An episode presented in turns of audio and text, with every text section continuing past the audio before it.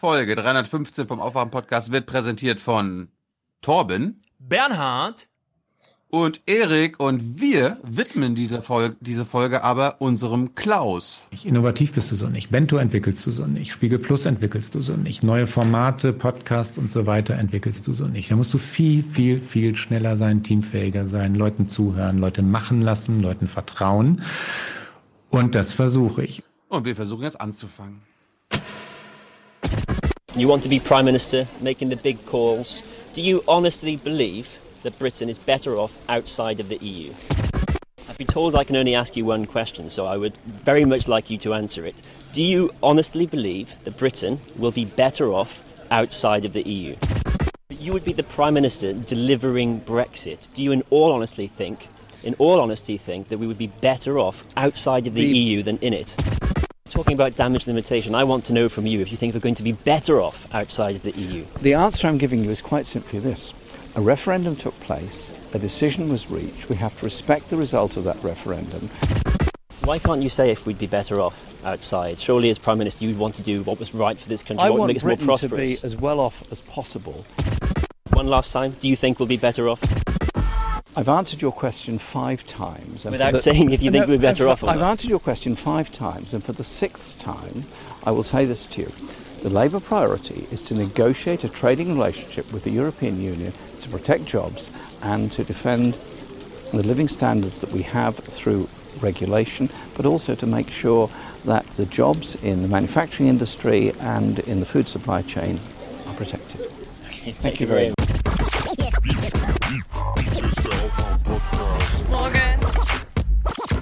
Hallo. Hier ist der Aufwand-Podcast. Wake Deswegen haben wir jetzt ein Programm aufgelegt. 4 Milliarden werden wir investieren, um Arbeit den Leuten anzubieten. Nicht Jobs, nicht Maßnahmen, sondern Arbeit. Wake up and clear your brain. Time to listen to what people are saying. Government is lying again, and the media is acting insane. It's good to stay in bed and ignore the talking heads, but you can sleep when you are dead. So wake up. Many people have asked me, why do I meet with foreign leaders? Why do I even waste my time? The fact is, it's very important. I've said for a long time if you're president, you should meet with foreign leaders. You have nothing to lose and you have a lot to gain. You look at what happened in Singapore, you look at what happened with Chairman Kim. We had a tremendous meeting with President Putin. A lot of things were accomplished. Meeting with foreign leaders is a good thing, not a bad thing. Nothing bad can happen. It's only going to be positive, especially if your president knows what he's doing. Jawohl. nimmt er wenigstens Podcasts auf, wenn er schon die Begegnung macht. Hat er gerade gesagt, Chairman Kim? Chairman Kim. Der hat gesagt Chairman, ne? So im Sinne von Ja. CEO und so. Hm. Ja, aber ich glaube, die heißen immer so bei den kommunistischen Parteien. Also, Chairman, soweit ich das bei Fox Chairman News, Mao. ja, aber bei Fox News haben die gesagt, äh, both dictators. Da gab's ja den schönen Versprecher und jetzt heißt er plötzlich Chairman. so im Sinne von, ja, wir sind beide das Gleiche, aber keine Dictators, sondern Chairman. Die Verwechslung Company und Country hat der Trump ja auch schon gebracht. Ja, ja. Charming Chairman. Ah, ja. Er, ist, er ist ja der bekannteste Anonymous der Welt. Ne? Herr Cohen hat ja offenbart, dass er seine Fixing-Geschichten in Absprache mit und im Auftrag eines Kandidaten gemacht Stimmt. habe. Und alle rätseln rum, wer bloß dieser geheimnisvolle Kandidat sein, Ja. gewesen sein könnte. Und ich bin immer wieder beeindruckt von dem amerikanischen Rechtssystem, denn heute war zu lesen, also Info ist schon älter, aber ich habe es gerade eben erst gelesen. Äh, das Urteil für Cohen kommt ja erst im Dezember. Mhm. Und bis dahin ist, kann er ja noch der größte Dealmaker aller Zeiten werden. Denn es wird ja alles In noch gedealt Sache. dort. In eigener Sache. ja. Genau. Und bisher heißt es ja, ja, das hat jetzt mit dieser Mueller-Investigation nicht so viel zu tun, aber wer weiß, Dezember, puh, sind ja noch ein paar Monate. Also, viel Spaß, Trump. Es wird ein schöner November und dann wird es ein grandioser Dezember, glaube ich. Ja. Na gut. Nein, Quatsch. Ja. Gut, Hans Auch für, muss. das, äh, auch für das Landeskriminalamt äh, Oh. Sachsen wird das, glaube ich, eine schöne Zeit. Ja, komm, wir werfen jetzt alle Themen auf. Unterstützerdank können wir heute ein bisschen nach hinten verschieben, denn Hans hat's eilig, der muss gleich weg. Deswegen können wir erstmal das LKA. ja, also diese, diese Nummer, wir haben uns ja schon alle. Tilo spielt hier einen Clip. Kann ich ja nebenbei erklären. Ach so. Das ist ja das, das, war, das war eine Demo äh, in Dresden und da ist dieser Mensch, den wir hier sehen, der behindert jetzt ein ZDF-Team. Hören Sie auf, mich zu filmen. Sie halten die Kamera. Komm, wir beschreiben. Ich sehe ihn Genau, gerade zum ersten Mal. Wir beschreiben noch mal kurz, wie er aussieht. Ja, also es geht von oben runter auf dem Kopf äh, so eine Art schwarz-rot-goldener offenbar Sommerhut. Ein bisschen erinnert das von der Form her an diese Klopapierrollenabdeckungen, die man gelegentlich hinten in alten Audis immer noch sieht. Darunter ein, ähm, äh, ein recht kreisförmiges äh, äh, Gesicht mit einer eleganten Sonnenbrille. Äh, es, also er könnte gut auch Vorsitzender eines ähm, Kleingartenvereins sein, hat ein bisschen was Gartenzwergmäßiges. Eine Art Wutbürger, der jetzt dem ZDF-Team gesagt hat, hören Sie auf, mich zu filmen. Und es Nee, geht dann ist- weit. Hm. Das ist, das ist doch Ja. der LKA-Beamte und Wutbürger. Das, das, das ist ja, das ist ja der Witz. Also erstmal sagt er jetzt, wir klären das polizeilich, dann führt er das Kamerateam äh, Polizisten in Uniform zu, dann verbringen die, ich glaube, eine Dreiviertelstunde damit, die Personalien und was auch immer aufzunehmen, können in der Zeit nicht drehen. Und inzwischen, und das ist es jetzt, äh, inzwischen stellt sich raus, dass dieser Mensch ein Mitarbeiter des äh, Landeskriminalamtes Sachsen ist. Ja, und das hat sich Aber herausgestellt, nachdem Kretschmer dazu getwittert hat, dass äh, Pegida und Polizei in einem Hashtag unterzubringen jetzt nicht unbedingt angebracht ist. Aber ich meine, die wurden doch völlig zu Recht festgehalten, Hans. Äh, Lügen dürfen, dürfen Journalisten nicht verbreiten und das ist strafbar. Also ist das doch völlig in Ordnung gewesen. Ja, du meinst, Pegida an sich ist eine Lüge und die, das darf man nicht verbreiten, was die tun? Oder wie meintest du das jetzt? Genau. Die Lügenpresse, die verbreitet doch nur Lügen. Ja. Ich will den Typ noch mal in Action sehen. Ich lasse mal noch Ja. ein bisschen laufen, weil ich habe noch, ich habe nur dazu gelesen bislang. Ach so, du bist direkt auf mich zu. Sie begehen eine Straftat. Sie begehen eine Straftat. Ich hoffe, es ist Ihnen klar, was Sie machen. Sie begehen eine Straftat. Sie haben mich ins Gesicht gefilmt. Das dürfen Sie nicht. Frontalaufnahme. Sie haben eine Straftat begangen. Wir klären das jetzt polizeilich. ein Gehen Sie mit zur Landeskriminalbeamter. Polizei. Sie Nein, nein, er ist nicht. Beamter. Tarifbeschäftigter. Könnte Viertner sein. Also, Tarifbeschäftigter. ja. Ja, ist kein Beamter. Gehen Sie mit zur Polizei. Doch eine Anzeige. Lass Nee, ich will der das- Das muss jetzt gleich passieren. Da muss seine Da holt Kamera die zeigen. Polizei her. Da holt die Polizei her. Sie sind, Nein, Sie haben kein Recht, ins Frontal ins Gesicht zu filmen. Sie stellen sich doch vor meine Kamera. die Leute ins Gesicht. Sie stellen sich doch vor meine Kamera. weg. Mach die Kamera lassen Sie weg. mich in Ruhe. was Sie gefilmt haben. Das wurde Ihnen untersagt und Sie gehen jetzt mit zur Polizei. Sie kommen jetzt mit zur Polizei. Wer sind Sie? polizeiliche Maßnahme. es ist jetzt eine polizeiliche Maßnahme. die sich gegen den Kameramann richtet, ja? Das ist ja erstmal vollkommen egal. ja, das wen die sich Wir machen, egal. wir machen hier kein Interview. Sie packen das Mikrofon Entschuldigung, weg. ich bin Journalist. Na? Wenn Sie jetzt gegen die Presse hier vorgehen, wir gehen nicht gegen die Presse doch, vor. Sie gehen gerade gegen den Kameramann Nein. vor, ohne dass es irgendeinen gar belastenden. Na, was ist der Grund? Was ist denn der Verdacht? Statt uns zu schützen, versuchen Sie eine polizeiliche Maßnahme gegen Ihr Fernsehteam durchzuführen? Natürlich machen Sie doch. Er hat mir doch gerade erklärt, das ist eine polizeiliche Maßnahme und Sie erklären es mir doch. prüfen den Presse. Und wozu? Habe ich Ihnen gerade erklärt. Nee, das haben Sie mir nie erklärt. Sie haben gesagt, es ist eine Polizei, äh, polizeiliche Maßnahme. Und warum bin ich in einer polizeilichen Maßnahme? Wodurch haben wir uns verdächtig gemacht? Nichts, wir überprüfen bloß. Aber wozu? Was wollen, was wollen Sie denn? Also Sie notieren, Sie notieren quasi Leute, Journalisten, die auf einer, Nein. auf einer Kundgebung drehen. Nein.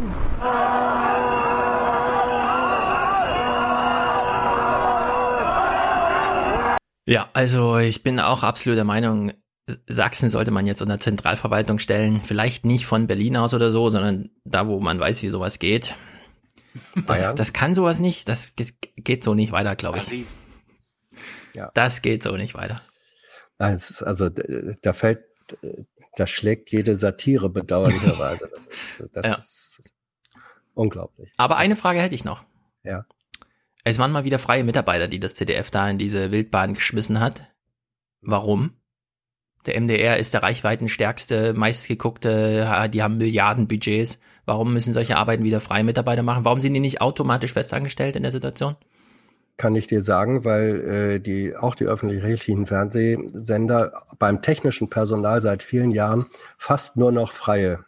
äh, beschäftigen, Aber- mit aber warum? Ausnahme von Studioproduktionen. Ja, das sind das sind das sind Einsparmaßnahmen, die seit 10, 15 Jahren gemacht werden. Da werden da sind Festangestellte zum Teil systematisch outgesourced worden oder da, wo Verträge ausliefen, wurden sie wurden Planstellen nicht neu besetzt, sondern abgeschafft und es werden dann zu 90 Prozent wirklich nur noch freie Teams dafür eingekauft. Das Ja. sind feste freie, äh, aber es ist so, das ist so. Finde ich skandalös. Weil ich meine, er hat jetzt das Glück, ist ja auch paradox eigentlich, ne? Dass er das Material hat, wie er da festgehalten wurde. Man kann ihn genauso gut festhalten und am Ende kann er einfach nur seinem Chef sagen, ja, leider ist kein, ja, dann können wir jetzt leider auch Honorare und so, ne? Das hängt dann dann einmal gleich sowas dran. Sozialversicherung ist auch schwierig bei solchen Sachen. Also, ich verstehe sowas nicht. Auf jeden Fall äh, haben die freien Mitarbeiter der öffentlich-rechtlichen Probleme in Sachsen. Es gibt aber auch freie Mitarbeiter, zum Beispiel in Bremen von Buten und Binnen, die äh, machen ihrem Sender Bei Probleme. und Binnen kennen ihn die Zuschauer als Reporter, der sich selbst und die Dinge nicht so ernst nimmt. Zweimal täglich putzt die Frau ihre Schuhe. Ja. Okay. Man nennt das Liebe. Hinrich Lürsen arbeitet seit vielen Jahren als freier Journalist für zahlreiche Medien, unter anderem für Stern TV und Radio Bremen. Doch nun zieht es Lürsen in die Politik. Er geht in den Landesvorstand der Bremer AfD. Das postete die Partei heute auf Facebook. Wir freuen uns mitzuteilen, in unserer Arbeit für Bremen und Bremerhaven zukünftig durch drei neue Mitglieder verstärkt zu werden. Einer davon Hinrich Lürsen. Das Engagement für die AfD und die Arbeit als Reporter, unter anderem für öffentlich-rechtliche Sender, ein Widerspruch. Denn Lürsen engagiert sich nun für eine Partei, die den öffentlich-rechtlichen Rundfunk regelmäßig scharf angreift. Wir haben ganz klare Werte, ähm, denen wir verpflichtet sind. Das ist äh, Unabhängigkeit, das ist Meinungsvielfalt, das ist überhaupt Vielfalt an sich. Und jeder Mitarbeiter, der hier arbeitet, äh, ist diesen Werten verpflichtet. Lürsen selbst wollte sich heute nicht zu seinen Plänen äußern, bestätigte aber persönlich, dass er künftig für die AfD arbeiten wolle. Tja, so geht's halt auch. Was ist Ja. da los? Was ist da los, Hans? Ich weiß es nicht. Also ich kenne Hini, so hieß er, heißt er glaube ich immer noch. Ich kenne Hini Lürsen nun eben auch seit 30 Jahren und er war immer ähm, so eine Art Anarchist. Äh, er, er, die Sachen, die er gemacht hat, diese, diese humoristischen, schrägen Sachen, die waren meistens ziemlich gut. Äh, er hat für Radio Bremen und eben auch für viele andere Sender gearbeitet als freier. Also, dass der auf einmal bei der AfD sich selbst einsortiert, ich kann es mir nicht erklären, aber so sind die Wege des menschlichen Hirns. Ja. Tja. Das ist so mit den Clowns. Man weiß nie, was in den Köpfen drin steckt. Ja. das stimmt. Gibt so eine lustige, da gibt's so einen lustigen Witz. Clowns, ich weiß nicht genau, wie, wie der Name war, aber sagen wir mal, der Clown heißt Erich. Also, so ein äh, Psychologe sitzt da, ne? Kommt jemand rein, sagt, ah, ich habe so Beschwerden, sagt er, geh doch in den Zirkus, guck dir Erich den Clown an. Kommt der nächste Patient rein, denkt, ach, scheiße, mir geht's so schlecht, was können Sie mir empfehlen? Geh in den Zirkus, guck dir Erich den Clown an. Kommt der nächste Patient rein, sagt, ah, mir geht's so schlecht, was soll ich machen? Sagt der Arzt, geh in den Zirkus, guck dir Erich den Clown an. Sagt er, aber ich bin Erich der Clown. Genauso ist das hier auch, glaube ich. Ja. Ich habe da aber nicht mehr zu, zu sagen. Ich habe am Anfang ja noch äh, erwähnt, dass Klaus Brinkbäumer äh, Ciao, ciao. diese Sendung ge gewidmet wurde. Was ist da passiert genau, Stefan? Sag uns mal kurz. Woher soll ich denn das wissen? Ja, was, was faktisch passiert ist, was jetzt hinter den Kulissen passiert ist, wissen wir nicht. Aber Ich weiß nicht mal, was faktisch passiert ist. Ich habe einfach nur gelesen, dass der Spiegel einen neuen Chef bekommt. Mehr weiß ja, ich nicht. Oder, neue, oder sogar neue Chefs, ich glaube eine, Doppel, eine Doppelspitze. Aber Klaus Brinkbäumer wird abgelöst. Also nach dreieinhalb Jahren. Ja, aber das ist so dieses typische, der Spiegel macht 7% Minus, woran liegt's? Und dann könnte man so soziologisch eben aufdröseln. Tauschen wir jetzt die ganze Mannschaft aus oder nur den Chef? Was wären ein, äh, nur den Chef ist einfacher. Und dann wechselt man den Chef aus. Das hat nichts mit der Leistung von Brinkbäumern zu tun, würde ich sagen, sondern irgendwer schmeißt gerade Glas weg. Nicht bei Ja. mir. Lass das Fenster offen, Hans, das, das gehört dazu. ja, ja. Das sind die Kinder, die normalerweise hier laut so. äh, schreien, spielen, die schmeißen im Moment Glas weg. Nee, alles gut. Ähm, ja, bei Fußballvereinen, wenn sie nicht die Erwartungen erfüllen, Ja, ganz in die genau. Abstiegszone geraten, wird der Trainer gefeuert. Ja. So ist das hier auch. Ja, ich meine, das Karussell dreht sich. Die Leute mir einen Link geschickt. Äh, äh, Blumkronen ist jetzt auch wieder irgendwo untergekommen. Ja. Beim Tagesspiegel. Einmal alle Reihe rum. Bis dann alle feststellen, nee, Bruno Labbadia ist einfach ein schlechter Trainer. Egal, was er macht. Egal wo. Von Peter Neururer wollen wir gar nicht sprechen. Der sah wenigstens noch gut aus im Vergleich zu Labbadia. Was? Ich kenne mich nicht aus mit Fußball. Das merkt man. Guck dir einfach auf Google mal Ah, die ja. Bilder an. Ah.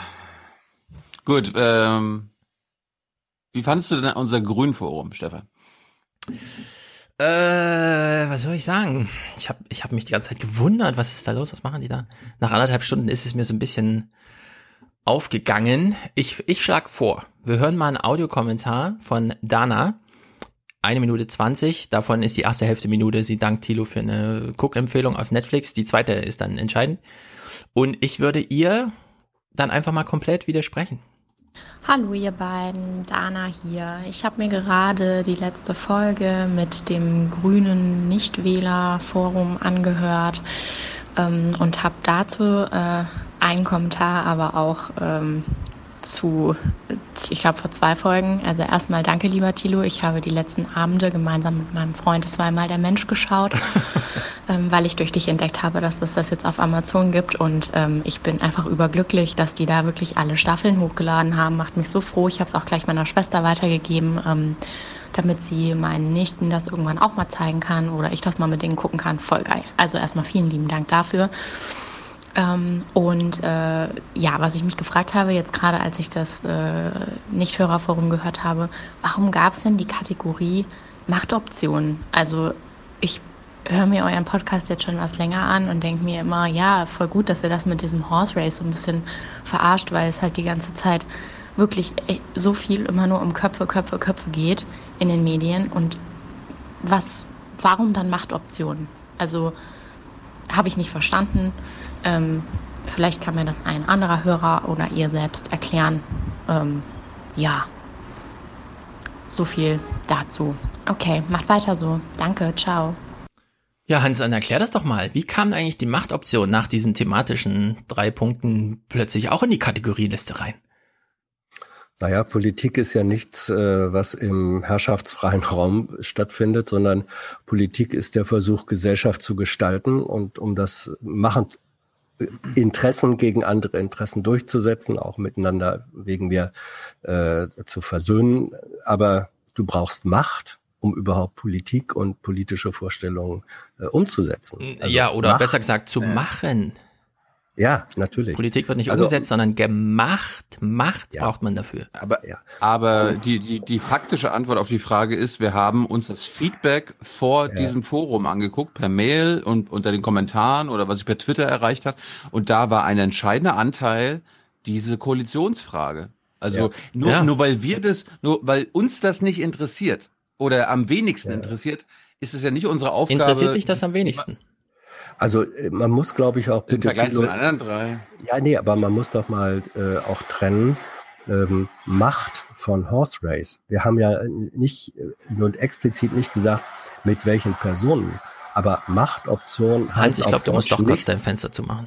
Ja, okay, mach ich mal. aber lass mich den Satz. Ja, ja, ja. Du kann, darfst danach sofort wieder das Wort haben. Ja, gut. Äh, Ich, Aber wir wollen dich ja umso besser verstehen und deswegen sperren wir den Berliner Lärm lieber mal aus. Das ist das Leben, hallo. Das Leben, das Berliner Leben, genau. so. So. So, jetzt Man ist ja so froh, wenn die Müllabfuhr funktioniert. ähm, So, jetzt kann Professor Jessen, jetzt kann Professor, Professor Jessen ausführen. Ne? Professor Jessen erläutert. Professor Jessen. Professor Jessen erläutert. Also wir haben nicht Horse Race gemacht, wir haben nicht gesagt, wer wird jetzt hier der nächste grüne Bundeskanzler oder sonst was, aber dass Politik als Voraussetzung, damit sie überhaupt gemacht werden kann, ähm, die Möglichkeit hat, äh, Machtpositionen einzunehmen, das versteht sich von selbst. Deswegen Macht ist nicht äh, grundsätzlich etwas Negatives, sondern Macht ist Voraussetzung für Politik. Problematisch wird's dann, wenn Macht um der Macht willen, also nur um ihrer selbst willen. Vielleicht war das damit gemeint. Das hatten wir damit nicht gemeint. Ja, ich würde das gerne noch weiter strapazieren, denn äh, also für mich hörte sich Danas Kommentar wie so ein, ich sag's jetzt ein bisschen fies und so, ja. Vielleicht meine ich es auch so, aber vielleicht ist es auch noch übertrieben. Für mich hört sich das wie so ein typischer Millennial-Kommentar an. Oh, da geht der Planet kaputt, wir verseuchen uns mit unserem Essen und dann reden die über Macht. So ungefähr. Ja, also ich, ich habe es natürlich jetzt falsch verstanden, Dana, du meinst das anders, aber für mich klingt das so. Und ich habe mir das ja auch angeguckt und habe so nach einer Stunde 30 habe ich so gedacht, hm, kam jetzt was bei rum, was mich interessiert. Oder ist es nicht völlig klar, dass im parlamentarischen Gefüge die Grünen bei allen bisher aufgeworfenen Themen in dieser Sendung natürlich die beste wählbare Partei sind? Ja, da muss man doch nicht nochmal drüber diskutieren, dass in Sachen Diesel, Kohle, Frieden vielleicht so halb mit den Linken in Konkurrenz, ja. Bei den ganzen Themen, die die ersten 90 Minuten diskutiert wurden, war doch völlig klar.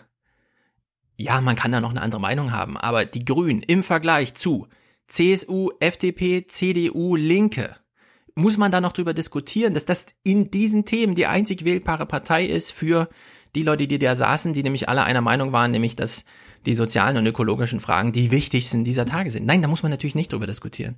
Deswegen habe ich mich die ganze Zeit gefragt, wo ist eigentlich meine Machtfrage? Wann stellt eigentlich jemand mal Robert Habeck die Frage, was ist denn jetzt eigentlich du regierst doch da auch, also du hast doch da mitregiert als Minister und so weiter. Und dann kam plötzlich das Kirchenasyl auf. Wo ja Thilo zu Recht so ein bisschen Robert ins Schwimmen gebracht hatte, weil seine Koalition sich anders verhalten hat, als der Vibe in diesem Raum gerade war mit, ja, wir schützen doch die Menschen. So, und dann fing Robert an zu erklären, was ist eigentlich ein Ressortprinzip? Wie funktioniert das eigentlich mit dieser Macht? Da habe ich gedacht, okay, das, ja, jetzt kommen wir mal zum Kern. Und äh, danach, äh, äh, also direkt nach dem Kirchenasyl hat er dann, ich habe den Namen leider nicht ganz verstanden, Baumee, äh, also der Name war unständig Baumee oder so, 21-jähriges Mädel aus Köln, die Frage gestellt, ich erlebe euch beide nur reaktiv. MeToo, Ösil, klar, wir haben eine allgemeine Diskussion und ihr springt da jetzt rein und gebt sozusagen so ein Korrektiv, ja, für uns jungen Berliner oder wie auch immer, Weltstadtbürger, Kosmopoliten, eigentlich überzeugte, ja, ökologische und soziale Fragen sind die wichtigen. Aber wo ist denn eure Themensetzung? Versteht ihr euch nur als Korrektiv oder habt ihr auch irgendwann mal, ja? Und ich meine, ich weiß nicht genau, warum sie da so zurückhaltend sind, aber wenn man Kempfert gehört hat, bei Kohle ist es doch völlig alternativlos. Die Grünen haben Ausstiegsplan für die nächsten zehn Jahre und alle anderen nicht. Da laufen die Kraftwerke noch bis 2050. Inhaltlich überhaupt keine Frage. Da müssten alle die Grünen wählen. Warum wählen sie nicht? Wegen den Machtfragen. Ja? Wenn du bei den alten Leuten, also Wähler ab 60 plus, die nicht ihr ganzes Berufsleben im äh, journalistischen Betrieb wie Hans gearbeitet haben, wenn du die fragst, ja, Bundestagswahl, würdest du Grün wählen? Wieso soll ich einen Grün wählen? Die werden doch eh nicht Bundeskanzler, zack, Punkt, ja. Und dann ist es fertig, das Argument. Das ist aber kein Argument. Und deswegen muss man über diese Machtfrage ausführlich reden. Und die inhaltlichen Fragen, ja, also ich, ich habe mich so ein bisschen gefragt, so nach 90 Minuten ist ja auch für Habeck und äh, Baerbaum wirklich eine lange Veranstaltung gewesen. Warum, warum reißt ihr nicht irgendwann der Geduldsfaden und sie sagen, äh, Leute, ja, wir können jetzt noch mal über den Diesel reden, ist auch eine tolle Frage, die du gerade gestellt hast, aber du musst das im Vergleich zu CSU, CDU, FDP und so sehen. Müssen wir uns jetzt wirklich nochmal den Mund fußlich reden oder wollen wir mal zu dem Kern kommen? Wie machen wir das denn jetzt? Und dazu muss man Macht anwenden. Deswegen ist die Machtfrage eine absolut wichtige. Und der Kicker, bei eine Stunde 50 ungefähr, kam Matthias auf die Bühne. Er hat gesagt, meine Leute, ich beschäftige mich mein ganzes junges Leben jetzt mit Speicherfragen. Ich habe meine Masterarbeit dazu geschrieben. Ich arbeite jetzt in einem Unternehmen, das die weltgrößten Speicher herstellt. Und soll ich euch was sagen, liebe Grüne und liebes Publikum? Ihr seid mir zu emotional. Was soll ich in euch so wählen? Ich will hier eine, Re also eine realistische, machtorientierte, auf Ziel orientierte Vorschläge von euch haben. Und dann will ich euch wählen und dann will ich das umgesetzt sehen. Und dann will ich von euch vorher wissen, Kirchenasyl und so weiter. Ja, wie ist das mit, der, mit dem Ressortzuschnitt und Ressortprinzip und so weiter? Was wäre denn realistisch und so weiter? Aber ich will doch nicht nochmal stundenlang dieses, ja, der Diesel ist wirklich und bla und po und ja, und Kohle ist schlecht und so. Das, das ist doch, das sind doch alles Prämissen, die man da voraussetzen muss. Unter der Maßgabe fand ich das schon so ein bisschen, ich habe mich irgendwann gefragt, ja. Aber ich, ich, stimme auch vielen Kritikern bei YouTube, wo habe ich es gelesen? Äh, also da habe ich es gelesen, überein, die sagen, die beiden kommen jetzt inhaltlich auch nicht so überzeugend rüber. Also die haben jetzt keine Masterpläne, die stehen nicht im Kontakt mit irgendwelchen Wissenschaftlern, äh, da sind keine Zahlen im Repertoire, wenn die Vorträge machen und sowas, ja, also wenn die so spontan auf irgendwas antworten, sondern das ist halt so eine gefühlige Soße und deswegen wollte ich eben auch sagen, ich meine, 2018 war jetzt so ein Jahr, wo ich auch sagen würde, die ökologische Frage hat die soziale vielleicht überholt, ja? Und das sage ich sogar, obwohl gestern erst der Text kam, in dem es hieß, es gibt eine Dunkelziffer, 1,4 Millionen mehr Kinder sind in Deutschland von Armut bedroht, als offiziell im Armuts- und Reichtumsbericht erfasst, weil Eltern sich schämen, weil Unwissenheit herrscht, wo man Hilfe bekommt und dann kommt man nicht in die Statistik rein und so weiter und so fort. Und ich würde nach 2018, dem Sommer sogar sagen, die ökologische Frage ist noch wichtiger als die soziale aber zum Grünwähler macht mich das nicht, ja. Und das Forum hat mich da bestätigt irgendwie. Was soll ich so beiden, zwei gefühlsduselige Leute, die die ganze Zeit nochmal sagen, das ist mit der Kohle wirklich und so. Und jetzt brauchen wir aber Radikalität. Nee, ich will das konkret, ich will, dass die Machtkonstellationen mir aufgedröselt werden. Die Machtoptionen müssen klar sein, selbst wenn man mitregiert, ja. Also solche Sachen will ich irgendwie wissen. Und da hat mich nichts in dem Gespräch zu den Grünen hingezogen, muss ich sagen. Noch nicht mal der Teil zu den Derivaten? Ja, bei den Derivaten, also zum einen fehlt mir da auch so ein bisschen das Verständnis, also das Verständnis meins, dann das Verständnis, äh, beziehungsweise sehe ich gerade vor mir Leute, die darüber so Auskunft geben, dass ich sage, okay, den kann ich da vertrauen. Bei, bei so Derivatensachen und so, ja, wenn, wenn ich irgendwie höre, ja, der Derivatemarkt ist irgendwie fünfmal größer als der Realwirtschaftsmarkt und wird zur Hälfte irgendwo unterm Tisch gehandelt, also gar nicht offiziell registriert und so weiter. Da ist meine Ansprechperson wirklich was Sarah Wagenknecht und zwar absolut konkurrenzlos. Also da können die Grünen jetzt strampeln, wie sie wollen. Aber bei diesen Öko-Fragen, ich weiß nicht. Ich wünsche mir da irgendwie mehr so Professoren oder sowas, ja. Bei Baerbock strotzt das immer noch so ein bisschen, oh cool, meine Biografie ist gelungen, ich habe diesen super Move gemacht und er ging irgendwie auf, freut euch mal mit mir, okay, aber wo ist jetzt sozusagen der Kick, den es da eigentlich braucht. Also ich fand es, ja, unter der Maßgabe so ein bisschen, ich, ich finde, die, hätte nicht, die hätten sich dabei anstrengen sollen. Aber das hast du ja bei Kempfert dann. Ich habe jetzt rausgehört, dass du Kempfert gesehen Kempfert habe ich gesehen, fand ich auch sensationell. Da kann ich allerdings auch nur kritisch an dich fragen, wenn, wenn du ein Zwei-Stunden-Gespräch führst und sie sagt in den ersten drei Minuten, wenn du fragst, was ist denn mit der Energiewirtschaft, dann sagt sie, ja, das ist ein Krieg. Und du dann so, ja gut, okay, ich habe ja noch andere Fragen würde sagen, wenn, wenn jemand sagt, hallo, hier ist ein Energiekrieg, ein globaler und besonders radikal sind die Amerikaner, die nämlich gerade hier mit ihren Erdgas und so nicht nur Selbstzerstörung, sondern sozusagen auch noch Weltmarkt mit Leidenschaft und so, dann würde ich äh, was? Du hast gerade Krieg gesagt, was meinst du denn damit und so? Ich habe mich aber nicht vom Wort Krieg äh, triggern lassen, aber ich ja, aber glaube, musst du doch absolut. Wenn, es, wenn, aber es ging doch 25 Minuten genau darum, wer hier welche Player sind ja, auf aber, dem Gas- und Ölmarkt ja, Player, wir wissen auch, dass die Amerikaner jetzt mit Fracking und so weiter, aber wenn sie das Wort Krieg wählt, also Krieg würde mich triggern, ehrlich gesagt. Da will ich wissen, was sind das für Zusammenhänge? Ist das von Trump jetzt doch eine riesige, riesige Strategie? War Obama auch so böse und so? Ja, dann will ich richtig wissen, was ist da los? Wie hängt das zusammen mit Iran? Das sind ja alles ökonomische Fragen, ne? Kleine Anmerkung aus dem Hintergrund. Ähm, den Kriegsbegriff, den hatte sie auch schon vor Trumps Wahl. Das ist ähm, damit argumentiert sie und ich finde zu Recht. Ja, finde ich auch, absolut. Entscheidungen, nationale Entscheidungen, die vor vier, fünf Jahren in Deutschland getroffen sind, als es darum ging, werden alte Kohlekraftwerke aufgerüstet und neue gebaut oder äh, lässt man die auslaufen und geht Richtung Gas und Erneuerbare? Da hat sie damals schon gesagt, das ist eine Art Krieg, der hier stattfindet. Hier, hier, werden Weichen gestellt und das war wirklich lange vor Trump und China und äh, China und sonst was. Und da hat sie eine Begrifflichkeit äh, die ich völlig teile, die ich völlig teile. Ja, und die, die sie aber ausführen Kriegszustände. Genau, ja, weil ja. wenn Mausfeld irgendwie sagt, hier ist ein Krieg gegen die Armen oder so, denke ich, oh, gähn, gähn und so. Aber wenn Claudia Kempfert vom Deutschen Institut für Wirtschaftsforschung mir erzählt, das ist ein Energiekrieg auf der Welt, ja. ja. Und dann erklärt sie auch noch, ja, also diese neue Pipeline da ist ja schön und gut, aber es ist ein rein politisches Projekt. da finde ich, sollten alle Trigger-Dinger angehen und da muss man sich die Zeit nehmen und da muss ich das richtig erklären. Krieg, ja, im Sinne von, also wir kennen ja die Kriegsbegriff eigentlich von körperlichen Auseinandersetzungen und am Ende sterben alle und so. Meinst du denn das, ja? Das will man da wissen. Ja.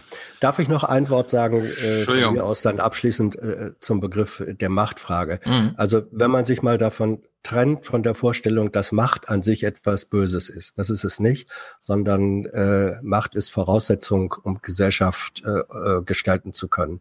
Was ist das Gegenteil von Macht? Wenn man keine Macht hat, wenn man ohne Macht ist, das sagt das Wort. Man ist ohnmächtig. Ohnmächtig. Und da kannst du die soziale Frage nehmen und die ökologische Frage, die ich im Übrigen beide gleichermaßen wichtig finde, die will ich nicht aufrechnen, die hängen ja auch in, in engster Form zusammen. Wenn du da ohne Macht bist, stehst du dem ohnmächtig gegenüber. Und ich glaube, das will auch keiner. Nee, das will, das will man einfach nicht. Und ich, also es ist kein Horse Race, wenn man sagt, das Parlament hat so und so viele Sitze und die Grünen haben davon so und so viel und dann ist ein Wahltermin und dann ist die Frage, mit wie vielen Sitzen kann man was machen? Dann kann man im zweiten klären, welche Ideen kursieren denn gerade und so, ja. Aber ich finde, diese Machtfrage ist gerade nach 2018 und die Bundestagswahl ist gerade rum, ja. Man muss sich gerade fragen, was können wir denn überhaupt machen? Also wir sind ja total ohnmächtig. Das ist ja das Problem und deswegen müssen wir unbedingt da über Macht sprechen. Weil ansonsten. Ich fand bei der, bei der Antwort ja das einzig Bemerkenswerte, dass äh, Habeck erst sagt so, ja, also uns geht's da nicht um die Köpfe, also mit dieser CSU können wir nicht koalieren und dann Baerbock drei Minuten später, ja, also mit Söder und Seehofer können wir nicht koalieren. Mhm. Ja, also äh, die, die müssten weg. Also bei Habeck geht's Ah, nicht ja. um die Köpfe und bei Baerbock, ja gut, aber nicht mit den Köpfen. Ja. Ich meine, auch da holt uns die Realität wieder ein. Nächstes Jahr sind die ganzen Wahlen in Ostdeutschland. Da kann die CDU jetzt noch so strampeln und sagen, wir werden nie mit den Linken zusammenarbeiten, aber ehrlich gesagt, eins plus eins ist zwei. Naja. Ja, ansonsten kriegst du keine Mehrheiten in den Parlamenten. Die Linken sind Ja, ja, da nicht so mit 5% irgendwie, äh, lecken sie noch irgendwo dran, sondern die stehen da mit 20 Prozent vielleicht einfach mal als Klotz drinne und da muss man fragen, Ja. braucht man das, um auf 50 zu kommen oder nicht? Aber dann läuft's halt wahrscheinlich wie in Sachsen-Anhalt, wo es ja genauso ist. Die Linken sind 20 Prozent stark, die AfD ist 20 Prozent Mhm. stark. Und was ist für eine Koalition? Kenia. In Sachsen wird es nicht gehen. Sehen Nee. wir dann. Sehen wir dann. Ja. Auf je- Auf jeden Fall haben wir uns äh, jetzt schon entschieden, können wir jetzt ja hier verkünden, Hans, dass wir weitermachen wollen. Ja, ist die SPD Ja. dran? Traut sie sich? Hm.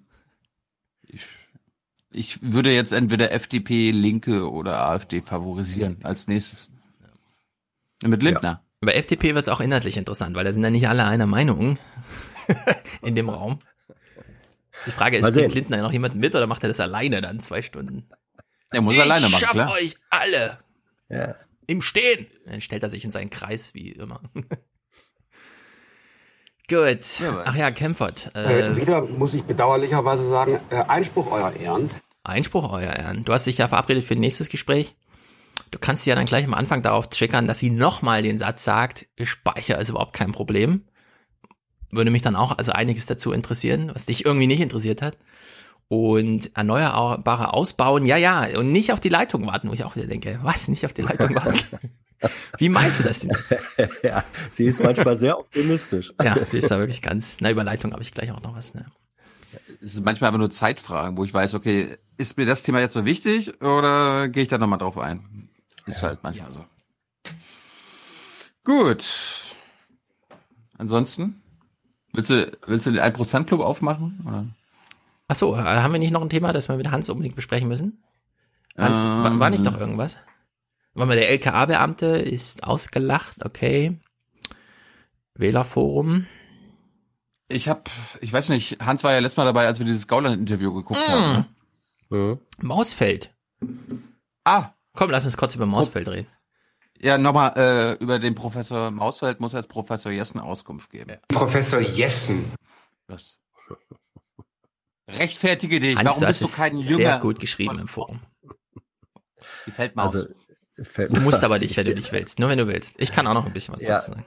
Ja, nein, also ich habe, ähm, was soll man da sagen? Es, es gibt, und das finde ich gut, das finde ich gut, dass es da den eigenen Thread, den Mausfeld-Thread gibt, wo dann doch eine Diskussion auf einer inhaltlichen Ebene stattfindet, die ich bemerkenswert finde, die ich, ähm, die ich so nicht unbedingt äh, erwartet hätte.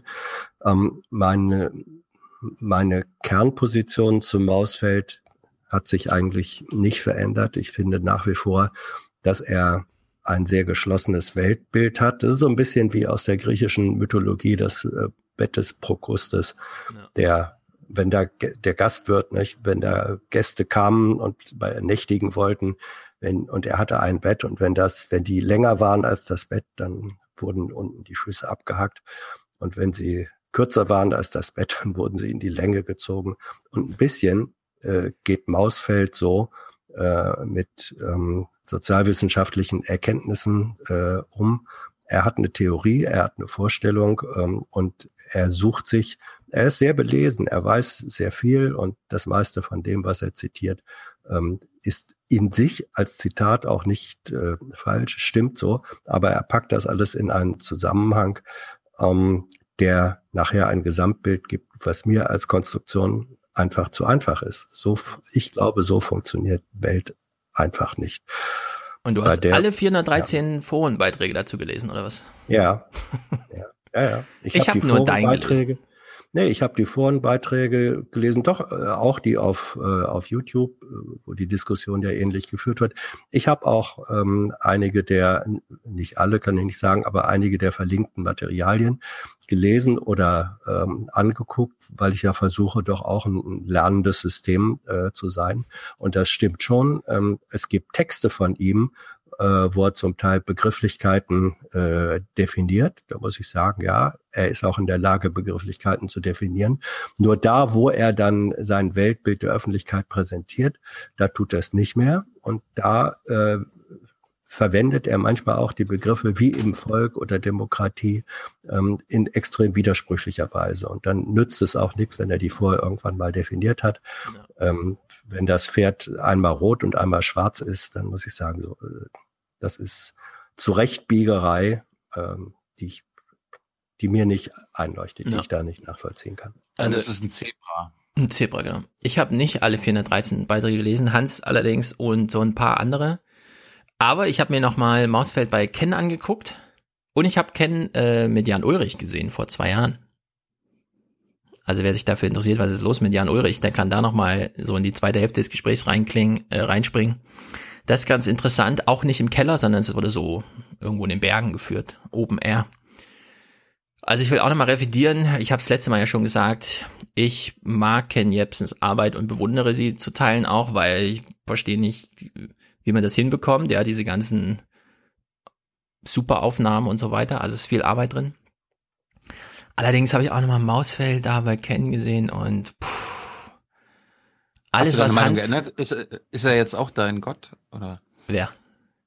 Na, Mausfeld. Nein, nein, nein, ich will nur zu Ken Jebsen meine, also ich habe nie was Negatives über Ken Jebsen gesagt und ich will hier auch nochmal ausdrücklich sagen, ich gucke das gerne, ich sehe ihn auch gerne reden, ehrlich gesagt. Diese, diese anderthalbstündigen ähm, die, The Media, Me and Myself, oder wie das heißt, keine Ahnung, wie das Beyoncé-Album, okay, aber me, so me, me. im Dialog, im Dialog finde ich es ganz gut. Aber ich habe mir eben auch nochmal Mausfeld bei Ken Jebsen angeguckt und ehrlich gesagt, Leute, was macht ihr denn da, euch das reinzuziehen und zu denken, das ist irgendwie super geil und so. Es ist genau so, wie Hans das geschrieben hat. Der stellt sich einfach hin und sagt, ihr und ich bin eure kleine Repräsentation in den nächsten Stunden. Wir, das Volk, werden von denen da oben, die sind so weit weg, die kann man gar nicht sehen. Aber glaubt mir, sie sind da. Nicht regiert, fremdgesteuert. Und dann, und dann baut er dieses komische, diese komische Idee von Demokratie auf die ganze Zeit. Und ich sage mit Absicht komisch, weil ich mich schon damals gewundert habe, meine Diplomarbeit zum Beispiel handelt ja von dem, von der EU-Demokratie. Also die kann man runterladen, einfach auf stefanschulz.com und so, ist alles verlinkt. Und dieses, diese Idee von Demokratie im Sinne von Demokratie ist und dann fehlt eine Definition und man versucht einfach stundenlang darüber zu erklären und darüber zu reden und darüber zu schreiben. Demokratie ist das, was wir gerade nicht haben. Also so läuft dann die Definition. Demokratie ist, was wir gerade nicht haben, weil ich nämlich unzufrieden bin in der Welt und ich glaube, wenn ich nur mitbestimmen dürfte, wäre es irgendwie besser. Und diese, diese Vorstellung, der, der muss man einfach widersprechen. Das, da kann man dann so Brexit und solche konkreten Sachen sagen. In der Schweiz zum Beispiel, ja, dieses schöne Argument, da läuft das eben ganz anders. Da ist es einfach so ein dauernder Gesprächszusammenhang. Da kommt einfach alle paar Monate so ein Ding nach Hause geflattert. Da gibt's vorher eine Diskussion. Da kriegt man Texte mitgeliefert. Die Texte wurden vorher begutachtet, damit es auch ausgeglichen ist. Dann soll man sich eine Meinung bilden. Dann schickt man das zurück. Die Rückgabequote von so Dingern ist irgendwie so 25 Prozent. Keine Ahnung. Im Grunde interessiert man sich für nichts. Ab und zu poppt mal so ein Ding hoch, wo es dann heißt, ja, und dann guckt auch mal die Welt wieder auf die Schweiz und sagt, guck, die haben direkte Demokratie, aber die haben das halt laufend so die ganze Zeit. Und diese Idee von Demokratie einfach nur, wie soll man sagen, abgekoppelt von allen soziologischen Wissens über Machtkreisläufe, wer legitimiert wen, was bedeutet Vertrauen und so weiter, ja, sondern einfach nur ermessen an einer Unzufriedenheit, die man hat, das, das, also das ist einfach nicht haltbar. So kann man Demokratie nicht definieren. Ehrlich gesagt, Demokratie ist in diesem immer so ein, Valhalla-Ding irgendwie so, ja, immer so im Jenseitigen. Da müsste man sozusagen übermenschliche Anstrengungen, um dahin zu kommen. Man kommt aber nicht hin. Und den Weg pflastert man dann mit irgendwelchen Mausfeldvorträgen, wo immer wieder geklärt wird, ja, und es ist wirklich noch ein weiter Weg und wir müssen da wirklich noch viel tun und so. Und am Ende ist man da so verstrickt in so einer Unzufriedenheit. Und was, was mich halt wirklich nervt beim Mausfeld, ist diese absolute Humorlosigkeit. Dieser super Ernst, der diese Vorträge prägt. Dieses vorne stehen und 80-Jährigen nochmal zu erklären, warum ihr ganzes Leben nicht richtig funktioniert hat, warum sie beraubt wurden und ihre Demokratie, wo man sich fragt, naja, seid ihr, also habt ihr alle in der DDR gelebt, ja, wurde eure Biografie irgendwie gebrochen, weil eure Eltern was gemacht haben, für das ihr nichts könnt, dann durft ihr nicht studieren oder was? Ist das das, worunter ihr leidet? Nee, irgendwie nicht. Und das, das will mir nicht in den Kopf, wie man das, und das ist ja auch ein Punkt, die Leute gucken ja am Ausfeld nicht, weil sie das super klug oder so finden, sondern sie finden es unterhaltsam es gefällt ihnen, ja. Und unter diesem Aspekt, so kann man das einfach, ja, wenn wenn es danach geht, so Geschmacksurteile sollen positiv sein, da kann man viele andere Vorträge gucken. Da muss man sich nicht so einlullen lassen von so komischen wir, das arme Volk, ja, Semantiken. Es ist wirklich sehr ärgerlich. Äh, angekündigt ist ja, dass im Rubicon, keine Ahnung, ein Text erscheint, in dem nochmal uns widersprochen wird und so. Ich bin sehr gespannt, wann der kommt. Echt, ja? Ja, Mausfeld sitzt irgendwie im Beirat und es soll wohl sehr viel drunter und drüber gehen. Aber ich kann es, ich muss mich da absolut distanzieren von solchen Mausfeld-Ideen und damit habe ich nicht, mit der Aufwärm-Podcast nichts zu tun mit sowas. Ich habe dem auch nichts hinzuzufügen und ich finde ein guter Punkt, äh, Humorlosigkeit und das Fehlen von Selbstironie, das äh, kommt ja, ja bei, bei, bei Kendemar raus. Die sind da so, sie versuchen so seriös zu sein, dass sie in absoluter Seriosität nicht zu lachen haben und auch sich über, sich über sich selbst nicht lustig machen Ja, können. das ist mir jetzt wieder aufgefallen. Äh, dieses Gespräch mit Jan Ulrich ist die erste Ausgabe dieses Boulevard, Ken Jebsen Boulevard oder so, keine Ahnung. Und da fiel mir das auch ein, er guckt dann genauso ernst wie sonst seine Gäste halt begrüßt, ja. Äh, guten Tag, das ist hier meine Sendung und jetzt reden wir mal über das Schicksal der Welt und dann guckt er so ganz ernst und das ist mein Gast und so. Und ich finde auch, ich weiß, dass Ken Jebsen ein sehr lustiger Typ ist, der auch ein bisschen sprechendes Denken, also wo einfach ein bisschen auch, wo es lustig zugeht. Ich saß ja auch bei ihm und dann war die Kamera schon aus und so. Und ich finde, er sollte daraus auch ein Format machen, ja. So, so ein bisschen Selbstironie reinpacken und so, weil das ist ja alles, er, er, er tut das mit Absicht zu sehr raus aus seiner Sendung, finde ich. Wäre meine stilistische Empfehlung. Ansonsten, ich habe nichts gegen Ken Jebsen. Äh, viele Gespräche sind sehr gut. Ich höre das auch gerne obwohl ich jetzt den Hüter immer noch nicht gehört habe, habe ich mir schon lange vorgenommen. Aber dieses Mausfeldzeug, Leute, puh, vielleicht sind wir nicht alt genug. Vielleicht sind wir ja nicht alt genug. Vielleicht ist es einfach naja, nichts für also so Millennials oder es, so. Es, naja, man muss ja schon sagen, es, es ist richtig der Hinweis, den auch einige äh, Mausfeld-Freunde gemacht haben. Sein erster sehr bekannter Vortrag, Warum schweigen die Lämmer, den hat er vor Studenten gehalten. Ja, den hat er erstmal vor Studenten gehalten. Ja. Äh, das gibt's auch als, äh, als Skript und dann ist das erst, äh, dann wurde er erst eingeladen, auch vor älterem Publikum zu sprechen. Also seine erste Zielgruppe und offenbar war er damit ganz erfolgreich, waren Jüngere. Die reine Altersfrage zählt da nicht. Mich interessiert nur ähm, auf, auch vor, vor dem Hintergrund, wie haben sich politische, äh, soziale Bewegungen ähm, in 200 äh, Jahren kapitalistischer Gesellschaft entwickelt. Und da kann man nur sagen, die Linke, und klar, Bausfeld verortet sich selbst und nicht zu Unrecht bei der Linken, die Linke hat es nie als dogmatische Linke und auf eine komische Art und Weise gehört er zur extrem dogmatischen Linke, hat sie nie irgendwo gesellschaftliche Verhältnisse äh, zugunsten äh, der Linken und derer, für die sie eintreten will, äh, verändert. Das ist das, das ist das Grundproblem. Das ist Ja. das Grundproblem.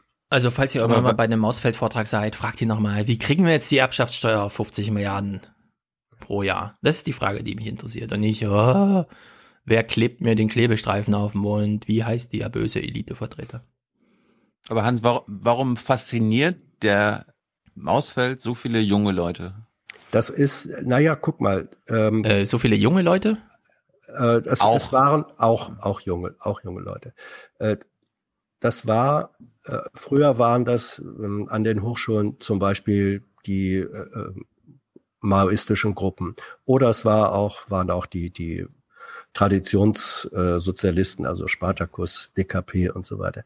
Ähm, das Faszinierende daran ist, dass hier Orientierungsmuster, Weltbilder äh, angeboten werden, auch politische Strategien, ähm, wo gesagt wird, wenn du dich uns anschließt und wir uns alle zusammentun, dann erreichen wir das. Das ist, ähm, sie, sie bieten Gemeinschafts, positive Gemeinschaftserlebnisse und äh, kollektive Hoffnungsverwirklichung an.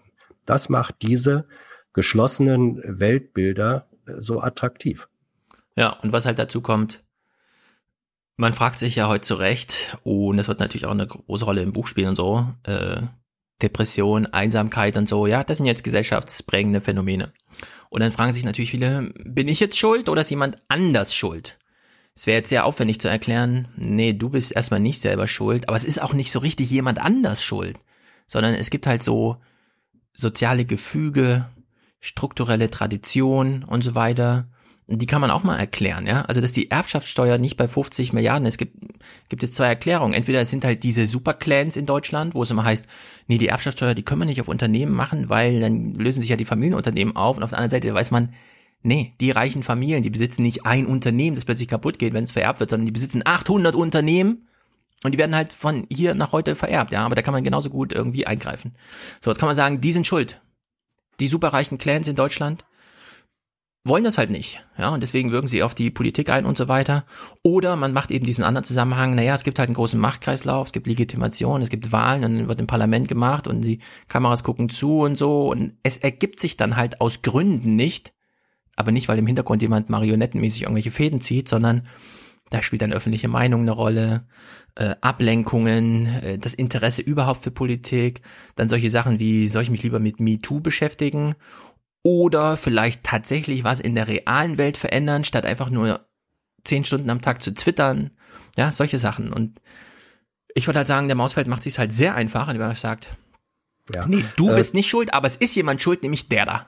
So, und dann Ja, hat man die das Erklärung. ist, das ist der, das ist der, das ist der Punkt und auch das ist eine Kritik, sag ich jetzt mal, aus einer, aus einer Tradition äh, der, der undogmatischen äh, Linken, die sich gleichwohl auf Marx beziehen kann, der gesagt hat, man muss das Kapital als gesellschaftliches Verhältnis begreifen. Ja, über Marx und werden wir noch viel reden, ja. gesellschaftliches äh, und, und gesellschaftliches Verhältnis ist eben etwas komplett anderes, als zu sagen, wir haben hier ein paar böse personifizierbare Strippenzieher, die das alles manipulieren und steuern und wo die einen die Täter und die anderen die Opfer sind. So einfach ist es nicht. Ähm, Kapital als gesellschaftliches Verhältnis äh, durchzieht sich quer durch die äh, äh, Personen hindurch. Deswegen ist auch dieser Elitenbegriff, den Mausfeld äh, verwendet, zu unzureichend. Ja, weil ähm, äh, der, der ist, der ist so unscharf, der ist so unpräzise. Wenn du bei Elite bist, dann äh, und sagst, ich bin gegen äh, Eliten, bist du dann gegen die deutsche Fußballnationalmannschaft? Das ist natürlich die Elite, ähm, die, die leistungsfähigste Spitze dieses Sports. Ähm, und einfach nur zu sagen, ja, wir meinen ja hier die Machtelite. Äh, auch die Machtelite ähm, ist in sich äh, nicht, nicht ähm, mono, monothematisch strukturiert, äh, sondern es ist ein Gefüge. Und wer das, wer das verkennt, man kann es sich einfach machen. Und natürlich gibt es diese Personen. Es gibt die Kapitalinhaber. Es gibt sie auch als Personen. Äh, dass es die gibt, bedeutet aber nicht, dass die nur an Strippen ziehen und unten hampeln alle wie Marionetten rum. Das ist aber ein Stück weit der Mausfeldsche Ansatz. Und mit dem bin ich an der Stelle nicht einverstanden, weil das reicht überhaupt nicht, um Gesellschaft zu erklären und noch weniger reicht es, um sie zu verändern. Ja, Marx ist genau der richtige Hinweis. Äh, ich habe schon über die kalte Wut gesprochen. Mausfeld ist ein Warmwüter. Und, das ist schön, ja, schön. Und, und ja, also gerade gerade diese Marx Herangehensweise zu sagen, ich habe den Kapitalismus verstanden, daraus leitet sich nicht ab, dass die Kapitalisten scheiße sind. Das hat Marx auch nie so geschrieben. Und so Enteignungsideen, ja, das, das wurde danach so historisch irgendwie angedichtet. Marx war nicht der Wirtschaftsminister von Stalin, ja, das muss man immer wieder sagen. Gerade solchen Leuten, die das verwechseln. Und das ist so das typische Mausfeld-Herangehensweise. Wie Marx schon sagte, oder keine Ahnung, ja, er hat ja dann äh, alle Namen parat und so weiter. Aber da, da haben wir zu Recht in der Wissenschaft diese kleine Vorsilbe vulgär, ja, die wir da nochmal reinstreuen. Als, nee, so kann man das nicht machen. Es reicht nicht, den Buchdeckel zu lesen und sich den Rest zu denken. Nur weil man glaubt, das Publikum darf jetzt mal nicht überfordert werden. Nee, man kann auch mal ein unzufriedenes Publikum nach Hause schicken mit einem Vortrag, der sie überfordert hat. Das wäre vielleicht sogar ein Erfolgskriterium, anstatt warum die äh, Lämmer schweigen. Ihr seid doch alle Lämmer, ja, und ihr sagt gleich euch das Schweigen und zack, nach 90 Minuten sind alle, ah, jetzt, alles klar. Nee, so geht's nicht. Lest mehr Marx, hört weniger Mausfeld. Ansonsten, ja, wir sind gespannt auf den Rubicon-Text. Ja. Mal gucken, was da kommt. Soweit. Ähm, Punktlandung 11 Uhr. Hans, Hans verabschiedet sich. Hans ja. von heute. Wir verabschieden ihn mit, äh, mit unserem Klavier.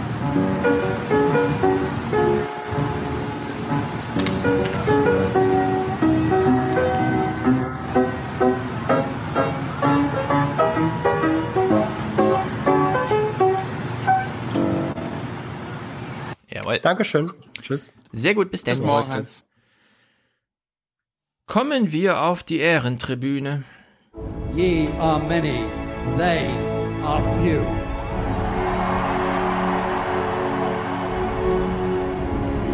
Willkommen im 1% Club.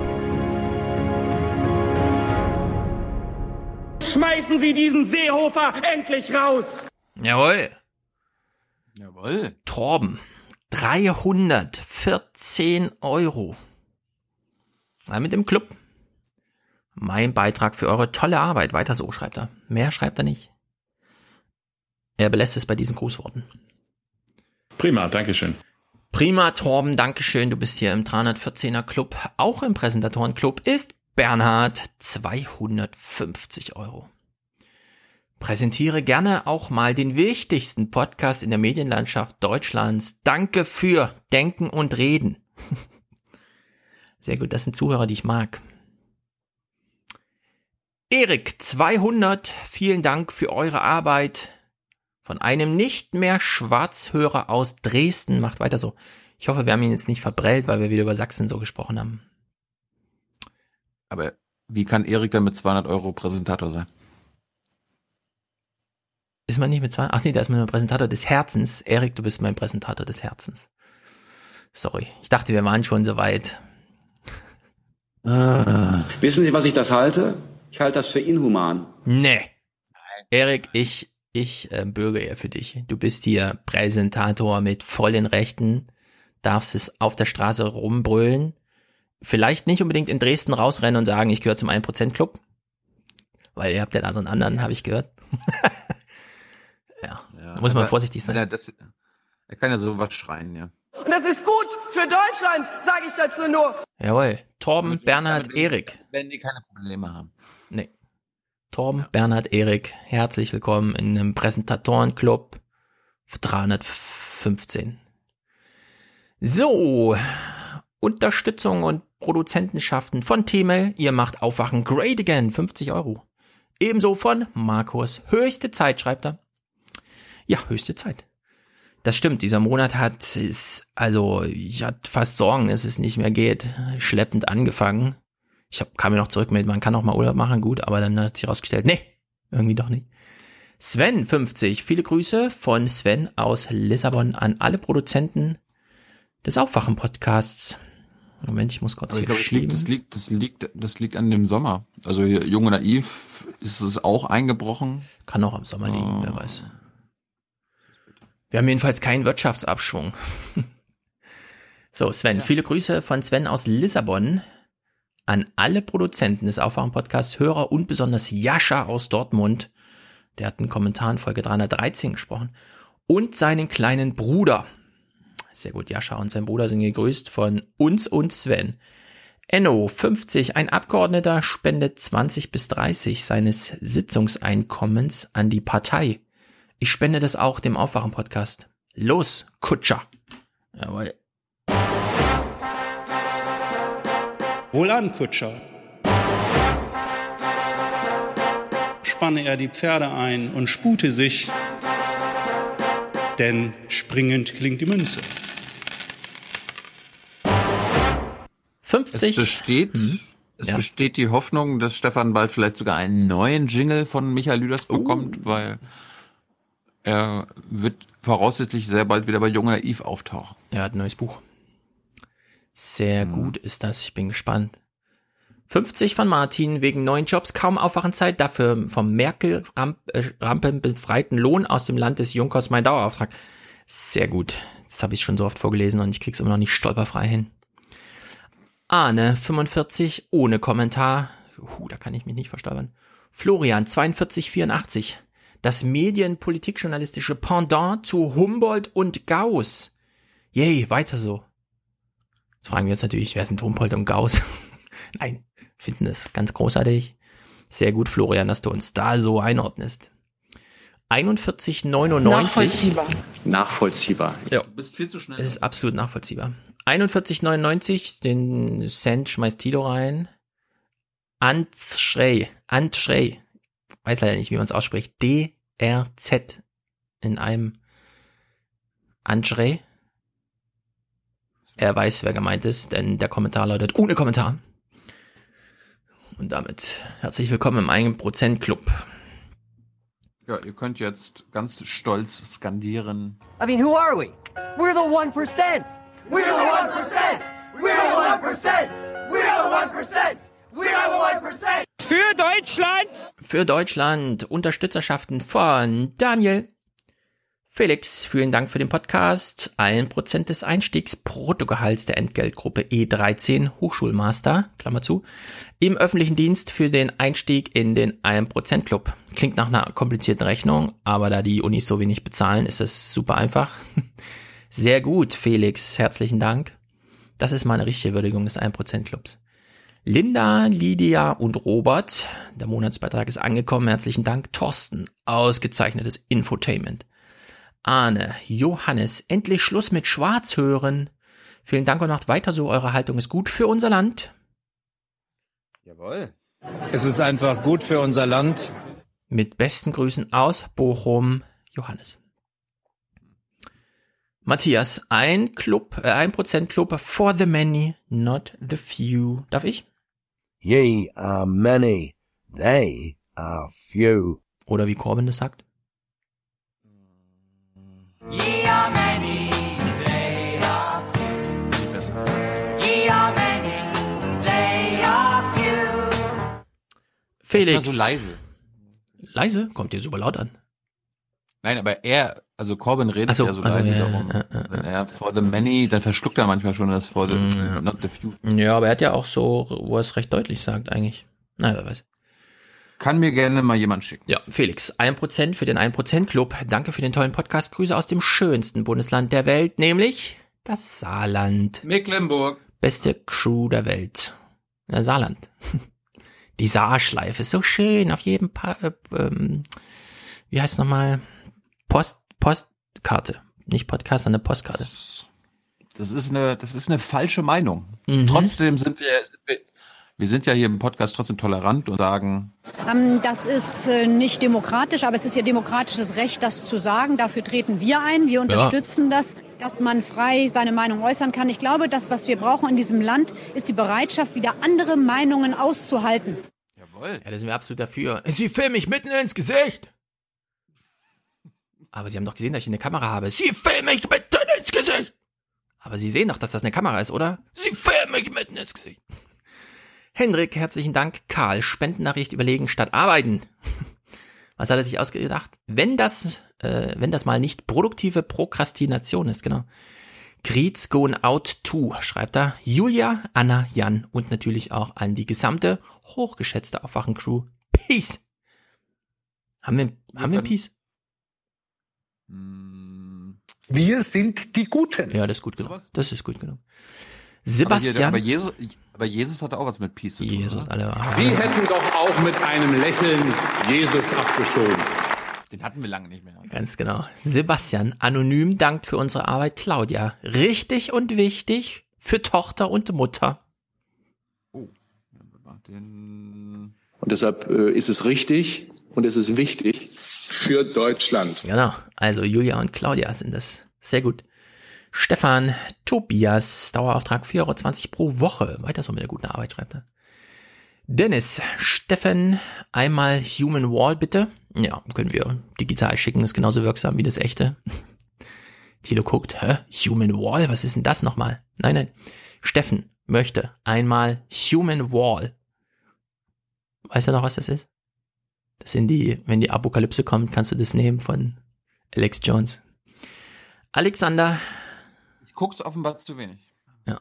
Aufwachen Monatsbeitrag, schreibt er sehr gut. Fabian, schlimm ist das. Und schade, schade auch für Deutschland.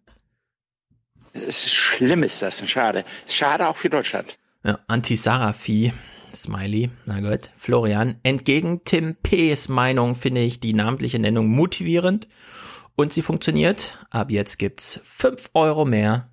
Ein echter Mehrwert. Danke.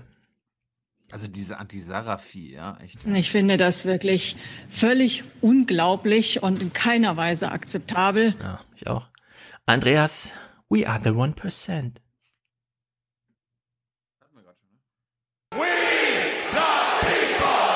Dann gibt's den Benedikt. I am in the top 1%.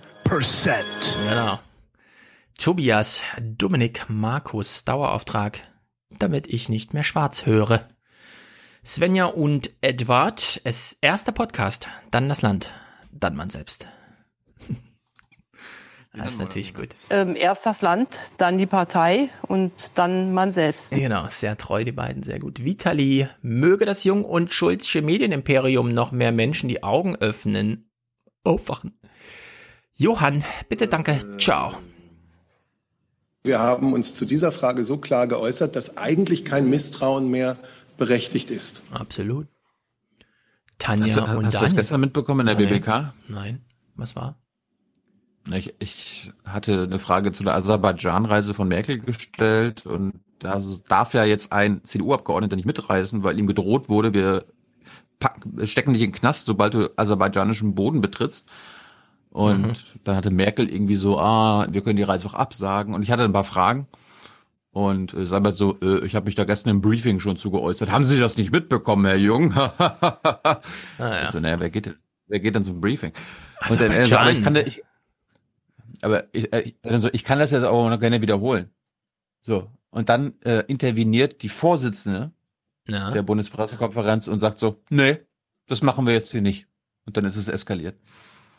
Wie eskaliert zwischen wem? Steffen Seibert und der Vorsitzenden? Steffen Seibert hat so, so nebenbei geguckt und dachte so, was passiert denn hier? Weil sie hat natürlich interveniert und das ist nicht ihre Aufgabe, irgendwelche Antworten nicht äh, geben zu lassen. Und ich dann nur so, äh, Frau Vorsitzende, das ist nicht Ihre Aufgabe, wenn der Regierungssprecher etwas sagen möchte oder anbietet, das zu sagen für die Audio- und Fernsehkollegen, die beim Briefing nämlich nichts aufnehmen durften. Ja. Ich weiß, ich weiß, ich weiß, wie du das nutzen kannst. Demnächst, wenn Herr Seibert mal wieder das sagt, was er schon immer gesagt hat, und äh, das abschließt mit, gucken Sie ins Protokoll, muss sagen, Frau Vorsitzende, das hat Herr Seibert schon gesagt, fordern Sie auf, was Neues zu sagen. Und dann muss er was Neues sagen. Weil man darf ja nicht Ja, sagen, aber was man woanders schon gesagt hat. Man könnte dein Argument aber tatsächlich benutzen, wenn man sagt, okay, er hat gestern das und das dazu gesagt. La Frau Vorsitzende, lassen Sie uns aber hören, ob er heute noch dasselbe sagt. Oder so, genau. Ist er, ist er wirklich, ist er wirklich so? Wer Ja. weiß? Ja, vor allem, wie kann sie denn, sagen wir mal so, wie kann sie denn da so zensorisch eingreifen? Gut, Tanja und Daniel, herzlichen Dank. Philipp, danke für Information pur. Bernhard, Nein. unser Supertreuer. Wir, wir, wir mani das ist doch keine Information pur, wir manipulieren euch doch. Meinungsbildung ist immer auch ein bisschen Manipulation und deswegen darf man irgendwie nicht glauben, es ist immer nur die reine Wahrheit, die Menschen irgendwie austauschen. Ja, Dieser, glaubt dieser. Soundclip kam, dieser Soundclip kam übrigens von, vom Tag der offenen Tür letztes Jahr mit dem Ja, Messias. wann ist die nochmal? Am, an diesem Wochenende. Jetzt am Wochenende. Und zwar nicht nur in der BWK, sondern grundsätzlich. Das ganz, ganze Berliner Regierungsviertel ist irgendwie offen. BND, Ja. Verfassungsamt, Äh, Spiegelredaktion. Dafür haben wir keine Anhaltspunkte. Spiegelredaktion gehört auch zum Regierungsviertel, oder? Wie war das nochmal? Es ist doch zwischen Bahnhof, der auch dazu gehört, und BWK gelegen. Gut, Bernhard, super treu. Herzlichen Dank, Andreas. Die Psychos erobern den 1%-Club. Gute Arbeit, kein Problem. Herzlich willkommen, alle Psychos.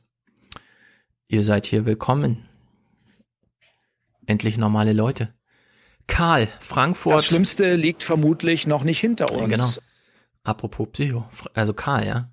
Frankfurt Banking Ultras. Was ist denn hier los? Frank, bitte alle aufwachen, schreibt er. Mm, das ist gut. Bitte alle aufwachen. Tobias, gut für unser Land. Ja, ist es gut für unser Land oder was? Ja, ja, ich wollte nur einen neuen nehmen. Das ist gut für unser Land. Und Nicole, herzlichen Dank. Weitere Monatswechsler, die uns keine Botschaften schicken, sind natürlich auch herzlich gedankt. Apropos Botschaften, wir lesen hier gerne Botschaften. Ich habe eine Postkarte gekriegt. Sie sieht sehr schön aus, würde ich sagen. Keine Ahnung. Striche. Striche, Treppe 4. Das ist die Treppe 4.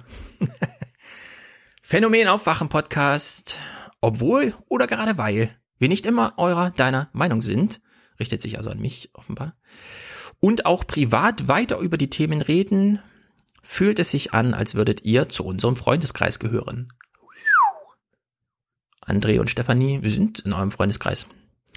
In Gedanken und Gesprochenes mischen sich äh, Samples eurer Soundboards. Und überhaupt macht das Leben viel mehr Freude, wenn man nicht alleine Nachrichten schaut, Smiley. Lieber Stefan, äh, vielen herzlichen Dank für eure Arbeit mit besten Wünschen. Mit besten Wünschen was? Ist es nur die Karte oder was? Nee, es war nicht nur Grußworte, sondern ich habe ein T-Shirt bekommen. Ich habe es nicht an, leider.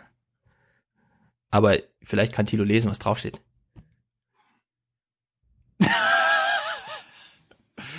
Uganda? Ja. Mache ich gleich nachher. Mache ich gleich nachher, genau. Ist ja hier keine junge naiv Werbeveranstaltung. Aber Uganda war, glaube ich, ganz gut. Das ist mir, äh, es hat mir ein Hörer am Montag gesagt, Mhm. dass er, dass es ihm auffällt, wenn immer ich in der Welt herumreise, Ja. dass genau du derjenige bist, der ja sonst immer von unseren Nachrichten und so weiter mal vor Ort Berichte haben möchte, dass er, wenn wir vor Ort Berichte machen, also du, wenn wir vor vor Ort Berichte machen, dass du das ignorierst. Also meine lieben Freunde, so, meine war bei unser- lieben Freunde. das war bei uns in Ja. Ostreise. Äh, was, was bitte? Wo war das Ach, Du hast so? unsere Arte-Doku auch noch nicht Also, meine lieben Hast du Freunde. die Arte-Doku? Thilo Jung, wenn Thilo Jung Reisen macht, bin ich die Nummer eins, die das promotet. Bis dahin, dass Thilo 22 Videos aus Israel und Palästina abliefert, ich daraus einen Text schreibe mit ungefähr 100 Links, wo jedes einzelne Zitat punktgenau in das YouTube-Video rein verlinkt, damit man wirklich nachlesen kann, hat der Stefan es richtig zitiert, ja oder nein? Und dann kann man ja, also sowas hat man auch gar nicht gesehen im deutschen Journalismus, dass aus einem Konglomerat an YouTube-Videos, wo man sich fragt, wer soll das alles gucken? Ja, ein Text entsteht, in dem Deep Links auf die gesprochenen Worte stattfinden. So, also ja, ich habe genug YouTube äh, junge naiv unterwegs Videos geguckt. Äh, ich ich Ja, kann da- das war- Agenda das noch, war- äh, das Uganda noch ein bisschen auf meiner Liste stehen lassen. Ja, aber der, die Art, also man, wenn wir mal eine TV-Doku machen, das, das finde ich schon schlimmer, dass du die nicht gesehen hast. Oder, oder Heiko Maas. Äh, Äh, also zu dieser TV-Doku will ich auch noch mal kurz was sagen. Vielleicht geht das ein bisschen jetzt äh, darüber hinaus, was man sagen darf und so, ja. Aber die Botschaften, die du mir auch von der Produktion geschickt hast, waren, ich kann schon wieder nicht machen, was ich will, ich muss mich schon wieder ans Drehbuch halten. Klar kann ich mir das dann angucken, was Arte für ein tolles Drehbuch hatte und so weiter. Ich sehe dann auch Thilo Jung, der das da umsetzt vor der Kamera, aber ist das dann eine junge Naivproduktion, die ich nicht verpassen darf oder habe ich dann einfach mal eine Arte-Reportage, wo das Drehbuch in Berlin geschrieben wurde und dann nur ein paar B-Roll gemacht wurde in Ägypten, ja, oder was weiß ich. Also so wichtig scheint mir es dann auch nicht, diese halbe Stunde Arte-Doku nochmal zu sehen. Ich freue mich aber, dass Arte die äh, als so gelungen hält, dass sie die natürlich so präsentieren, dass sie alle möglichen Leute geguckt haben. Also hoffentlich auch ihr. Du, du nicht. Ja, das findet aber noch statt. Ist sie noch in der Mediathek oder was? Kriegt man sie noch? Kann ich, kann ich dir schicken. Das heißt, das heißt, wenn wir jetzt äh, ab nächster Woche in Israel und äh, Gaza und Palästina sind, dann äh, da wirst du wieder reingucken. Ja, ich will ein Update haben. Ja, das, das ist das Ziel. Gut. Unglaublich, Leute. Schmeißen es raus. Apropos, ähm, wäre vielleicht auch was für ein Aufwärm-Podcast. Ich habe ja am Dienstag ein erstes Talk-Radio zu meinem Buch gemacht und habe jetzt auch nachträglich mir ein Trans Transkript anfertigen lassen. Ist nämlich ein bisschen heikel. Man braucht nämlich Links in dem Transkript. Also auch Zeitmarken während des Transkribierens und so weiter. So, und ich habe gesehen, die Qualität ist jetzt nicht so besonders gut, aber bietet sich vielleicht an. Wir kriegen ja doch recht häufig so Fragen. Hm, wann habt ihr das und das nochmal gesagt? Sind ja 800 Stunden Podcast und so. Also nachträglich würde ich es nicht machen, aber vielleicht kostet allerdings auch 5 Euro die Stunde, das zu transkribieren. Ist vielleicht ein bisschen teuer für einen Aufwachen-Podcast. Aber ich habe gesehen, die Verlinkung klappt wunderbar. Also der Text läuft so mit, während man den Podcast hört. Und man kann auch weiter scrollen und dann, ah, dieser Satz, dann klickt man den Satz an und dann wird er automatisch gespielt. Das ist wirklich eine ganz erstaunliche Technik. Heutzutage. Naja. Ansonsten haben viele gefragt, was ist denn hier mit dem Twitch-Livestream? Also ich bin absolut dafür. Von mir aus können wir hier, freitags bauen wir die Sendung ja immer so ein bisschen zusammen. Dienstag läuft sie aber eigentlich im Grunde immer durch. Von mir aus können wir es ja live streamen. Müsste Tilo überreden. Ja, wozu brauchst, brauchst du da mich? Ich will, nee, ich will einen Aufwachen-Podcast Livestream. Oder was hast du jetzt falsch verstanden? Also den Dienstags Aufwachen-Podcast Livestreamen auf Twitch. So wie wir hier gerade reden und so weiter und so fort. Ja, aber das hat, das hat doch nichts mit mir zu tun. Also da muss ich doch nichts machen, oder? Ach so, du hast ja nichts dagegen, meinst du? Ja. Ach so, ja. Ich werde, ich werde nicht an Chats teilnehmen oder irgendwo irgendwas verfolgen. Ja, der Chat läuft ja nur so nebenher, da guckt man dann so ein bisschen. Gut, Nee, ich meine, wir hatten, wir hatten doch schon Erfahrungen gemacht mit Livestreams und haben es dann aus gutem Grund sein gelassen. Äh, zum Beispiel? Ja, wir hatten da auf Facebook, glaube ich, zwei, drei Folgen gestreamt. Hm, warum haben wir das sein gelassen? Ja, weil es belanglos war. Nee, ich glaube, wir haben da, die Leute sind heiß drauf. Können wir überlegen. Also technisch absolut kein Problem. Ein Tastenklick mehr und das Ding läuft auf Twitch. Ich habe auch gesehen, ist vielleicht auch nicht ganz unentscheidend. Bei Twitch, da das ja zu Amazon gehört, alle, die bei Amazon ein Prime-Konto haben, haben automatisch so ein Konto, um Leute zu unterstützen. Die müssen also nicht erst irgendein Konto aufladen und können dann einfach ein Abonnement klicken und so. Vielleicht auch noch eine kleine Unterstützung auf dieser Seite. Auf der anderen Seite, mh, mm, ich, ich bin ja großer Twitch-Fan. Ich gucke ja im Grunde nur Twitch den ganzen Tag, deswegen komme ich ja nicht zu Uganda und sowas.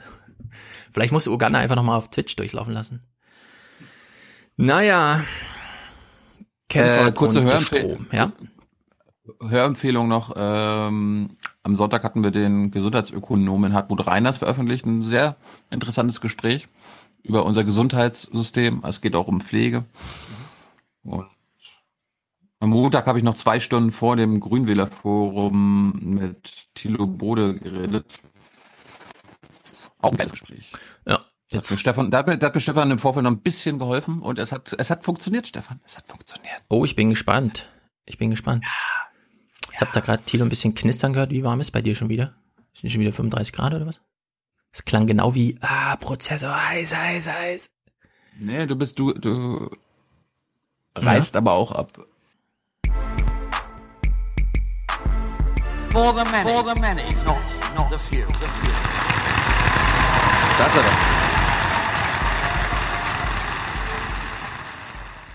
er Bist du ein einziges Mal, bist du ein einziges Mal in Mali in einem Flüchtlingslager gewesen, in Somalia? Bist du dort gewesen? Hast du dir angeguckt und hast du mit Menschen gesprochen? Alexa, wie warm ist es in Berlin?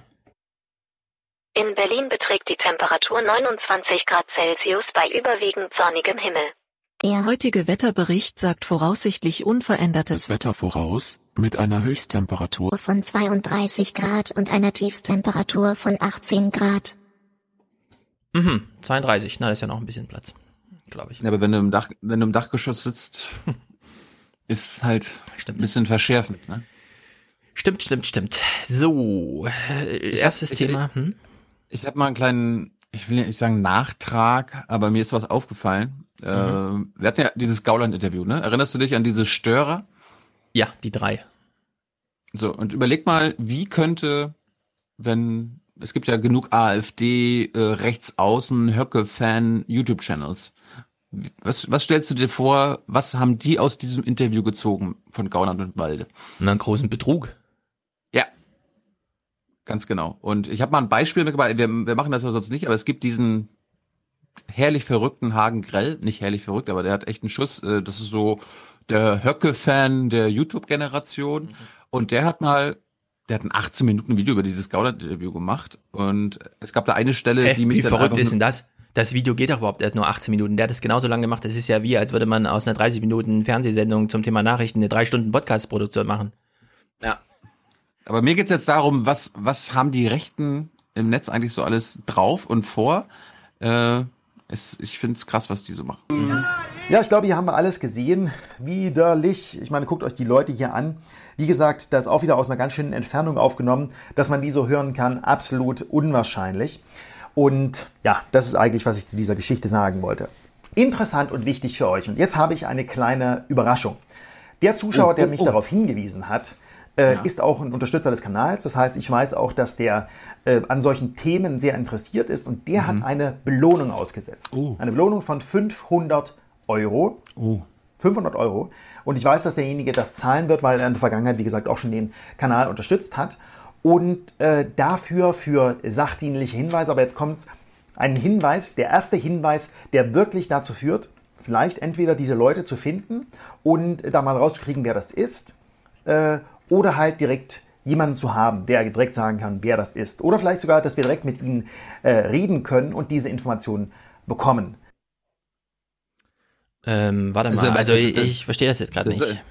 Der hat ein Kopfgeld ausgesetzt. Ja, so als AfDler, Pegida-Typ.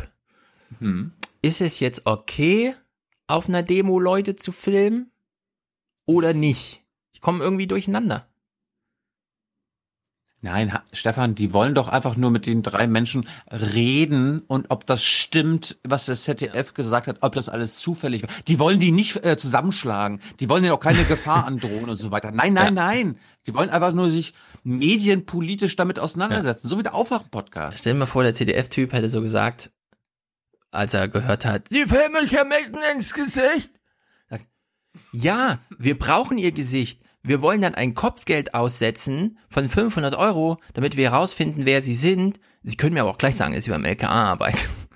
Ja, also, liebe Pegida AfDler, das, also, ehrlich gesagt. Und hat YouTube schon was gemacht oder ist das jetzt weiter einsehbar? Das ist einsehbar. Ehrlich gesagt, der Typ guckt so viel Fernsehen. Beschränkte Mittel und dazu keine Kultur, da kann man nur vor dem Fernseher enden. Ja. Ich wollte es mal mitgebracht haben. Ja. Dann sind wir informiert jetzt darüber. Stromkabel, harter Themenwechsel. Äh, wir haben ja bei Kempfert gehört, pff, Leitungen ausbauen. Wir können auch erstmal die Solaranlagen und so weiter. Ich fand es ja ganz interessant, dass sie im Gespräch schon meinte, ja, so eine Strompreisfindung ist etwas bizarr, wenn ab und zu mal die Sonne scheint und mal der Wind weht und dann mal wieder nicht. Du hast ja dann natürlich immer in deiner millennialhaften Art und Weise gesagt, brauchen wir dafür überhaupt einen Markt? Sie in ihrer Ökonomenwarte hat nicht gesagt, wir brauchen natürlich die Geldlogik, ist doch klar, nach welchen willst du das sonst? Irgendwann muss ja das Windrad herstellen und bauen. Kannst ja nicht sagen, na jetzt, wo es da ist, schalte ich plötzlich den Markt aus und so, ja? Also, typische Karambolage, wie man bei Arte, deinem Lieblingssender, sagt. Und äh, im ZDF war es auch Thema letzte Woche. Ich habe ja ZDF geguckt. Und es gab dazu auch einen interessanten Hörerkommentar nochmal. Wir hören mal, es gibt ehrgeizige Pläne, weil ich bin jetzt auch erstmal der Meinung, ja, im Norden weht viel Wind, beziehungsweise man kann den Wind gut ernten im Norden, weil das Land so flach und der Wind so stark ist und da muss man nicht so auf hohen Bergen bauen, sondern kann einfach ins flache Land hintereinander weg solche Dinger setzen. Kempferts Spruch fand ich ganz gut. Äh, Vögel sterben, ja, warte mal, wie hat sie es gesagt? Sie hat irgendwas mit Vögeln gesagt. Ach ja, wir hatten ja schon mal den Bauernverbandstyp, der meinte, ja, wissen Sie, wie viel Insekten auf den Glasscheiben von Autos sterben? Haben Sie da mal drüber nachgedacht? Jetzt geben Sie immer den Schuld dem Bauern. Und jetzt sagt sie, ja, es kann schon mal passieren, dass so ein Habicht in so ein Windrad fliegt, aber ehrlich gesagt, Katzen töten wahrscheinlich mehr Vögel in Deutschland. Wollen wir jetzt Katzen verbieten? Okay, also war auch sehr lustig mit der Kämpferin. Jedenfalls. Irgendwas. Ja, wir wollen Katzen verbieten. Wir wollen ja. Katzen verbieten. Wir brauchen jetzt den Katzenausstieg. Also wir brauchen Strom, der im Norden einfach zu ernten ist und den Süden muss. Weil im Süden arbeiten die tollen Industriearbeiter und im Norden wird ja nur gefaulenzt. Ja, wie wir das halt so. Also wir brauchen dann Stromkabel, also gibt's ehrgeizige Pläne. Es sind ehrgeizige Pläne. Denn bis zum Jahr 2025 sollen drei große sogenannte Stromautobahnen fertig sein. Der Südostlink von Magdeburg nach Landshut, der Südlink aus der Nähe von Hamburg. Ja, das heißt immer Link, aber ich würde so Link, ja, so verniedlichen. Der Südostlink, der Südlink. In Richtung Heilbronn und die Strecke von Emden nach Düsseldorf, alle unter der Erde.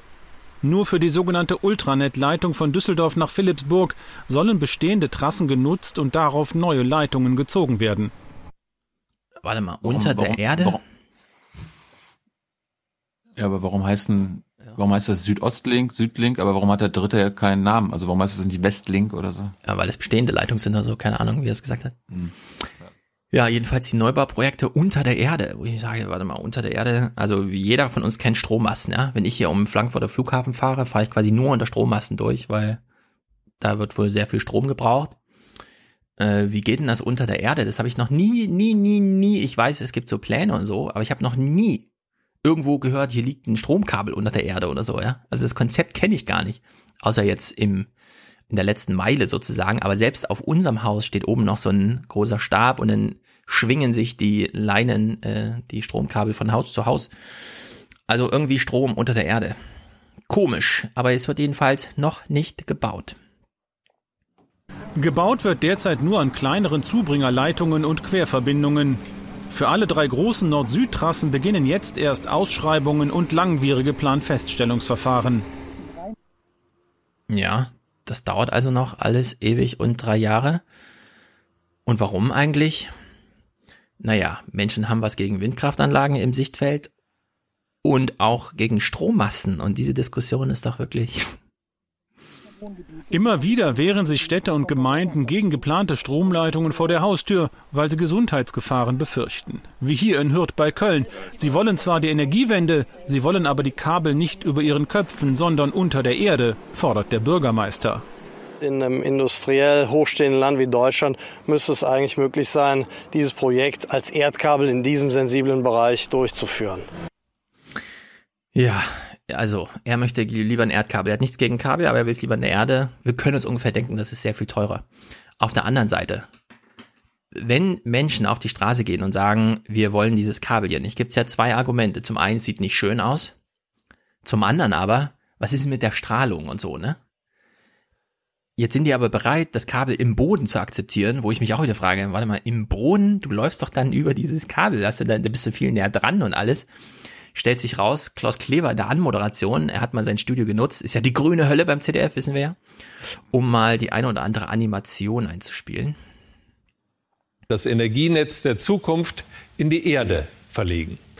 Das ist eine sauteure Sache, die Milliarden zusätzlich kostet, aber die Landschaft schont. Leider nicht ganz perfekt, denn darüber darf nicht gebaut werden und kein großer Baum gepflanzt. Die Kabel bringen Magnetfelder und Wärme bis zu 70 Grad in den Boden. Aha. Das ist, das, ist ja, das ist ja wie das munitionsverseuchte Feld in MacPom, ey. Aber überleg mal, 70 Grad, ne? Du hast also im Winter Gebiete in Deutschland, in denen bleibt einfach kein Schnee liegen. Und in dem weckt im Sommer auch nichts und so, weil da sind einfach 50, 60, 70 Grad im Boden. Gleichzeitig Magnetfelder natürlich, weil das bringt die Energie nun so mit. Jetzt kann man über viel Strahlung irgendwas sagen, wie es uns schädigt, keine Ahnung. Die 5G-Netze kommen ja jetzt und so, ne? alles Ultramikrowelle, irgendwas, keine Ahnung. Aber wenn wir doch ein was wissen, das Effekte auf die Fauna hat, dann sind das doch Magnetfelder. Also Zugvögel orientieren sich da dran, irgendwelche Maulwürfe, wenn sie wissen wollen, in welche Richtung buddel ich eigentlich. Und wenn wir dann in dem Maße, wie wir, was weiß ich, um den Frankfurter Flughafen äh, hier Netze gespannt haben, sowas unter die Erde bringen.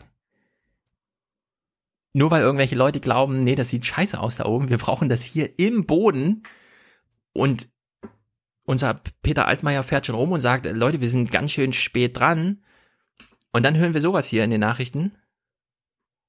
Auf dieser Pilotstrecke im Westmünsterland werden Auswirkungen von unterirdischen Stromkabeln getestet. Das Verbuddeln ist aufwendig und teuer, auch weil Grundstücksbesitzer entschädigt werden müssen. Viele Landwirte wollen die Kabel nicht unter ihrem Acker und haben Widerstand angekündigt, zum Leidwesen der Netzbetreiber. Das bereitet uns große Probleme, natürlich. Wir sind zwar bemüht, möglichst äh, fertig zu werden im geplanten Zeitraum. Aber das kostet halt zusätzliches Geld, was letztlich die Stromkunden bezahlen müssen, also wir alle. Es wird jetzt angefangen zu testen, wie sich Stromkabel im Erdboden so verhalten und was das bedeutet. Und die Bauern sagen schon, nicht unter meinem Acker. also manchmal frage ich mich, liebe Menschheit, ja, es ist alles schön gedacht und so, aber hier bitte nicht mehr Demokratie einführen, sondern da muss man auch irgendwann mal einfach machen. Wir wissen, ah. Stromkabel sind gut, die kann man auch mal spannen. Das, Schneise in den Wald, zack, fertig. Ey, das ist, bei sowas denke ich mir immer, Leute, das, das kann so einfach nicht. Und dann steht der Bauarbeiter da und denkt, oh, ich weiß jetzt auch nicht, also wir müssen jetzt hier buddeln, aber es dauert alles ewig und so weiter. Jedenfalls, wir haben noch einen Kommentar von Sven dazu bekommen. Zu Windkraftanlagen. Es gibt nämlich eine große Entlassungswelle auf den Baustellen, weil nämlich jetzt und so, deswegen würde mich das auch bei Kempfert interessieren wenn sie da sagt, ja, einfach weiterbauen und so, keine Ahnung, die Kabel kommen dann schon irgendwann oder Speicher ist ja eh kein Problem, wie sie sagt. Es gibt wir jedenfalls. Haben letzten, hm? Wir haben da in der letzten Folge gehört, dass die Windkraftanlagenhersteller, zum Beispiel in Deutschland, hm. große wirtschaftliche Probleme haben. Genau. Da gibt es wahrscheinlich Entlassung.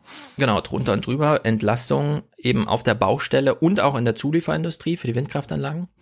Und dann schreibt er, ein Hauptproblem für diese Krise ist. Das ist jetzt auch für dich besonders interessant, für mich auch, für alle Kämpferzugucker, weil ich fand das schon interessant, wie sie sagte, naja, ja, die Sonne macht denn die Energie quasi von alleine, aber wir können trotzdem die Marktlogik nicht ausschalten, ja. Also nur weil und so, das muss alles trotzdem irgendwie entstehen. Das ergibt sich nicht von selbst, sondern es muss sozusagen ein Incentive-getriebene, ja genau, irgendwo müssen Werte abgerechnet werden dann schreibt er, ein Hauptproblem für diese Krise ist, dass Windstrom anders als Solarstrom, würde mich auch fragen, warum, ähm, wobei das auch langsam abwärts geht, Klammer zu, keinen garantierten Strompreis hat.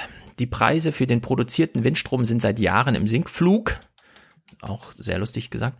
Die Hersteller verdienen nicht mehr das Geld wie zum Beispiel vor zehn Jahren, trotz gesteigerter Anlagenzahl, zumindest in Deutschland wir wissen ja, Deutschland hat das sehr lange gefördert im Sinne von feste Preise für und so. Und dann hat Altmaier in der FAZ gesagt, das kann bis zu eine Billion Euro kosten, die Energiewende und der ganze Kram. Eine Jetzt, Million? Billion, mit B. Ah ja. Ah ja. Jetzt wird das so langsam dem Markt übergeben und man sieht, ja, wenn der Wind weht, ist der Strompreis negativ, ja. Also du kriegst ja keine Anlage refinanziert, aber ohne Finanzierung kannst du sie nicht bauen. Also irgendwo beißt sich die Schwanz äh, in die Katze, ne? Ihr wisst schon. Nix mit fehlenden Leitungen in Deutschland. Das ist auch ein Problem. Also er bestätigt hier im Grunde. Aber zu den fehlenden Leitungen kommen noch die Leistung, Leistungsbudgets vom Staat, so nennt er das jedenfalls. Damit ist die vom Staat ausgeschriebene elektrische Leistung durch Windenergie gemeint. Dieses Budget wird ebenfalls seit Jahren immer mehr gesenkt. Deswegen spricht der Altmaier auch immer von Sonderausschreibung. Ja, also wir haben tatsächlich das Problem, äh, wir können natürlich, äh, sagen wir mal so, in der DDR gab es ja früher die Entscheidung, Wärme, machen wir Fernwärme. Da kommt ein Ding irgendwo hin und dann strömt es so aus in alle umliegenden Häuser. In Westdeutschland hat man die andere Entscheidung getroffen und hat gesagt, jeder hat seine eigene Heizung im Keller. Sind beides funktionierende Modelle, wird ja auch beides praktiziert.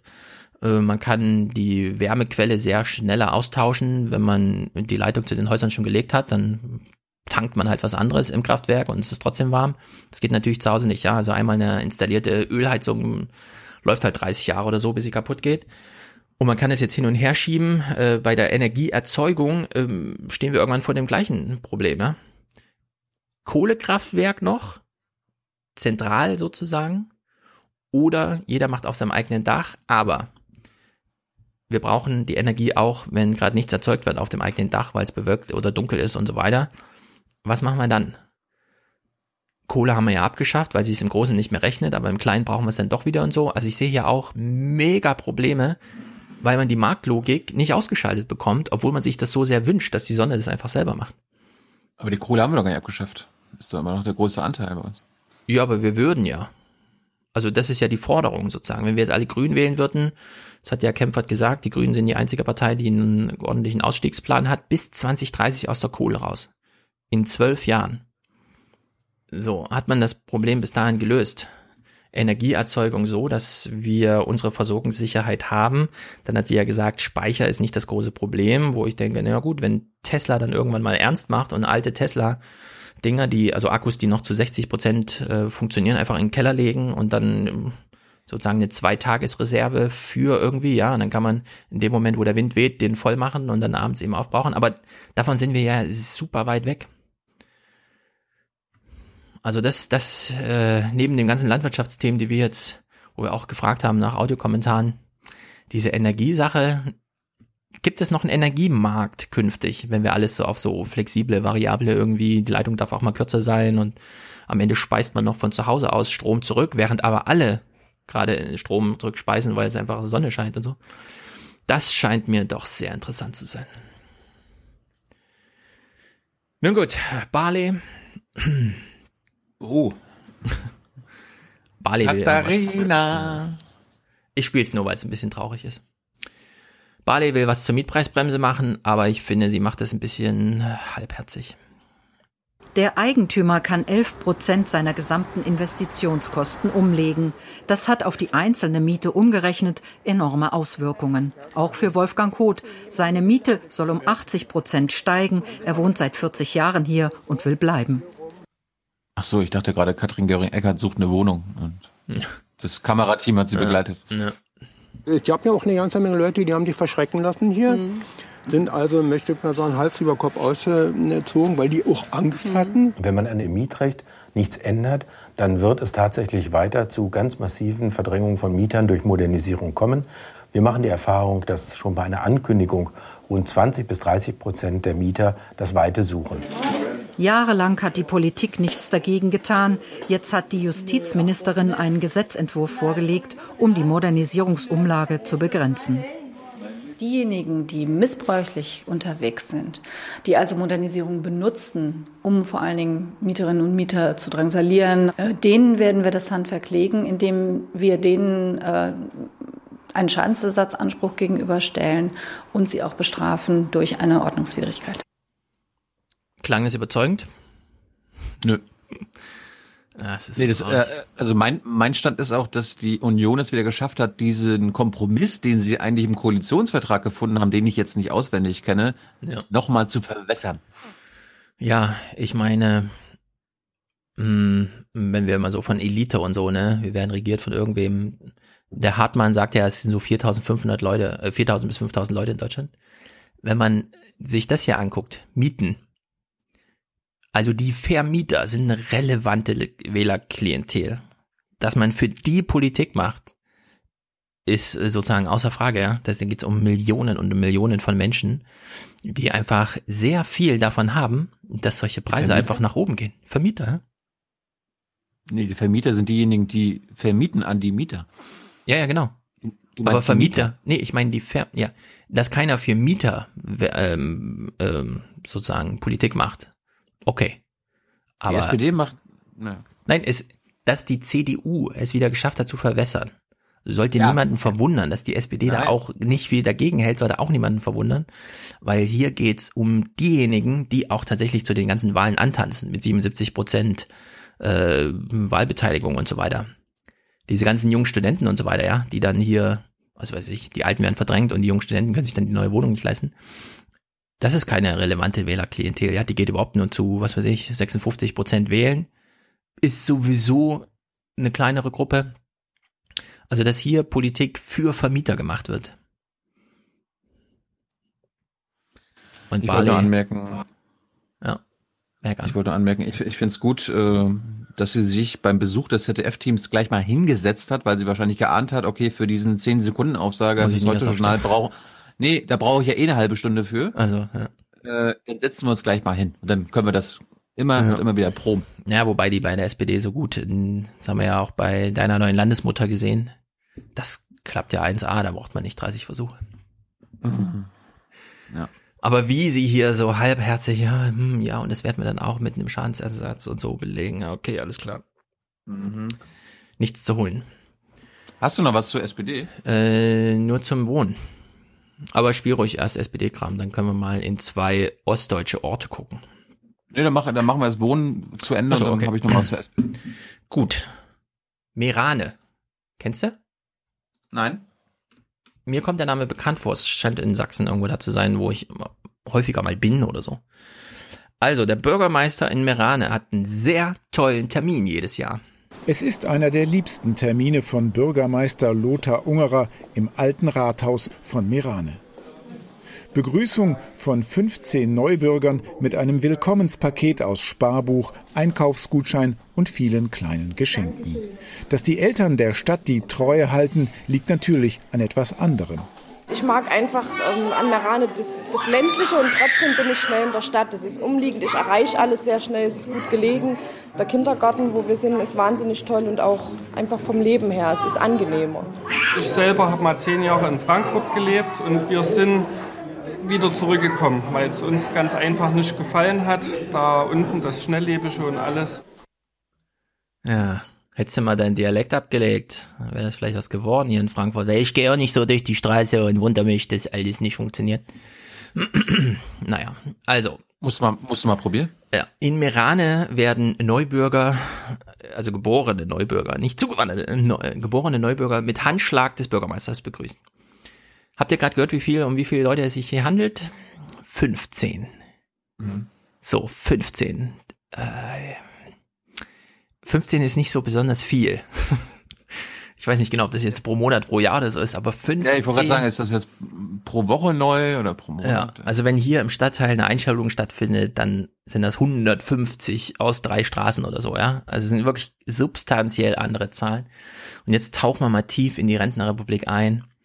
Merane verliert Einwohner, natürlich an den Tod. Das wird hier mal so ein bisschen vorgerechnet. Doch der Eindruck täuscht. Jedes Jahr verliert Merane etwa 130 Einwohner. 15.000 sind es heute, bald nur noch 12.000. Zwar ist die Abwanderung seit ein paar Jahren gestoppt, aber es sterben einfach mehr Menschen, als geboren werden.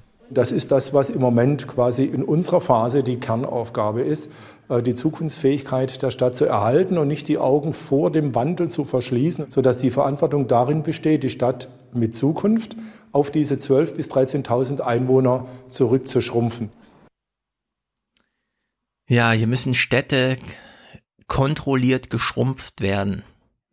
Da es überhaupt gar nichts gibt, was diesen Trend aufrecht äh, entgegenstehen könnte. Ja, hier bekommt jeder, der hier ein Kind bekommt, einen Kindergartenplatz, 100 Euro Begrüßungsgeld, einen Handschlag vom Bürgermeister, alles ist rundum Paket, ja. Außer ein Job.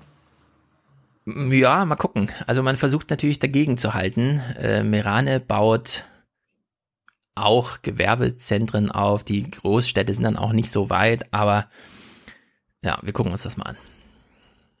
Um Landflucht und demografischem Wandel die Stirn zu bieten, hat sich Merane einiges einfallen lassen. Im Stadtbild fallen zunächst viele neue Grünflächen auf, alles ehemalige Brachen wie zum Beispiel die alte Kammgarnspinnerei. Es ist das verlassene Erbe der DDR-Wirtschaft. Das zu entsorgen ist oft mühsam, aber notwendig. Wenn Sie nur solche Objekte haben, da werden Sie ja irgendwann äh, depressiv. Das heißt, äh, es muss weg, um einfach den Leuten zu zeigen, auch die Stadt hat hier Perspektive äh, mit ihren ehemaligen Industrieanlagen. Manchmal entsteht dann etwas ganz Neues, wie beim denkmalgeschützten Turm einer anderen Spinnerei. Ein Neubaugebiet für zehn Familien mit Glasfaseranschlüssen und einer Steckdose für das E-Auto der Zukunft. Wir haben einen Großteil der Grundstücke bereits vermarktet und für die noch äh, nicht verkauften Grundstücke gibt es aktuell aber auch Interessenten. äh, sind ausnahmslos junge Familien, die jetzt hier erworben haben. Und die häufig dann auch aus Großstädten in die Provinzstadt ziehen, weil es halt hier angenehmer ist. Äh, Kita ist da, Schule ist da. Und das, äh, das beglückt uns eigentlich. Ja, würde mich nicht wundern, wenn das so weit geht, dass der Bürgermeister aus Merane sagt, gib den Leuten Kredit mit 0,0 Prozent, ist mir scheißegal. Hauptsache, ja. Hauptsache 10, also der Bürgermeister kümmert sich um 10, legt noch das Glasfaser selbst. Ich frage mich ja, ich frage mich ja, wenn, wenn diese zehn Familien zwei Elektroautos haben, mm. dann gibt's ja nur einen Elektroaufladeanschluss. Ja. Ja, er muss da Zukunft, er muss da an die Zukunft denken. Also der Zukunft in 10, in 20 Jahren haben doch alle ein Elektroauto, wissen wir doch. Ja, also ich will mich auch nicht darüber lustig machen, weil der Ansatz ist ja genau richtig. Wasser, Strom, okay, das steht in jedem drin, aber zusätzlich kann man als Dienstleistung, mit der man sich dann auch von anderen Dörfern unterscheidet, eben sagen, du kriegst hier deine Gigabit-Anleitung, würde ich mal sagen, das heißt Glasfaser, ja, dass man da auch gleich Gigabit kriegt. Und eben Strom für dein Auto, wenn es dann irgendwann mal kommt. Also warum nicht? wer weiß, wie weit äh, so ein Dorf oder so eine Stadt sich dann halt wirklich da einfach in Subventionen reinstürzen kann, um zu sagen, wir machen es hier wirklich mit 0,0 Prozent, die Hauptsache hier bleibt und für jedes Kind mehr nehmen wir euch noch die und die finanzielle Last oder sowas. Ja, also ja alles Mögliche möglich. Naja, was ich auch witzig fand, diese alten Industriedinger von damals, diese Backsteindinger, die werden einfach richtig zurückgebaut. Lieber eine Wiese als irgend sowas. Also lieber eine Wiese mit irgendwas drauf, einem Baum oder so, ja, als, als sowas. Also solche Anstrengungen sind das jetzt, die sie da unternehmen. Und, das finde ich eine ganz gute Idee, äh, die alten Plattenbauten sind ja auch noch da. Ein Problem sind die alten Plattenbausiedlungen. Dort gibt es Leerstände von 40 Prozent und mehr. Das ist nicht nur unwirtschaftlich, sondern macht die ganze Siedlung unattraktiv.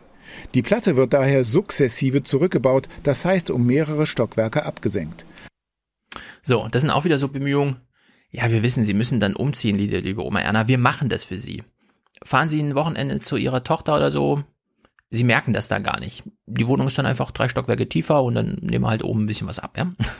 So, also man umsorgt sie hier vollständig. Der Bürgermeister kümmert sich, man denkt sich jetzt so, wenn man das so guckt, ist das jetzt eine Stadt im Aufwind? Ist das hier ein Beispiel für eine Stadt, die es geschafft hat im Osten? Oder mit was für Tendenzen haben die es eigentlich zu tun, ja? Und jetzt wird mal die Rechnung aufgemacht. Die, das, ich finde, das sollte man öfter machen. Wir gucken jetzt mal richtig ins Zahlenwerk. Womit hat es der Bürgermeister hier zu tun? Das alles ist nicht viel wert ohne Arbeitsplätze. Gewerbegebiete werden in Merane schnell bebaut. Ein Glücksfall, Zwickau mit seinem VW-Werk liegt gleich um die Ecke. Viele Zulieferer lassen sich in Merane nieder. Allerdings stellt VW in Zwickau nächstes Jahr komplett auf E-Mobile um. Es gibt unterschiedliche Studien, wie viele Arbeitsplätze wegfallen werden durch die Elektrofahrzeuge. Äh, man spricht zwischen 8.000 und 10.000 Arbeitsplätzen. Und andererseits kommen neue hinzu. Das ist dann die Waage. Da werden wir in einigen Jahren sehen, wie, wie die Geschichte ausgeht. Die Zukunft dieser Kinder ist offen. Der Bürgermeister hat errechnen lassen, dass die demografische Talsohle für Merane erst 2050 durchschritten sein wird. Dann gibt es auf dem Erinnerungsfoto vielleicht wieder mehr Babys zu sehen. Super Einblick in die Rechnung, die ja tatsächlich stattfinden. Glücksfall, dass gleich ein Autozulieferer oder ein Autounternehmen in der Nähe ist und so weiter. Ja, es hat auch Strukturänderungen und so weiter, pipapo, ja. Glücksfall, dass sich der Bürgermeister hier so drum kümmert, jeden einzelnen Bürger und dann wird er noch auf die Baustelle von den Einfamilienhäusern und so weiter und so fort. Aber die Talsohle ist 2050 durchschritten, in mehr als 30 Jahren. Kann man überhaupt erst damit rechnen, ja, dass da wieder mehr Leute wohnen? Das ist äh, also ein super Einblick gewesen in die Realität, ja. Während alle Politiker immer so ein bisschen, ja, ja und so. Nee, das sind hier, wenn man sich die Karte anguckt, wo wird AfD gewählt und so weiter. Nicht alle Städte haben so viel Glück mit ihrem Bürgermeister und mit der Nähe zu irgendwelchen Großstädten und Autozulieferern und so weiter wie Merane. Und das ist die Talsohle. In 32 Jahren erwartet man wieder mehr Einwohner. Das ist der, das, das, das, der Sinkflug weiter ja, du hast schon wieder deinen äh, Gesundheitsökonom da im Ohr. Das habe ich nämlich schon gelesen, dass da sehr viele sagen, ja, ja, der glaubt auch nicht so ganz an statistische Vorausberechnung, sagt, es ist immer Status quo. Aber diese 32-Jahr-Rechnung wird genauso aufgehen. Da wird nichts außer Zuwanderung. Das wäre das Einzige. Aber ansonsten kann nichts in diese biologische Statistik reinfunken. Und das muss man sich dann wirklich mal genau angucken. Für jeden einzelnen Wahlkreis, wann sind hier Talsohlen durchschritten? Und die Logik haben wir ja auch von den italienischen, glaube ich, war es, oder französischen Soziologen schon gehört. Zuwanderung wird dort als Problem gesehen, wo eigentlich Abwanderung das Problem ist. Eins plus eins ist da längst nicht zwei. Von welcher Partei ist denn der Bürgermeister? Das weiß ich nicht, ist auch egal. Oder? Macht das einen Unterschied? Dass er, ja, hätte sein können, dass er das, dass es erwähnt wurde. Ich habe es jetzt nicht gesehen. Nee, auf der Ebene ist das egal. Völlig zu Recht. Gut, anderes Wohnprojekt Predico. Naja, es, es, es wäre schon, wär schon lustig, wenn es ein AfD-Bürgermeister wäre, der sowas macht. Das meine ich jetzt. Ach so, naja, das wird jetzt kein AfD-Typ gewesen sein. Aber es, sind, äh, du bist in Sachsen. Du bist ja, in ja, Sachsen, ich wer weiß, aber es, ja. Ja. Er gehört, glaube ich, zur politischen Intelligenz, ja, und bislang ist die Polizei davon erfasst und sonstiges, aber wer weiß. Wer ein bisschen politisch nachdenkt, kann nicht zur AfD gehören und er scheint mir einer zu sein, der sehr viel nachdenkt. Gut, Predico oder wie es auch immer geschrieben wird, keine Ahnung. Ich will mal einen Bericht in etwas längerer Laufzeit spielen, nämlich zwei Minuten 33. Folgendes. Hm? Ist doch kein Problem, mache ich doch Ja. ständig. Okay. Äh, folgendes, äh, folgende Situation. Äh, wir haben ja schon mal Tagesthemen? Ähm, Was ist hier los? Ja, das ist noch von letzter Woche übrig geblieben. Nikolas Mark haben wir doch mal geguckt. Niklas Mark, sorry, Niklas Mark. Der FAZ-Redakteur, der sich viel um Architektur und so weiter kümmert und immer wieder Bücher darüber schreibt, wie scheiße Das die deutschen dieser- Städte so aussehen. Das SWR-Ding, was wir mal verlinkt haben. Äh, Oder? es war ein AD Alpha Forum, da Ja, wo ich auch genau. mal war, genau. So, und er hat ja damals gesagt, äh, ja, also so wie wir heute leben, das wollte halt die Industrie vor 50 Jahren so, weil dann einfach erwartbar war, dass die Leute sich nicht besonders zusammenrotten und irgendwelche Ansprüche stellen. Jeder Mann sucht sich eine Frau, kriegt zwei Kinder, sorgt für die, die Frau bleibt zu Hause, es kommt ein kleiner Garten dran, damit der Nachbar nicht so nah ist und dann gibt's nur Smalltalk, aber keine große politische Kommunikation und jetzt vereinsamen wir halt alle in irgendwelchen Einfamilienhäusern. So ne, ungefähr ist das Argument. Es könnte ja auch alles ganz anders sein und wir haben ja schon mal ganz anders gelebt. Im Mittelalter die Villikation, es gab das große Feld und dann hat man nicht acht Teile draus gemacht und Zäune aufgestellt, sondern gesagt, alle arbeiten gemeinschaftlich auf der ganzen Fläche und teilen danach den Ertrag. Was dazu führte, dass man auch genauso lebte, wie man gearbeitet hat. Große Höfe, alle unter einem Dach. Hier der Mann, da der Markt, da irgendwie der Vagabund, der vorbeikam und hier nochmal ein bisschen mitgearbeitet hat und so weiter und so fort. Ja? So, also die Villikation. Jetzt ist es in Berlin teuer geworden zu leben. Man macht keine Feldarbeit mehr. Man arbeitet anders. Gut, aber wir können hier mal reingucken. Dieses Projekt scheint mir doch. Man fragt sich so ein bisschen, warum ist es nicht überall so? Warum ist es so besonders, dass die ARD da ein 2 Minuten 30 Ding in die Tagesthemen einbaut? Ich würde sagen, zu Recht. Danach klären wir mal noch so ein paar kritische Fragen. Mehr ländlich geht kaum gut. Predico rund 50 Kilometer östlich von Berlin. Das seit Jahren stillgelegte Gelände soll wieder belebt werden. Eine Gruppe Berliner will hier aufs Dorf ziehen, so richtig, nicht nur übers Wochenende. Ländliche Idylle ist die eine Seite, die explodierenden Immobilienpreise in der Stadt die andere. Leben und arbeiten auf dem Lande als Alternative auch für junge Kreative, die vornehmlich mit dem Internet arbeiten. So wie Philipp Henschel. Er will mit seinen Mitstreitern hier im Schweizer Haus, wo einst die Melker wohnten, einen Coworking Space, eine Art Wohn- und Arbeitsstätte für Digitalarbeiter einrichten. Seine Erfahrung, wenn das mit dem Internet funktioniert, ist es ziemlich egal, wo der Laptop steht. Wenn man dort eine 50 Mbit-Anbindung hat, dann kann man zumindest erstmal loslegen. Ne? Ähm, zukünftig soll natürlich weiterer Ausbau Das ist hier stattfinden. gegeben. Das ist hier gegeben. Aus der alten Brennerei soll ein neues Atelier werden, aus der Schmiede eine Werkstatt und der großen Scheune Wohnungen. Seit zwei Jahren gehört das Projekt einer Stiftung zur Förderung ökologischer Projekte. Die hat es einer Berliner Mietergenossenschaft verpachtet, die es zusammen mit den etwa 60 Interessenten ausbauen will. Ein Vorhaben, das die Einheimischen sowohl mit Skepsis als auch mit der Hoffnung sehen, dass auf dem Hof wieder etwas passiert.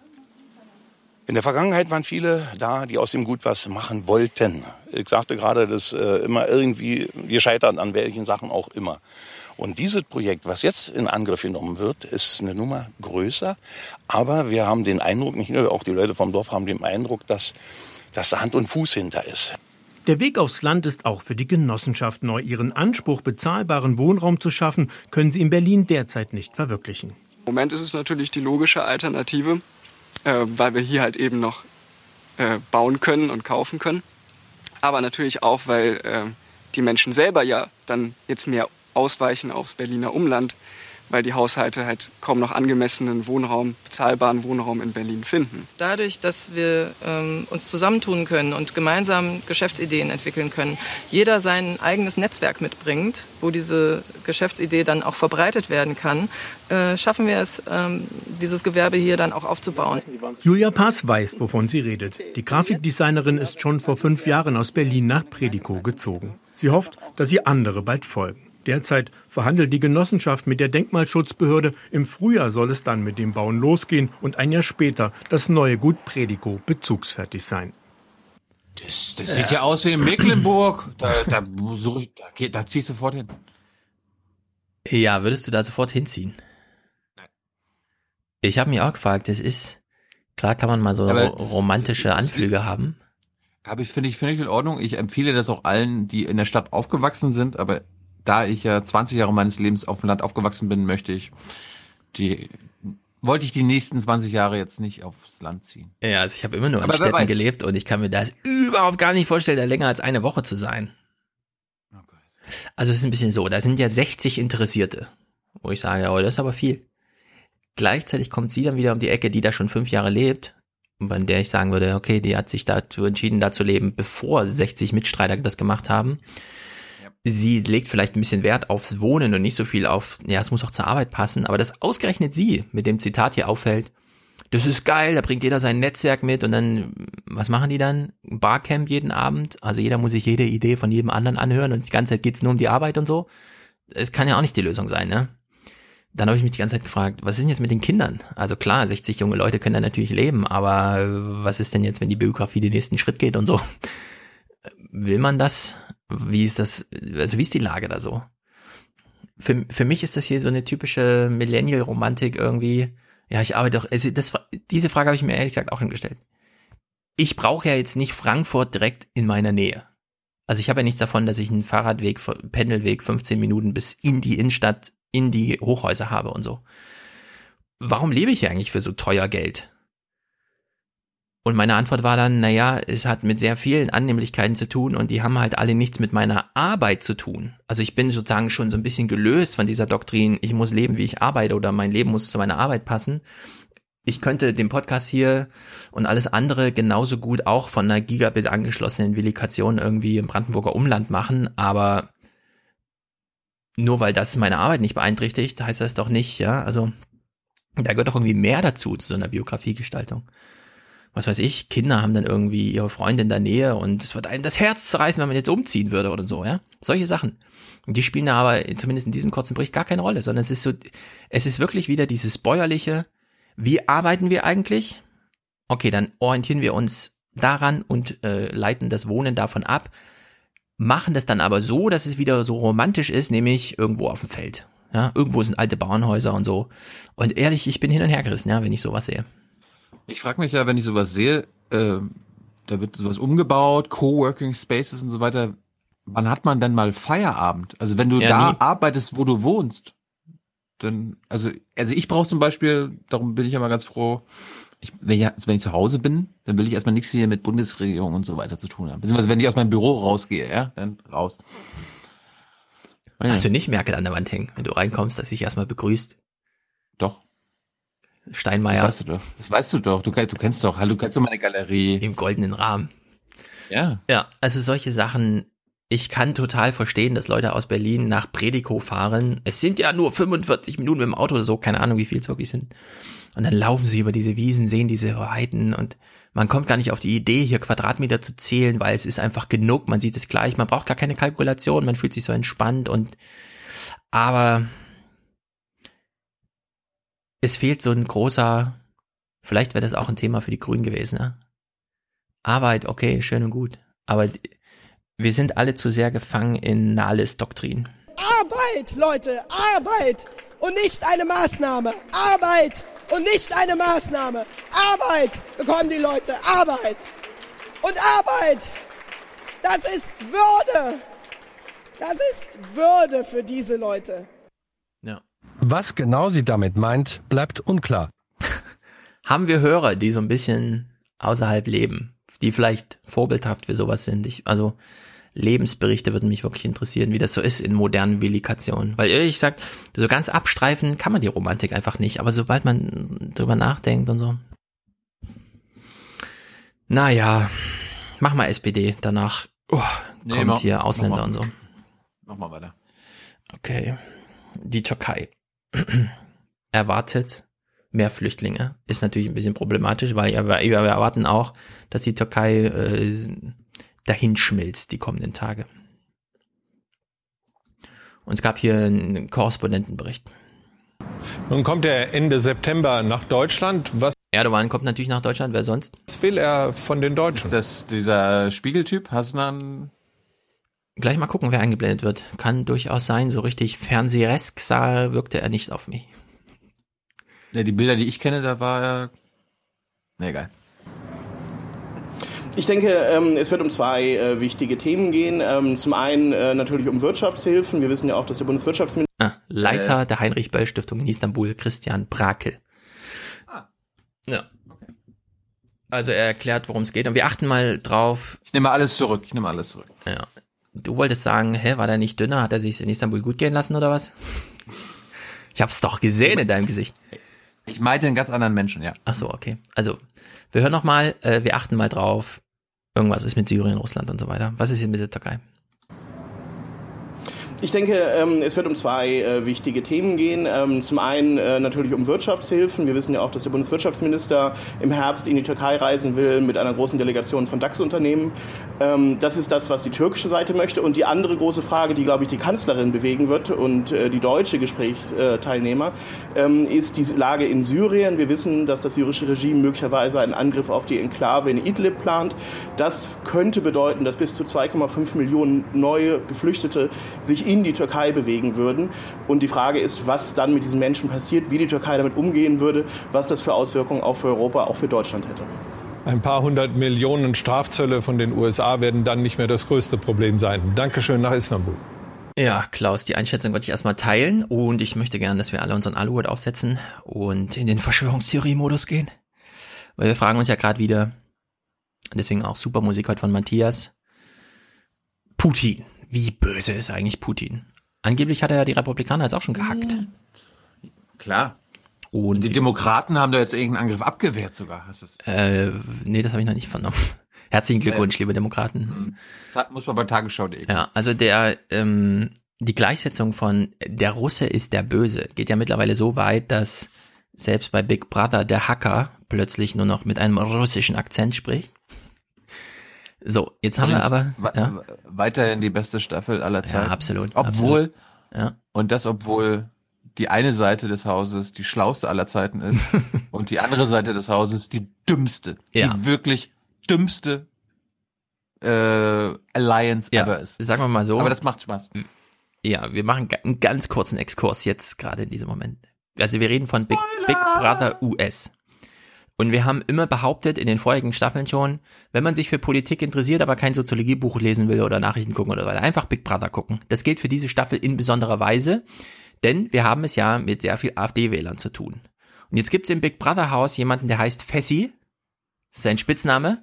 Und man kann mal sich überlegen, wenn man ihn zuschaut, in dieser kleinen Konstellation, sind nur sieben Leute oder acht, er kann da nicht raus, man sieht alles, was er macht. Man kann sich mal fragen, kriegt man solche Leute noch eingefangen, politisch überzeugt? Kann man mit denen reden oder muss man vor mancher Dämlichkeit in dieser Welt einfach absolut kapitulieren, weil manche stechen sich lieber mit dem Messer in den Hals und sagen dann, du warst es und sterben, ja, nur weil sie irgendein, man weiß nicht genau, was sie wollen. Also, das ist in dieser Staffel im Besonderen so, ja, dass Menschen auf politische Taktik einfach ausrutschen, sich das Genick brechen und glauben, es ist, es, es ist völlig Banane. Für alle, die es gesehen haben, äh, sehr gut. Allen anderen sei das hiermit nochmal empfohlen. Wie guckt man Big Brother US? Man klickt sich für 5 Euro ein, äh, ein VPN, das einen auch nach Amerika, ja, einen Amerika-Server gibt und dann kann man es auf der CBS-Seite direkt gucken. Ja. Oder einfach runterladen. Oder einfach runterladen, genau. Gut. Also, er hat jetzt gesagt, der Herr von der Heinrich-Böll-Stiftung, Äh, es steht vielleicht zu erwarten, dass Syrien, also die Regierung Assad, den nächsten Angriff auf eine Enklave plant, wodurch weitere 2,5 Millionen Flüchtlinge in die Türkei kommen könnten. Gott sei Dank, Gott sei Dank plant Assad keinen Angriff auf Afrin. Ja, also wir sind ja im Verschwörungsmodus und so, ne? Angenommen, es würde stimmen. Der Putin ist wirklich super böse und gewitzt und der steckt uns alle in die Tasche und der hat so eine geile Strategie und so weiter. Natürlich, hallo. Vorstellbar wäre ja, denke ich mir so, wenn ich sowas sehe, deswegen wundert mich, dass Klaus das irgendwie nicht aufgreift, ja, wenn der Putin so böse ist und der eh schon mit Assad zusammenarbeitet, na klar macht er den Angriff und zwar nur unter dem einen Aspekt, damit die Leute flüchten in die Türkei, damit die Türkei weiter destabilisiert wird, damit Erdogan den Deutschen sagt, also hört mal zu, ihr müsst jetzt mal ein paar mehr Flüchtlinge nehmen und plötzlich rechnen wir wieder in Millionen. Also nicht in Türkei, sondern hier Flüchtlingszahlen. Aber ich weiß nicht, was ich aus solchen Gedanken machen soll. Ich bräuchte, glaube ich, mal irgendeinen so Podcast, wo man das mal so ein bisschen, ich will jetzt nicht sagen Mausfeld-Style, ja, aber wo man mal so Bilder zusammenbaut, in denen sowas irgendwie, also es ist jedenfalls vielleicht, ja, es wäre so, so eine typische Sache für, gibt es in Deutschland eigentlich ein Q, ja, das wäre doch mal geil.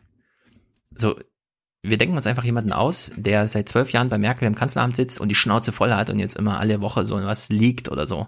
Und dann bauen wir diesen, diese Idee, die ich gerade vorgetragen habe, der Putin unterstützt den Assad beim Angriff auf Idrin oder wie das heißt, diese Enklave und dann strömen die alle in die Türkei, dann wird's da, Idlib, und dann wird's da instabiler und dann ist Deutschland unter Druck.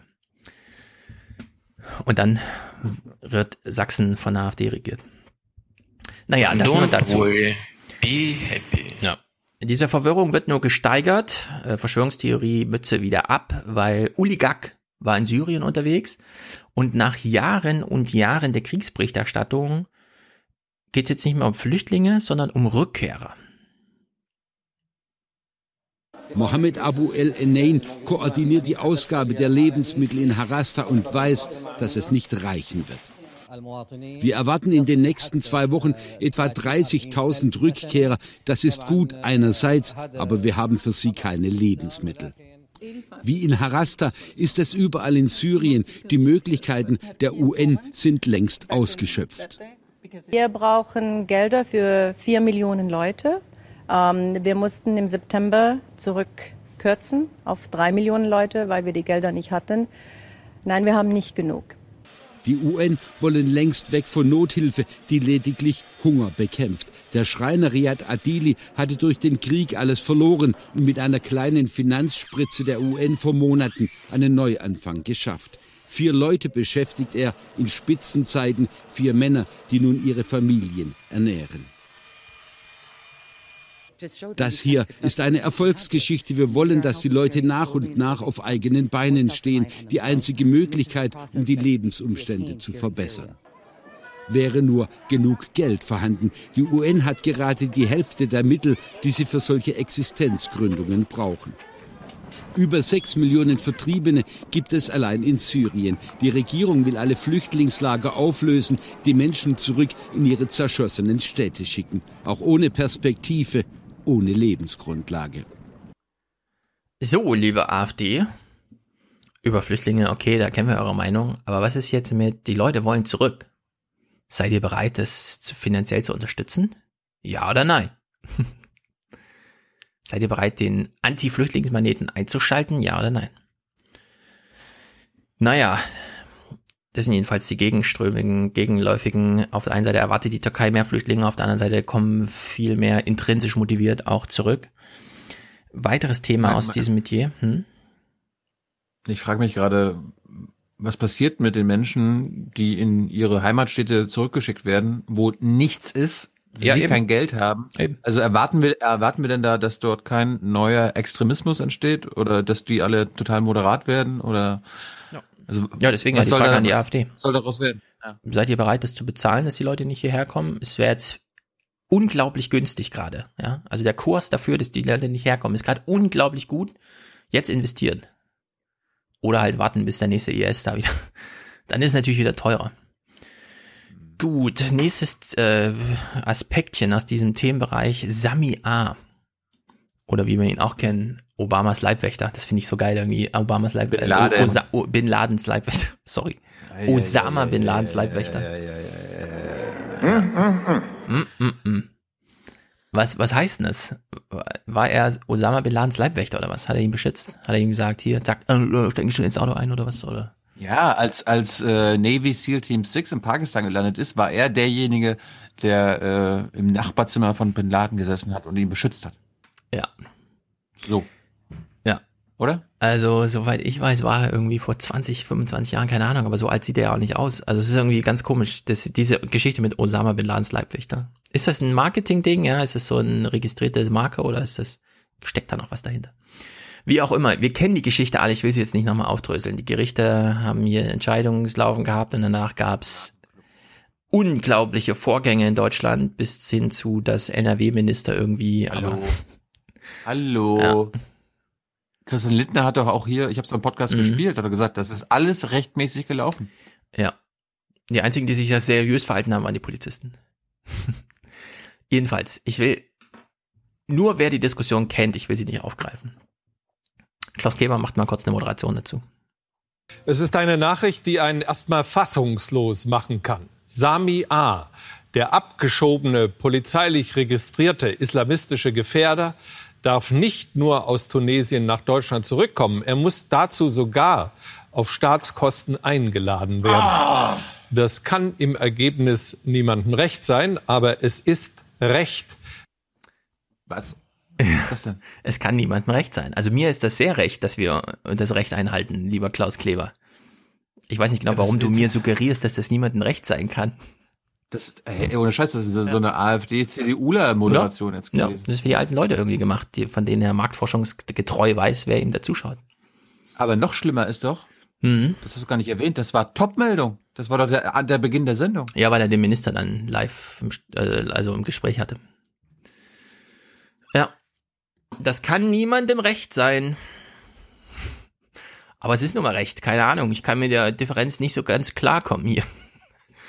Also lieber Klaus, so geht's nicht. Gut, auch zu diesem Themenaspekt. Ne? Wir machen heute mal weniger Medienkritik, weil ich halte es nicht aus, Journal zu gucken, ehrlich gesagt. Wir springen nur von Thema zu Thema. Also gleiches Thema, anderer Aspekt. Flucht. Das wissen wir vom Monitor, Georgsladen. Flucht ist ja immer noch ein Problem, weil Menschen sterben, allerdings nicht mehr im Mittelmeer, obwohl da so viel sterben wie nie zuvor, aber es springen eben so wenig wie je zuvor rein ins Mittelmeer. Man stirbt ja jetzt woanders, in der Sahara. Stellt sich raus, äh, das Problem, wir wissen nicht, was da passiert, kann man lösen mit Medientechnik. Man kann dann doch mal so ein bisschen erfahren, was da vor sich geht. Das Heute-Journal hat einen kleinen Bericht. Und bitte, liebe Leute, glaubt nicht, das Heute-Journal hat diesen Bericht gemacht, ja, sondern es ist natürlich Werbung für irgendeine Reportage, die wahrscheinlich wieder irgendwelche Freie gemacht hatte, von denen das Heute-Journal sagte, wir sind so der geile innere Mainstream, wollen wir nicht einfach auch zwei Minuten davon senden? Ich finde es ja gut, aber es ist eben auch keine Heute-Journal-Eigenleistung. Trotz aller Anstrengungen der EU, es gibt noch einige Schleuser. Wir fahren zu einem Camp, in dem Menschen warten, die noch in der gleichen Nacht durch die Sahara nach Libyen gebracht werden sollen. Offensichtlich wissen sie nicht, was sie dort erwartet. Wo ich herkomme, ist es gefährlicher als in Libyen. Libyen, ich weiß, es ist ein Kriegsgebiet. Aber sie lieben die Natur, sie lieben die Menschen, sie helfen sich gegenseitig. Auf dem Gelände befinden sich nigerianische Männer, Frauen und Kinder, bunt durcheinander. Die Männer sagen, sie sind hierher gekommen, sofort nachdem sie die Schule abgeschlossen hatten. Die Wahrheit ist, wir bleiben nicht in Libyen. Wir gehen erst nach Libyen und dann nach Europa. Sie scheinen wenig zu wissen über die Reise, die vor ihnen liegt. Nur das, was die Schleuser ihnen erzählt haben. Europa hilft den Menschen und sie geben dir eine Chance. Du bist immer im Land willkommen, immer willkommen. Kurz darauf machen sich die Geflüchteten zu Fuß auf den Weg, um später vom Schleuser mit dem Auto aufgenommen zu werden. Auch wir fahren mit dem Auto in die Wüste. Die Sahara zu durchqueren war schon immer gefährlich. Seit gegen die Schleuser vorgegangen wird, nutzen Geflüchtete auch die noch gefährlicheren Nebenstraßen. Plötzlich kommt ein Sturm auf unsere Straße, ist zum Fluss geworden. Während wir warten, dass der Sturm vorbeigeht, ruft der Schleuser an und sagt uns, er wird nicht mehr kommen. Er überlässt die Geflüchteten ihrem Schicksal und auch wir haben keinen Kontakt zu ihnen. Am nächsten Tag hören wir, dass in der Nacht sieben Menschen gestorben sind. Wow. Tja, so kann's gehen. Man sitzt als Journalist da, denkt, ach, hier haben wir endlich mal Zugriff auf Leute, die und so, ist ja toll. Und dann sind es genau die, die sterben. Ja, man fragt sich ein bisschen, wie hoch ist eigentlich die Wahrscheinlichkeit, grundsätzlich zu sterben dabei? Ja, ist das irgendwie 100 Prozent, wenn die Trefferquote für die Journalisten, also Trefferquote im Sinne von, man braucht ja Protagonisten und man ist dann auch ein bisschen froh, dass man welche hat, weil so offen sind die da auch nicht. Und genau die schaffen es dann nicht. Naja, liebes CDF, gut, dass jemand eine Reportage gemacht hat, gut, dass ihr das ins Heute-Journal eingebaut habt, aber so wie Frontal 21 nur in der Lage ist, Freie nach Sachsen zu schicken, würde ich sagen, setzt doch mal eure eigene Redaktion da dran und berichtet mal. Na gut. Diese Schlepperverbrecher. Ja. Ahmad Mansour scheint ein sehr interessanter Typ zu sein. Denn. Das ist der, das ist der, das ist der Go-To-Guy. Ja, also man hat mehrere Vorteile. Er hat keinen deutschen Namen, redet aber wie ein Deutscher, nämlich verständlich, so dass das CDF sich denkt, ah, den kann man gut auf den Sender checken, ist besser als jemand, den man ja nicht versteht, ist ja erstmal klar. Inhaltlich allerdings ist er auch äh, der Meinung, die man so abfragen könnte, denn jetzt wird's interessant, weil Thilo äh, ist ja so verächtlich. Ich sehe jetzt ganz anders bei ihm. Wir hören mal kurz, wie er sich äußert. Er ist hier so als Psychologe ich, ich eingeladen. Ihn, ja, der Go-To-Guy und so. Ver, verächt. Ja, ja, ist gut. Also ich, ich finde, er spiegelt so eine Rolle medial wider, die in mir in meinem Alltag erstaunlich häufig begegnet. Aber wir hören erst mal, wie er sich äußert. Wenn es zur Abschiebung kommt, dann muss das konsequent passieren. Es darf nicht sein, dass nicht Behörde oder Gerichte darüber entscheiden, wer abgeschoben wird, sondern Piloten, Aktivisten oder Passagiere. Das zeigt, dass wir noch weit weg davon sind, unsere geltenden Gesetze auch äh, äh, durchzuführen. Und woran scheitert das? Ich glaube, weil wir eine Debatte führen, die mit Moral und unmoralisch äh, bezeichnet wird. Ähm, wie gesagt, Flüchtlinge sind keine homogene Gruppe, aber diejenigen, die ihren Asylstatus ausnutzen wollen, müssen wir begegnen mit ganz viel Härte, mit ganz, was, die, was unsere Gesetze ermöglichen. Das zu tun, hat mit Rechts- und Populismus nichts zu tun. Das ist einfach nur geltende Recht, die wir einfach haben und haben sollten. Der Rat von Ahmed Mansour, einem erfahrenen Psychologen, auch in den Gerichtssälen in Berlin. Ja, das ist nur die eine Hälfte also Klaus Kleber hat sehr darauf geachtet, das ist nur die eine Hälfte. Ich möchte gern den Araber, der sagt, dass der Rechtsstaat wichtig ist. Weil was das ja nämlich. Ein, das ist, das ist ein, ist ein Rechter. Ich glaube irgendwie CDU nah darum, jetzt, jetzt erinnere ich mich, ja. Er ja, ist ja sonst immer Islam, ist immer sonst im Islamwissenschaftler, fällt dann so auf, wir müssen bei den Jugend, muslimischen Jugendlichen in Deutschland mit aller Härte vorgehen. Wenn die hier sich nicht an den Rechtsstaat halten, mit aller Härte. Naja, aber er macht das ja zum Schutze derer, die sich eben genauso einbringen und sich nichts zu Schulden kommen lassen, wie die SPD-Marktforschung, ja, wer sich an die äh, Regeln hält und so weiter, war ja so die Sprachlegung. Jedenfalls hat er Buch geschrieben. Ja, er argumentiert ja hier für Abschiebung zum Beispiel in Afghanistan. So einer ist es. Ja, aber er sagt eben, wir brauchen eine politische Diskussion und es reicht nicht, dass irgendwo im Flugzeug mal jemand aufsteigt und dann ähm, feiert man das irgendwie per Twitter, ah ja, diese junge Frau, die Studentin hat es verhindert und so, sondern wir brauchen halt eine politische Diskussion. Die kriegen wir aber nur Collective hin. Action. Ja, genau, aber die, diese politische Diskussion kriegen wir eben nur hin, wenn wir anerkennen, das hat er eben auch in diesem kurzen Zimmer gesagt, das ist eben keine homogene Gruppe von Flüchtlingen, sondern man könnte genauso gut die öffentliche Meinung darüber spinnen, wird ja auch äh, teilweise gemacht, äh, die sind fleißiger, die sind bereit für in, in, den Handwerksbetrieben und so weiter, da werden die gebraucht, die kann man doch jetzt nicht abschieben, weil die haben doch Ausbildungsbetriebe. Also alle diese Meinung, die wir eben auch teilen, wo man sagen muss, ja klar. Und was mir eben immer wieder begegnet, auch hier in Frankfurt ist, und wir haben in Frankfurt eine Ausländerquote von 38 Prozent oder so, ja, und umso jünger, also jedes vierte oder dritte Kind, das in Frankfurt geboren wird, hat nicht deutsche Eltern. So wir haben also sozusagen ein großes Testfeld, wo mir immer wieder begegnet, dass mir, was weiß ich, Tunesier sagen, sie finden das scheiße, wie sich hier andere Migranten verhalten, weil die werfen da wieder ein zu schlechtes Licht und das ist nun mal die öffentliche, also ganz pragmatisch, die öffentliche Debatte ist nun mal wie die öffentliche Debatte ist, ja, da sticht einer zu und dann zack, sind wieder alle schuld.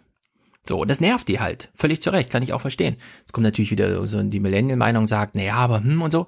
Nee, da muss man ganz pragmatisch rangehen. Und die sehen eben auch, ja, junge Frauen wachsen hier auf, betreiben eigene Geschäfte, ja, machen irgendwie hier Obsthandel, Schmuckhandel, alles Mögliche im öffentlichen Betrieb sozusagen. Sie heiraten, plötzlich kommt das Kopftuch zurück, plötzlich gehen sie nicht mehr raus. Früher haben sie noch Sachen verkauft, jetzt gehen sie nicht mal mehr selber einkaufen. Ja? Also die soziale Entwicklung geht nicht nur in eine Richtung, wenn die politische Diskussion falsch läuft, sondern diese Familien kapseln sich wieder ab von der Gesellschaft, in der sie eigentlich schon gut integriert waren. Also alle solche Bewegungen und der Ahmad Mansour scheint da für mich den pragmatischen und damit auch richtigen Weg zu sein. Und dazu gehört auch, den Rechtsstaat so darzustellen, wie er das hier macht, auch in Bezug auf Abschiebung. Ja, man kann ja natürlich dagegen sein, aber äh, es gibt halt auch Leute, die sind betroffen und die sagen, ich will aber nicht betroffen sein. Wer hindert mich eigentlich davon, betroffen zu sein? Naja, das sind die, die die öffentliche Debatte prägen und da muss man halt ganz klar eine Binnendifferenz auch unter Migranten ziehen und er sagt das ja hier, das ist keine homogene Gruppe, versucht nicht immer eins gegen den anderen auszuspielen, sondern ja, Rechtsstaat ist wichtig. Ja. Ich fand's nur Aber interessant. man- Hm? Nee, Mansur ist so ein Typ, äh, der wird immer gerne, wenn es irgendwie um Probleme mit der muslimischen Minderheit in Deutschland geht, äh, wird er gerne in Talkshows eingeladen und er hat halt so einen Stil, dass er ähm, egal was ein Moslem zum Beispiel anstellt im Land, dass er das auf die Religion zurückführt. Also das ist in gewisser Weise auch so eine Art Fundamentalist. Darum, der, der, der, der, der hat auch schon mal, der hat, ja, doch, er hat auch schon mal gesagt, so die Inhalte von ISIS, das ist in, äh, in Deutschland bei, unter den Muslimen weit verbreitet und so weiter. Ja, aber das Also- stimmt ja auch. Hast du Kontakt zu Migranten? Also klar gibt's jetzt die, die gesettelt sind mit Familie und hier und die sich mehr darum kümmern, was die Kinder in der Schule machen, aber dass, dass da grundsätzlich andere Denkvorgänge sind und andere Traditionen und dass man solchen Phänomenen wie ISIS auch im Hinblick auf diese, diese Region der Welt, wo der ISIS stark ist, wurde schon immer vom Westen wirklich vergewaltigt, dass man da eine andere Sicht drauf hat, das ist doch völlig nachvollziehbar auch. Ich, also, ich weiß nicht, wie viele deutsche Muslime du kennst. Äh, ich kenne keinen, der irgendwelche IS-Inhalte äh, praktiziert. Also wenn er sagen würde, äh, Moslems in Saudi-Arabien, Mhm. die haben mit den Inhalten des IS äh, eine Menge gemeinsam. Dann würde ich sagen, cool. Aber in Deutschland. Ja, also. Ich, ich werde mir den mal für Jung Naiv holen. Ja, sehr viele Leute sind sehr unzufrieden mit dem Westen. Also sag ich mal so kategorial. Du siehst. Ern- Ernährungswissenschaftler, die da sitzen und sagen, Western Diet macht dich krank und macht den Planeten kaputt. Das ist super scheiße, das kann so nicht weitergehen. Du hast einen Mausfeld da, der sagt, nicht nur regiert die Elite, ja, zerstört die ganze Welt, sondern sie macht sogar das eigene Volk kaputt und so. Dann hast du alle Eltern, die sich angucken, was das dieses Schulsystem, ja, während die irgendwie die Villen und so da oben im Taunus. Also du hast eine grundsätzlich große Ablehnung und natürlich auch unter Muslimen, dass sie ein bisschen anders konnotiert ist, ja, aber das sind doch nicht alles IS-Verfechter. Nur weil die aufgrund anderer Traditionen und Herangehensweisen an Staat einfach sagen, nee, das funktioniert, also es ist einfach nicht gut, wie es ist. Ja, aber deswegen kann man die noch nicht alle dem IS unterschieben. Auf der anderen Seite muss man sagen, die haben von den Vorgängen dort in Syrien und äh, auch in der Türkei zum Beispiel viel mehr Wissen als wir, die wir so ganz pauschal sagen, IS ist böse und so weiter und so fort, ja, was ja auch alles richtig ist. Nur die können da viel differenzierter drüber reden als wir. Deswegen wirkt das, wenn man dazuhört, immer gleich so als hm, hm, hm und so. Ja, Verständnis und Verstehen wird dann schnell verwechselt. Aber ich kann das alle, also was, was Monsur so insgesamt sagt, kann ich super nachvollziehen, Mansur. Ich finde nur, im Heute-Journal ist er zu sehr auf dieses der Rechtsstaat festgelegt, während er das eigentlich über das, er braucht das eigentlich als Brücke für sein eigentliches Argument. Dass sich nämlich sehr viele an den Rechtsstaat halten und er gar nicht versteht, warum so viele Deutsche da immer so Probleme haben und immer wieder auf den Rechtsstaat, ja, klar, aber es betrifft eben nicht 99 Prozent, sondern nur ein Prozent. Also er sagt, ja, Rechtsstaat ist wichtig, aber Leute, macht mal die Augen auf. Wir reden hier über ein Prozent der Muslime, wenn wir das problematisieren, nicht über 99 Prozent. Und diesen Hinweis finde ich dann schon gut. Aber das sagt er ja nicht. Das hat er in dem Clip sogar gesagt. Man muss mal aufhören, alle in eine Gruppe zu sehen. Die Migranten, die Muslime und so weiter. Man muss da differenzieren. Es gibt diejenigen, die sich halt außer Rand und Band, ja, schon allein, weil sie jung sind, das kommt ja auch dazu. Und dann gibt's eben die vielen anderen, die gar nicht groß auffallen. Und die muss man halt auch mal in die Debatte reinholen. Ich finde jedenfalls, und das spiele ich jetzt mit Absicht absolut verkürzt, der Deutschlandfunk hat in Andruck sein Buch besprochen mit diesem Hinweis. Es ist ein Buch, das die Bundesregierung jedem, der in Medien, Politik, Schule, Sozialarbeit oder wo auch immer mit Integrationsfragen befasst ist, schenken könnte. Mit einer Signatur der Kanzlerin und der Empfehlung, es sich intensiv zu Gemüte zu führen. Ja, jetzt kann man ja überlegen, ist das ein Idiot oder nicht? Wenn der Deutschlandfunk sagt, hm, das ist ein Buch, das sollte man ruhig mal mit einer Signatur der Kanzlerin jedem zuschicken. Multikulti ist gescheitert. Klar kann es jetzt total verquer sein, aber ich würde sagen, man kann sich dafür mal interessieren. Ich werde mich interessieren und ich werde. Lad ihn mal ein. Ja, also Ja, ich ja. finde, ich finde ihn hochinteressant. Ich finde ihn sehr kritisch. Das Einwanderungsgesetz, meine Damen und Herren, wir sind jetzt genau Nee, da, wo wir vorher waren. Hm? Fachkräftemangel, äh, Behebungsgesetz. Ja, also jetzt hören wir mal, wie eine Debatte läuft, wenn sie nicht Mansur nach gut begründeten Paradigmen mitgestaltet, sondern wenn einfach die SPD glaubt, sie könnte mal irgendwas machen. Mehr als 100 Unternehmer, die zusammen 2000 Flüchtlinge beschäftigen. Ihre Forderung an die Politik ist klar. nicht nur an hochqualifizierte Fachkräfte zu denken, sondern eben an Arbeitskräfte allgemein, die sich in unsere Gesellschaft, in unseren Arbeitsmarkt integrieren möchten. Viele Unternehmen suchen händeringend Lehrlinge. Es geht darum, Menschen aus Asylverfahren in Arbeitszuwanderung zu bringen. Spurwechsel nennt das die Politik. Spurwechsel. Ja. Das, das, ist, das ist auch geil. Das nennt die Politik so. Nein, das nennt die Bundesregierung so. Das ist immer wieder ein Schlagwort der Bundesregierung. Und das ist, hat, hat sich total verfangen wieder. Also die, weißt du, das ist ja auch immer unsere Kritik an den, an den, an den Abendnachrichten, anstatt eigene Begriffe zu verwenden, die quasi Mhm. nicht ähm, den Sprech der Bundesregierung aufnehmen, wird jetzt schon wieder ein, ich weiß nicht, ist das ein SPD-Begriff, der ein, eingeführt wurde? Mhm. Der kam jetzt, der kam seit letzter Woche auf. Ich würde sagen, das ist Horst und Hubertus in gemeinschaftlicher Nahles. Arbeit und Nahles Ich natürlich. habe ich hab ja Nahles bei Walde geguckt, da ging es auch darum. Ja. Ja. Also der Spurwechsel ist vor allem ein Problem, weil die Politik jetzt wieder so tut, als würde sie mal ein Problem, das wir alle übersehen haben, nämlich wir bräuchten mal einen Spurwechsel. Nee, bisher ist völlig unverständlich gewesen, warum der Arbeitsmarkt so abgekapselt ist. Dann stand lange in Gefahr, naja, wenn der Arbeitsmarkt geöffnet wird, dann heißt das Mindestlohnwert unterschritten, alles Mögliche, weil wir wissen, Flüchtlinge sind zu allen Bedingungen bereit zu gezahlt arbeiten. werden. Genau, muss nicht mal gezahlt werden. muss ja nicht gezahlt werden das und so weiter. Hatten wir mal einen Podcast hier mit Hans besprochen, wo wir das in der BBK so, äh, okay, Ausnahmen, ja. Mhm. Ja. Mhm. Also viele Probleme. Gut, jetzt liegt der Spurwechsel auf der Spur. Und die Unternehmerin hat schon gesagt, was wir auch, ich meine, das ist wirklich Rentenrepublik, ja. Wir haben es ja eben aus Iran schon gehört und so. Die nächsten 30 Jahre geht es da bergab und man muss sich wirklich fragen. So. Also die Unternehmerin findet es gut. Und zwar nicht nur mit dem Fokus auf super Fachkräfte und so weiter, ja, Inder, Kinder statt Inder und so, sondern grundsätzlich der Arbeitsmarkt. Die FDP findet es auch gut. Absurd ist, wenn wir äh, Menschen abschieben, die wirklich gut integriert sind und die wir hier auch als Arbeitskräfte brauchen. Äh, dafür allerdings genau hinzuschauen, wie wir den Regeln, sprich, dass wir gleichwohl keine falschen Anreize setzen sollten. Ja, lieber nochmal den Chef auswechseln vielleicht, Linda, weil so ein AfDP-Chef nützt da vielleicht nicht ganz so viel, um sowas dann gut zu finden.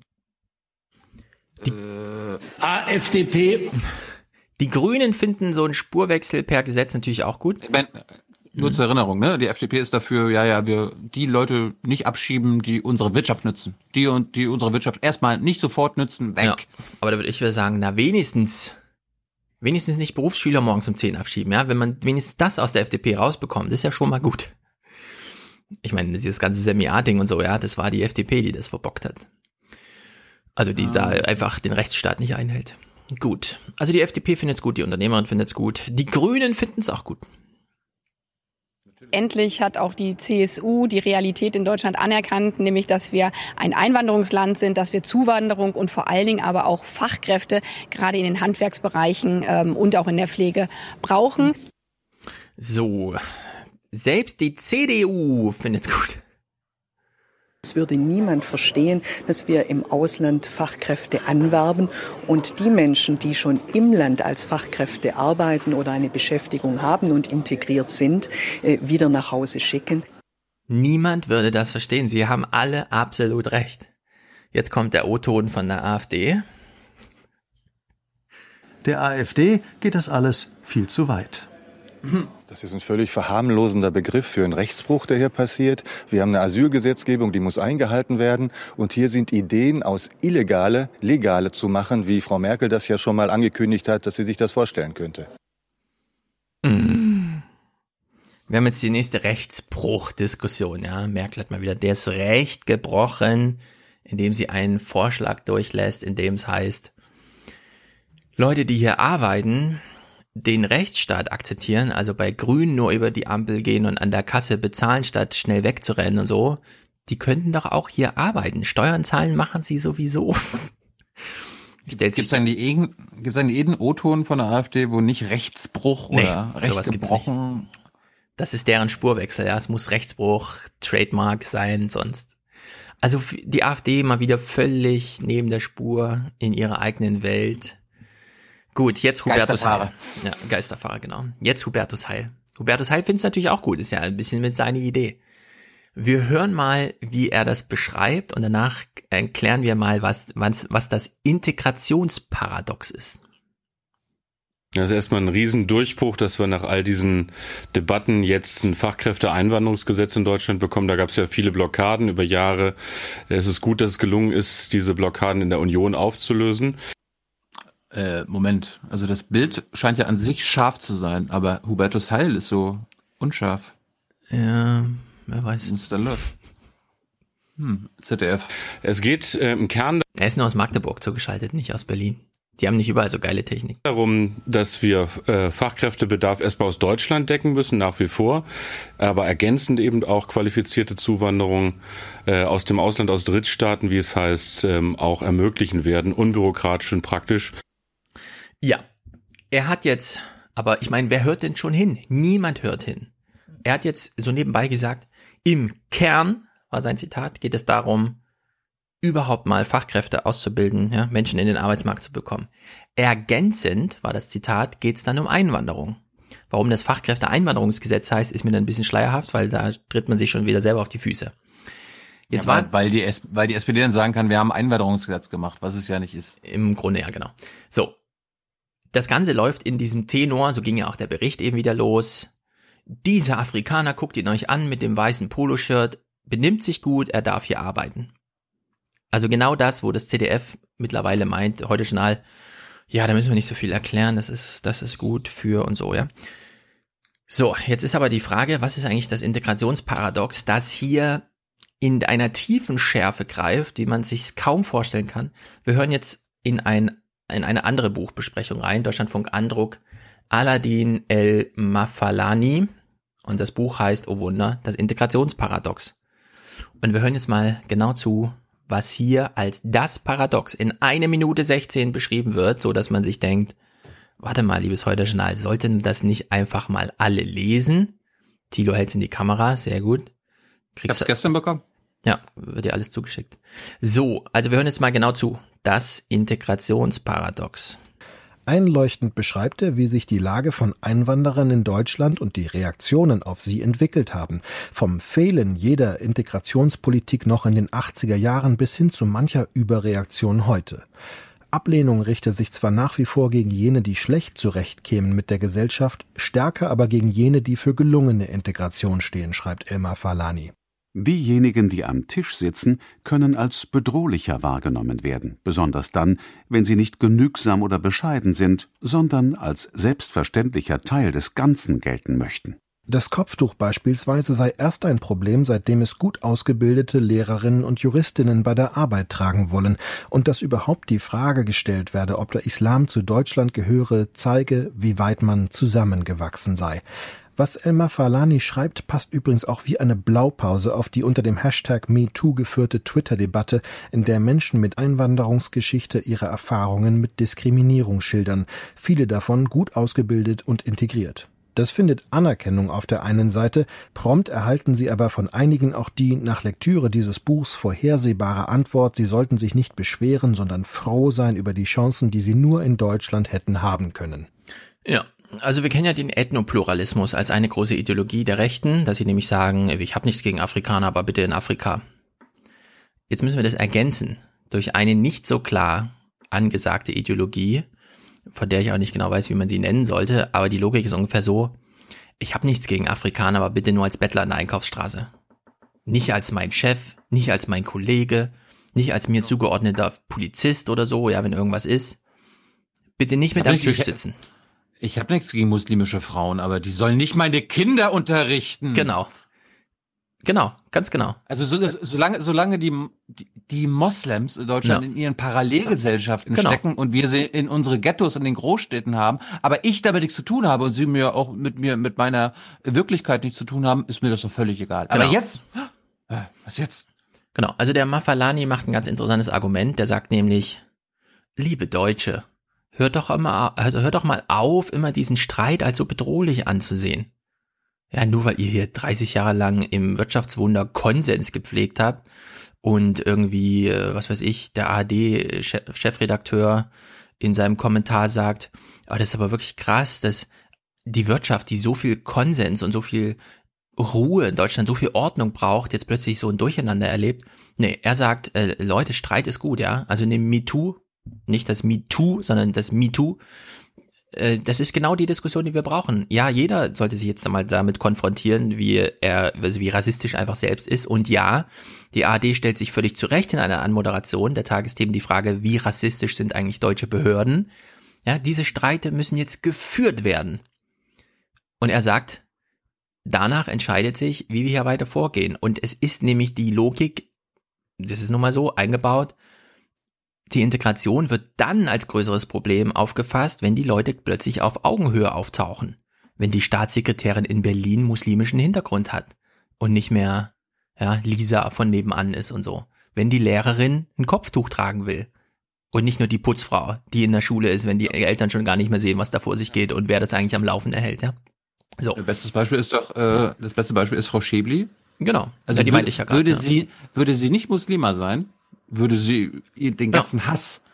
Ja, wäre das gar kein Thema. Ja. Dann hätte sie immer noch ein Problem, weil sie eine Frau ist. Also die Widerstände sind groß, ja. Und und äh, das Argument von dem Mafalani, den kannst du ja auch mal interviewen, jetzt wo du das Buch da hast.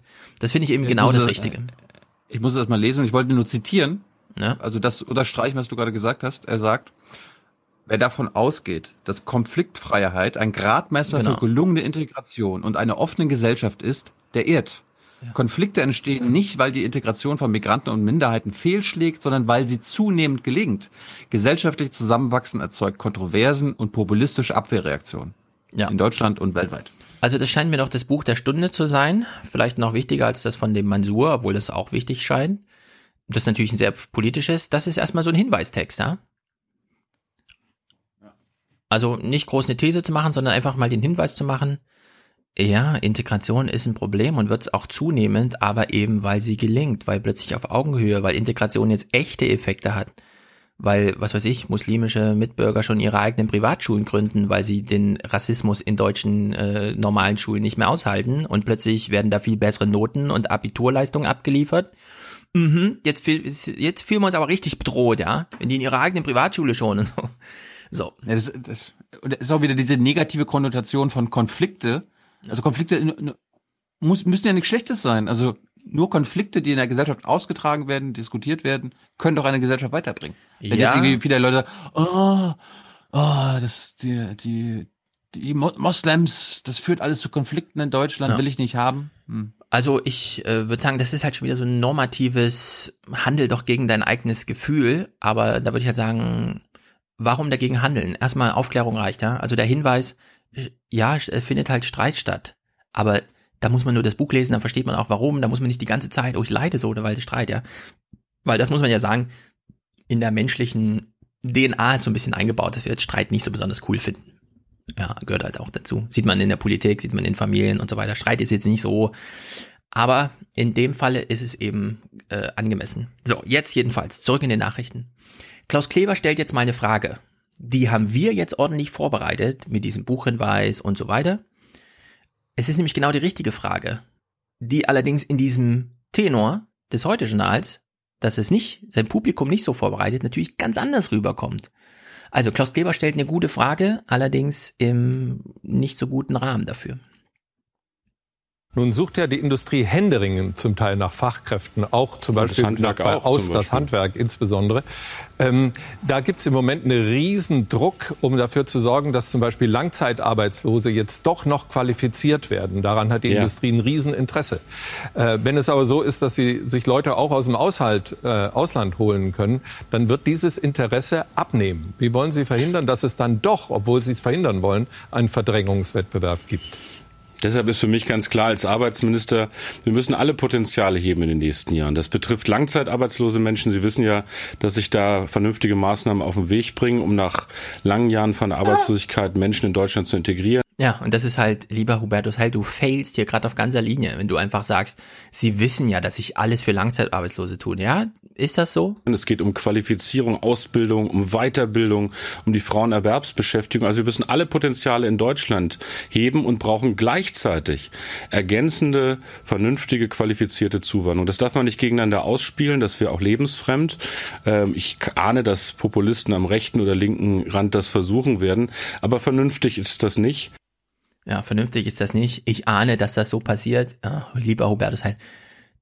Ich finde, wir sollten als Aufwachen-Podcast wirklich langsam eine politische Beratungsagentur machen und zu Hubertus hinfahren und sagen, lieber Hubertus, die Diskussion wird genau so laufen, wie du das dann heute Abend so spontan mit ich erahne das und die rechten Populisten. Es wird genau so kommen. Du brauchst also kein Einwanderungs, äh, äh, Industrie, Einwanderungs, irgendwas Gesetz hier und so, sondern du brauchst ein Industriefördergesetz. Warum? Das musst du allen sagen. Das ist ganz wichtig. Zur Sicherung des deutschen Wohlstands. Jawohl. Dann kannst du fünf Minuten später kurz anmerken, ja, wir unterscheiden jetzt nicht mehr ganz so sehr zwischen deutschen Staatsbürgern und aus welchen Gründen auch immer hergezogenen, sondern wir heben auch diese Schätze, was unser Erwerbspotenzial angeht. Jetzt klingt mein Telefon, was ist denn hier los? Es ist Ich lass mal kurz unprofessionell. klingeln. Ich lass mal kurz klingeln. Aber du kannst, du kannst gerne mit zu Hubertus kommen. Äh, wenn wir aus Israel wieder da sind, habe ich ihn bei Junger. Habt ihr einen Termin, ja? Na, sehr gut. Mhm. So. Dann kann er. Ich, ich habe mir, ich hab mir gerade gefragt, warum du nicht rangehst. Du weißt doch. Schweigen ist keine Option. Ich habe einen Anrufbeantworter, sehe ich aus wie jemand, der telefoniert. Ich bin Millennial. Wie, wie, wie geht der Anrufbeantworter so? Ich habe ihn noch nie gehört so. Piep, Nachricht Hallo. hier, Punkt. Hier ist Stefan Schulz. Ja, bestimmt. Bitte. Ja, also was ich Hubertus sagen wollte, ist, er kann dann irgendwann mit diesem Ding kommen und sagen, betrifft jetzt auch Ausländer. Weil dann muss er nicht mehr so sehr auf dieses Verdrängungsding achten, weil er dann immer sagen kann, hören Sie mal, wir stärken hier den deutschen Wohlstand. Haben Sie was dagegen, dass wir das machen? Ja oder nein? Wollen Sie sich beteiligen? Ja oder nein? Ja, und dann kann man auf der dritten Spur irgendwie über, über Zugezogene reden. Aber dass das hier wieder so in den Fokus gerückt wurde und so, das ist so kontraproduktiv im Verhältnis zu, also zu dem, was wir aus dem Bücherwissen jetzt wissen, indem wir einfach nur mal eine Minute Deutschlandfunk gehört haben. Wir haben ja nicht mal diese Bücher gelesen. Diese SPD ist einfach, es ist einfach unfassbar. Kannst du noch mal so 20 Sekunden zurückspringen und vorher den Clip von Nahles und Arbeit spielen und dann das, das vergleichen mit Hubertus Heil. Okay. Ne? Äh, die wollen ja Arbeit und keine Maßnahmen. Ja, wir springen da mal mitten in den Hai rein. Ich mach mal hier. Arbeit, Leute, Arbeit und nicht eine Maßnahme. Arbeit und nicht eine Maßnahme. Arbeit bekommen die Leute, Arbeit.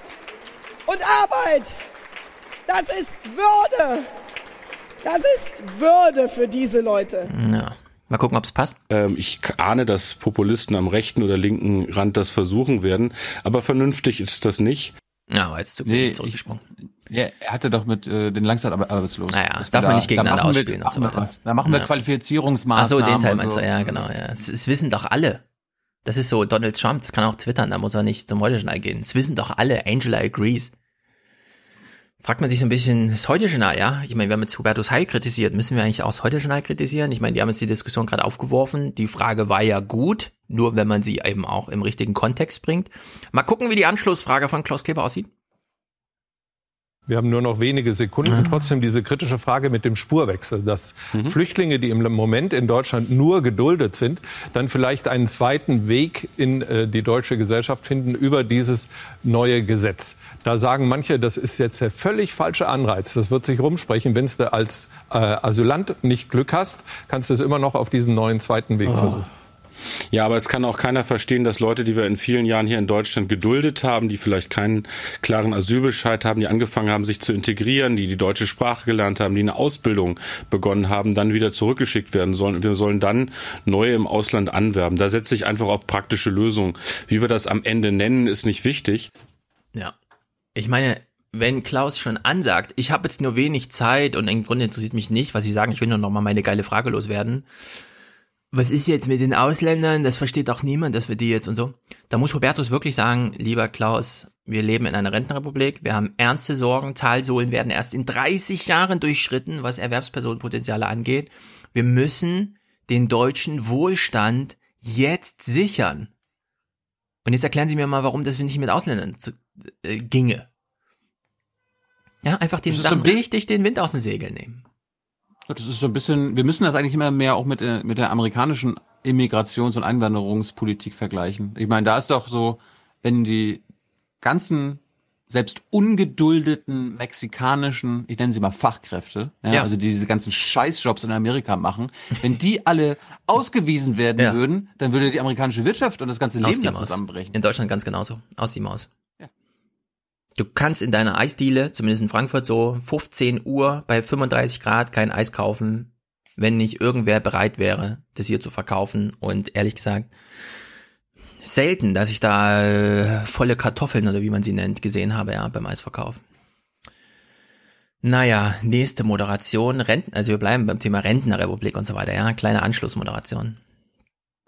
Die Furcht vor ungesteuerter Einwanderung hat enorme politische Sprengkraft. Mhm. Der Brexit ist das beste Beispiel dafür. Hätten sich nicht Millionen Briten davor gefürchtet, dass Angela Merkel all den Flüchtlingen in Deutschland schnellstens einen europäischen Pass verschafft und die dann keinen größeren Drang verspüren, als den schnellstens nach England zu ziehen, dann wäre die Mehrheit für den Brexit wohl nicht zustande gekommen. Ja, Klaus, es ging bei der Brexit-Einwanderungsdebatte um die osteuropäischen Einwanderer. Mm, naja, also es ist schon so, dass der Nigel Farage mit diesem riesigen Plakat, das ist die Welle, die droht uns und so. Aber ja, da aber muss das man. War, das war zehn Jahre, zehn Jahre lang war das Thema das in, in, Großbritannien, die Euro osteuropäischen. Ja, vor allem die Polen, ja. Die Polen, genau. Jetzt leiden sie darunter. Viele Polen gehen, neue kommen jedenfalls nicht. Wer erledigt die Arbeit? Da muss man echt sagen, ja Einwanderung hat England stark gemacht. Jetzt ist die Frage, hat man sich tatsächlich dafür für ein schwaches England entschieden, indem man sich gegen Einwanderung entschieden hat. Ja, ich würde diesen Bogen, also ich würde eins und eins zusammenzählen. Ist vielleicht nicht ganz zwei, aber so 2,01. Ja. Gut, Brexit. Das Brexit-Gespenst. Nur ein kleiner Clip. Es kommt jetzt doch so die eine oder andere Angst auf, dass es ungeordnete Ausstiege aus der EU gibt. Oh Wunder ich würde sagen, ja, die EU wollte, wenn ihr euch da nicht zusammenreißt und eine richtig gute Idee habt, dann hat die EU auch eine Idee, nämlich allen zu zeigen, wie scheiße das ist, keine gute Idee zu haben. Das, äh, wir nähern uns so langsam. Der Brexit ist weiterhin an den Finanzmärkten eines der großen Themen. Die Unsicherheit darüber, wie hart der Austritt Großbritanniens aus der EU wird, belastet Wirtschaft und auch das britische Pfund. Die Währung ist auf den niedrigsten Stand seit der Finanzkrise 2008 gefallen. Valerie Haller, das ist ein deutlicher Hinweis auf die Ängste der Anleger, oder? Ja, das ist es davor, nämlich dass es zu einem ungeordneten EU-Ausstieg kommt. Ja, es findet ja gerade so ein bisschen Geschichtsschreibung statt, dadurch, dass beispielsweise die Finanzkrise jetzt zehn Jahre alt ist. Die Finanzkrise hat Europa mehr geschadet als der 11. September, ist so eine Überschrift. Der Brexit ist für Großbritannien schlimmer als die Finanzkrise, so eine andere Überschrift. Also so langsam versteht man es nicht mehr. Aber gut, es wird Politik gemacht. Es heißt jetzt Clean Brexit also der Ausstieg und den Rückfall auf die WHO-Regeln. Ich sage mal WHO, das habe ich mit Daniel auch gemacht, viele Hinweise. Das heißt WTO, weil World Trade und World Health. Ich würde sagen, ja, okay, ist, aber ihr wisst ja, was ich meine. Alle, die mich darauf hinweisen und sagen, ey, du hast WHO gesagt, meinst aber die World Trade Organization, die auch auf Deutsch Welthandelsorganisation heißt. Ich bin immer, ja, aber genau, du weißt doch, was ich meine. Und glaubst du, ja, andere verstehen es gerade nicht? Sag doch, sag mal die Langfassung dann. Die Welthandelsorganisation, ja. Das ist jetzt, das sind dann die Regeln, die dann gelten für Großbritannien. Das wäre natürlich äh, hochgrad, also wirklich dramatisch. Na gut. Corbin, du hast es ja im Intro schon gespielt. Ich würde es am liebsten auch nochmal spielen, weil es ist leider, leider, leider Corbins Ed Miliband Moment. Nö, finde ich nicht. Ich meine, ich finde das, ich finde das peinlich, aber. aber? Was soll er sagen? Das ist, er, er ist der Leberchef. Das ist die, Mhm. die, äh, die, halt, die Haltung von Leber. Soll er, soll er sagen, soll er die Wahrheit sagen? Äh, indem, also die Frage Ja. ist ja, geht's, geht's im Berechtigte dem Frage, Brexit? berechtigte Frage, die ich natürlich so nicht beantworte, weil ich dich zurückfrage. Findest du, er sitzt in der Falle, dadurch, dass er nicht antworten kann, entweder mit Ja oder Nein? Sitzt Ja. er in einer Falle? Wer hat ihm denn die Falle aufgestellt? Ja, weil Leber und er äh, nicht gegen den Brexit entschieden waren und da ja die äh, Partei auch gespalten ist und Mhm. war in dieser Frage. Und sie haben natürlich das Problem, dass, wenn er jetzt sagen würde, also liebe Leute, die Wahrheit ist nein. Ja, es gibt ja immer zwei dann hat- Möglichkeiten. Dann, hat, dann, hat, Mhm. dann, dann nutzt das Theresa May oder die Konservativen bei der, bei der nächsten Wahl halt total aus. Ja, ne? also es gibt ja immer zwei Ja. Möglichkeiten. Entweder Also auf, sagen wir mal so, auf politischer Ebene, als Politiker, kann Mhm. ich vollkommen verstehen, warum er da voll, voll ausgewichen ist, weil das wäre das größte Eigentor, was er hätte machen können. So hat er halt jetzt ein kleineres Eigentor bekommen. Ja, also. Corbyn traut sich diese Frage nicht zu, wohl wissend. Nein, Großbritannien ist nicht besser dran, wenn der Brexit passiert. Ist einfach nicht besser dran. Das kann man jetzt schon sehen, wo der Brexit nur eine Erwartung ist. Wenn er erstmal Fakt ist. Wenn er als Erfahrung wirklich den Horizont, der den Ereignishorizont überschreitet. Dann sehen alle, auch die Letzten, es war eine richtig beschissene Idee. Jetzt ist die Frage. Vor zwei Jahren bestand da noch die Chance, das Ding zu drehen und zu sagen, äh, hört mal zu, Leute, Brexit war eine Scheißidee. Und wir brauchen jetzt eine politische Anstrengung, das zu verhindern oder so einfach wie möglich zu machen. Corbyn hat diese zwei Jahre überhaupt nicht genutzt, weil er selber für den Brexit ist, gegen alle Vernunft, dieses Feld zu bereiten und jetzt schnappt die Falle langsam zu, der er sich selbst gestellt hat. Und deswegen habe ich da null Mitleid oder Verständnis für dieses Interview. Es ist der Ed Miliband Moment. Er ist jetzt in genau der gleichen beschissenen Situation wie die Labour-Chefs vor ihm. Er muss sein Volk belügen, weil er sonst glaubt, ich verliere macht politische er- das- Unterstützung. Das macht, er- das, das macht er doch eben nicht, darum will er doch nicht. Doch, er lügt. Wenn, er weiß genau, dass der Brexit scheiße ist. Und das hätte er hier in dem Interview, er wurde gefragt, ist England besser dran, wenn der Brexit passiert? Und er hat nicht gesagt, nein. Und das ist einfach, so wie du es eben auch sagst, er würde dann Stimmen an May verlieren. Ja, erst das Land, dann die Partei. Ich glaube das nämlich nicht, dass er diese Stimmen verlieren würde, weil diese May-Wahl, die ist so lange hinter dem Ereignishorizont Brexit, dass es dann wirklich alle sehen, dass es beschissen war. Oh, das weißt, das weißt du nicht. Ne, das weiß ich nicht, Neu- aber das ist meine Erwartung. Die Neuwahl, die Neuwahl könnte jeden Ja, Tag ausgerufen werden. Könnten jetzt wieder eine Snap-Election machen, aber die reguläre Wahl wäre erstmal in drei oder vier Jahren oder so, ist ewig hin. Und äh, also unter der Maßgabe, dieses Interview ist leider, Corbyn macht jetzt Ja, Politik wie jeder andere. Wir haben ihn leider verloren. Nein, natürlich nicht.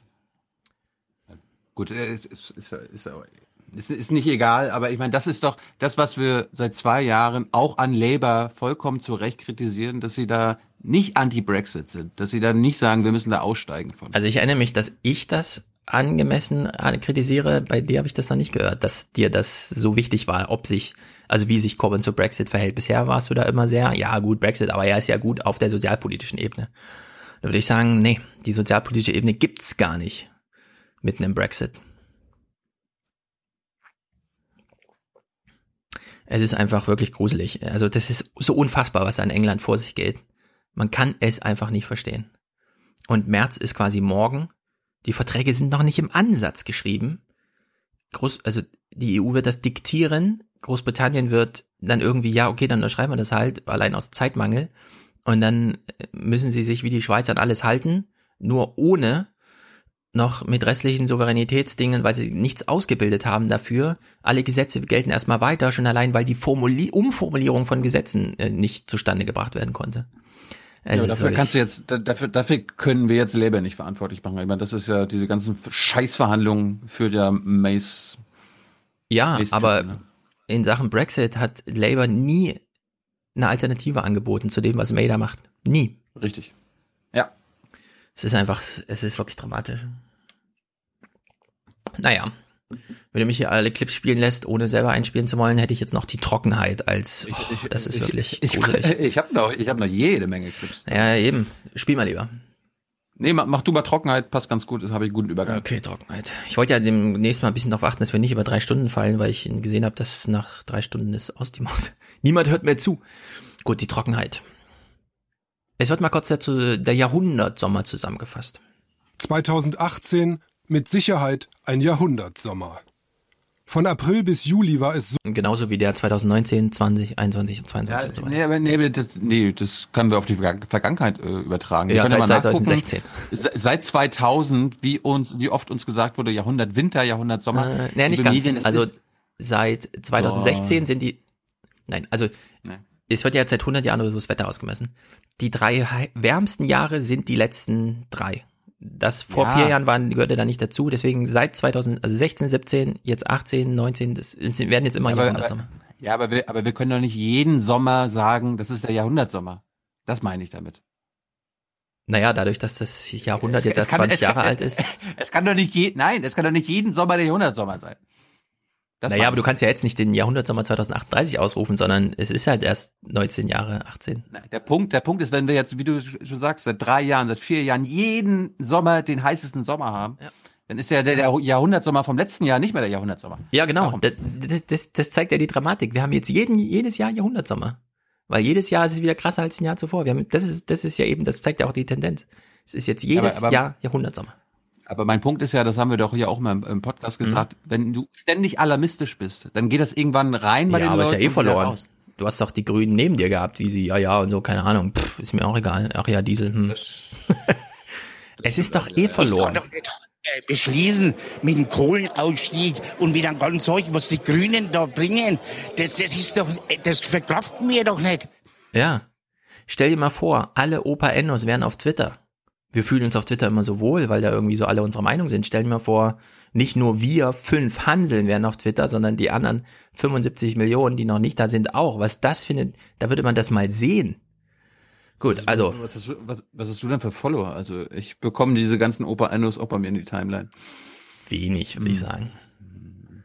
Wenig. Ja, du, du, du, hast ja auch die wenigsten Follower hier. Selbst der Aufwachen-Podcast hat mehr Follower als du. Ja, was ist denn da los, Leute? Was ist denn da los? Was ich, ja. Twitter ist ja eh tot. Wir sind jetzt alle bei Mastodon. Du auch? Nein. Na, verpasst hier einen Trend. Also, Jahrhundertsommer 2018. 2018 mit Sicherheit ein Jahrhundertsommer.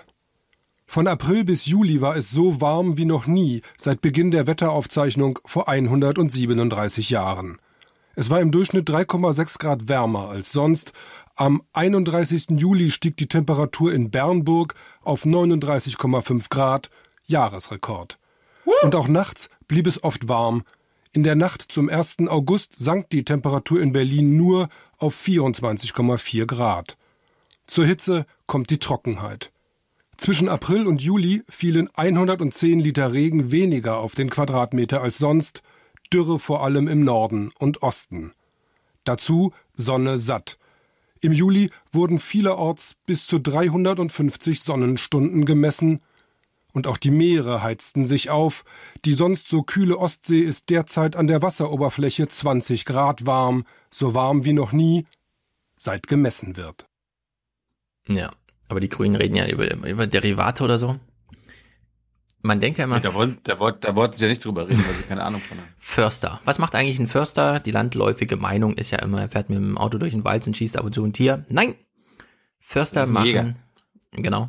Förster sind Ingenieure, sie schreiben Bestseller, das geheime Leben der Bäume und so weiter. Und sie arbeiten natürlich auch. Was machen sie so? Sie pflanzen 500 Millionen Bäume. Warum? Wie sich herausstellt, umsonst. 500 Millionen Bäume haben Förster in Deutschland im Frühjahr gepflanzt. Wegen der Hitze sind sie totgeweiht. Ja, 10% Überlebensquote, ja. Fragt man sich ein bisschen, warte mal, 500 Millionen Bäume müssen extra gepflanzt werden, macht das die Natur nicht alleine? Nee, also in Deutschland müssen 500 Millionen Bäume pro Jahr gepflanzt werden, damit es irgendwie und so, ja. Stellt sich raus, Trockenstress. Der Trockenstress, wie ihn Waldökologen nennen, soll sich drastisch verschärfen. Prognosen des Weltklimarats sagen für die kommenden 30 Jahre nochmal deutlich weniger Regen voraus. Und wenn man sich diese Werte anguckt, dann muss man sich auch noch darüber im Klaren sein, dass äh, die Verteilung der Niederschläge über das Jahr sich auch ziemlich ungünstig für Pflanzenwachstum entwickeln wird. mit einer Häufung von Dürreperioden während der Sommermonate und möglicherweise eine Verstärkung der Niederschläge in den Wintermonaten. Ja, das ist mir auch schon aufgefallen. Äh, wir haben ja in Frankfurt hier so einen sandlastigen Boden, keine Ahnung, überall sind Baggerseen, es wird Sand ausgebaggert. Wir haben hier in der Schwanheimer Düne, auf der früher Orangen wuchsen.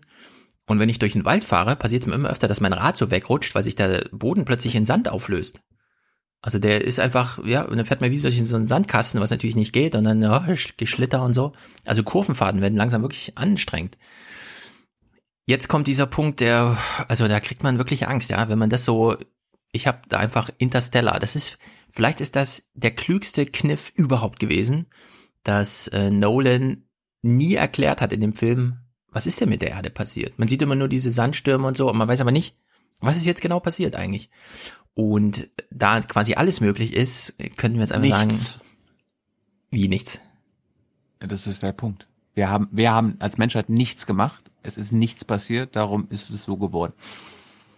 Na, wir haben ja als Menschheit was gemacht. Wir reden ja von einem menschengemachten Klimawandel. Ja, wir haben nichts, nichts dagegen, dagegen gemacht. Ja, Im Grunde ja.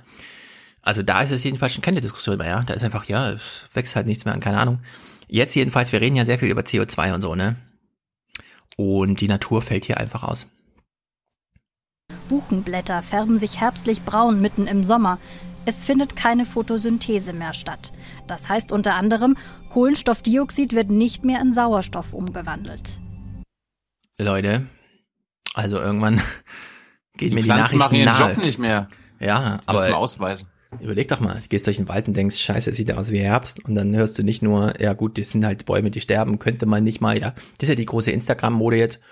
Gehst geht doch mal den einen Baum vor deinem Haus wie gießen, ja, der braucht so 10 Liter Wasser in der Woche und man denkt sich so, naja, aber die pflanzen 500 Millionen Bäume und die fallen jetzt alle aus, also die wachsen gar nicht erst und die, die da sind, machen auch schon keine Photosynthese mehr. Äh, da kann man jetzt CO2 sparen, wie man will. Das, also gruselig ist das. Naja. Gut, kommen wir mal. Äh, wir hatten ja in den letzten Wochen uns immer wieder mit den Bauern beschäftigt und hier, ne, wie läuft die Getreideernte, wie läuft die Weinernte? Und ich habe noch eine Kurzmeldung gefunden. Mir war gar nicht klar, dass man das in Deutschland und auch in Mecklenburg erntet, nämlich den Sanddorn. Wusstest du das? In du, kann- pass auf, du kannst jetzt mal heraus, kannst in der Zeit in der, das Hören mal überlegen, wozu wir Sanddorn benutzen. Mecklenburg-Vorpommern hat die Sanddornernte begonnen. Aufgrund der Trockenheit wird eine deutlich geringere Ausbeute als in den Vorjahren erwartet. Die Beeren sind außerdem sehr klein. 2017 sei die Ernte mit 85 Tonnen sehr gut ausgefallen. Ein solches Ernteergebnis werde in diesem Jahr bei weitem nicht erreicht, so die Sanddorn Storchennest GmbH in Ludwigslust. Das Unternehmen ist mit rund 120 Hektar der größte Sanddornanbauer im Land. Alexa, was macht man aus Sanddorn? Sanddorn kann folgendes bedeuten. Strauch aus der Gattung Hippophae aus der Familie Ölweidengewächse. Ja. Mm, Und Alexa, weiter, was, was heißt das jetzt für mich? Nichts. Alexa, was kostet Sanddorn? Amazons Choice für Sanddorn ist Sanddornpulver. Das macht 13,20 Euro von Amazon. Um es dir mal ein bisschen schneller zu machen, äh, laut Wikipedia werden die, werden die Früchte des Sanddorns, äh, sie sind für ihren hohen Vitamin C-Gehalt bekannt und werden insbesondere in Nahrungsmitteln und Getränken sowie in Hautpflegeprodukten verarbeitet. War mir nicht klar. Gut. Darum, ich habe hab ich mitgebracht, damit wir beide mal was lernen. Ja. Ähm, dann ist mir aufgefallen, es gab ja früher Bauernbanken, ja, was wir heutzutage Volksbanken und Raiffeisenbanken nennen. Ja, das sind ja die Partnerbanken äh, für die Bauern im Land. Und ähm, irgendwie war ja bisher gängige Meinung, haben wir in den letzten Monaten immer wieder verfolgt, ja, die kleinen Betriebe und mittelgroßen Bauern, denen muss man helfen. Die Großbetriebe, die haben genug Kohle, wenn die der Mann äh, ein Jahr weniger Profit machen, ist das auch nicht schlimm, die haben genug. Hm. Das ist aber nicht die Meinung der Volks- und Raiffeisenbanken. Die wollen die großen Bauern fördern. Wenn die Politik diesen Betrieben helfen wolle, müsse sie nicht nur die kleinen, sondern auch die großen Betriebe unterstützen. Das ist jetzt der, der, der der Chef der Raiffeisenbank. Kannst du unseren Hörern mal kurz sagen, was er auf seinem Desktop da zu sehen hat? Äh, der Desktop ist schon wieder weggeflogen. Warte, ich muss ein Stück zurück. Ach so. Ähm, gemeinsam packen wir es an. Wahrscheinlich irgend so ein Finanzierungsmodell oder was. Nee, das ist Werbung. Also warum sitzt der Chef der Volksbank auf sein, an seinem Schreibtisch und guckt sich Ja, dadurch, dass das ein Fernsehteam abgefilmt hat, kann ich mir alles vorstellen, bis hin zu, die bringen den Bildschirm selber mit und Ja. lassen ihn alles aufrufen. Das ist mal wieder so amma, also typisch deutsche Fernsehmacherei. Als Arbeitgeber sind sie sehr wertvoll hier für unsere Struktur. Hier finden sehr viele Menschen Arbeit auf dem Dorf, auf dem Lande. Und äh, diese Struktur ist gut und auch gesund für unser Land. Gut für unser Land, ja. Mhm. Ist auch gut für ihn, weil umso größer das Unternehmen, umso größer die äh, Kredite, umso größer die Zinserträge. Ja. Gut für alle. Und jetzt, jetzt nutzen die Volks- und Raiffeisenbanken, ich nenne es mal ein bisschen drastisch, die Not der Bauern aus, um eine eigene Werbekampagne zu machen. Schade nun zu sagen, Und dann hören wir mal ganz genau hin, was denn daraus tatsächlich folgt. jetzt, kleine Betriebe werden gefördert und die großen benachteiligen wir. Das wird nicht funktionieren. Dann geht hier die Struktur kaputt und äh, wir hätten auch als Bank dann große Probleme, weiterhin Kredite zu geben. Schon nach der letzten schlechten Ernte mussten Landwirtschaftsbetriebe Kredite aufnehmen, um liquide zu bleiben. Viele hätten die nach dieser Ernte zurückzahlen müssen. Doch daran ist nach den aktuellen Ausfällen durch Dürre und Hitze kaum zu denken. Deshalb starten die VR-Banken heute eine landesweite Anzeigenkampagne, wollen zeigen, dass sie die Bauern unterstützen. Man wolle helfen und werde das im Rahmen der Möglichkeiten auch tun.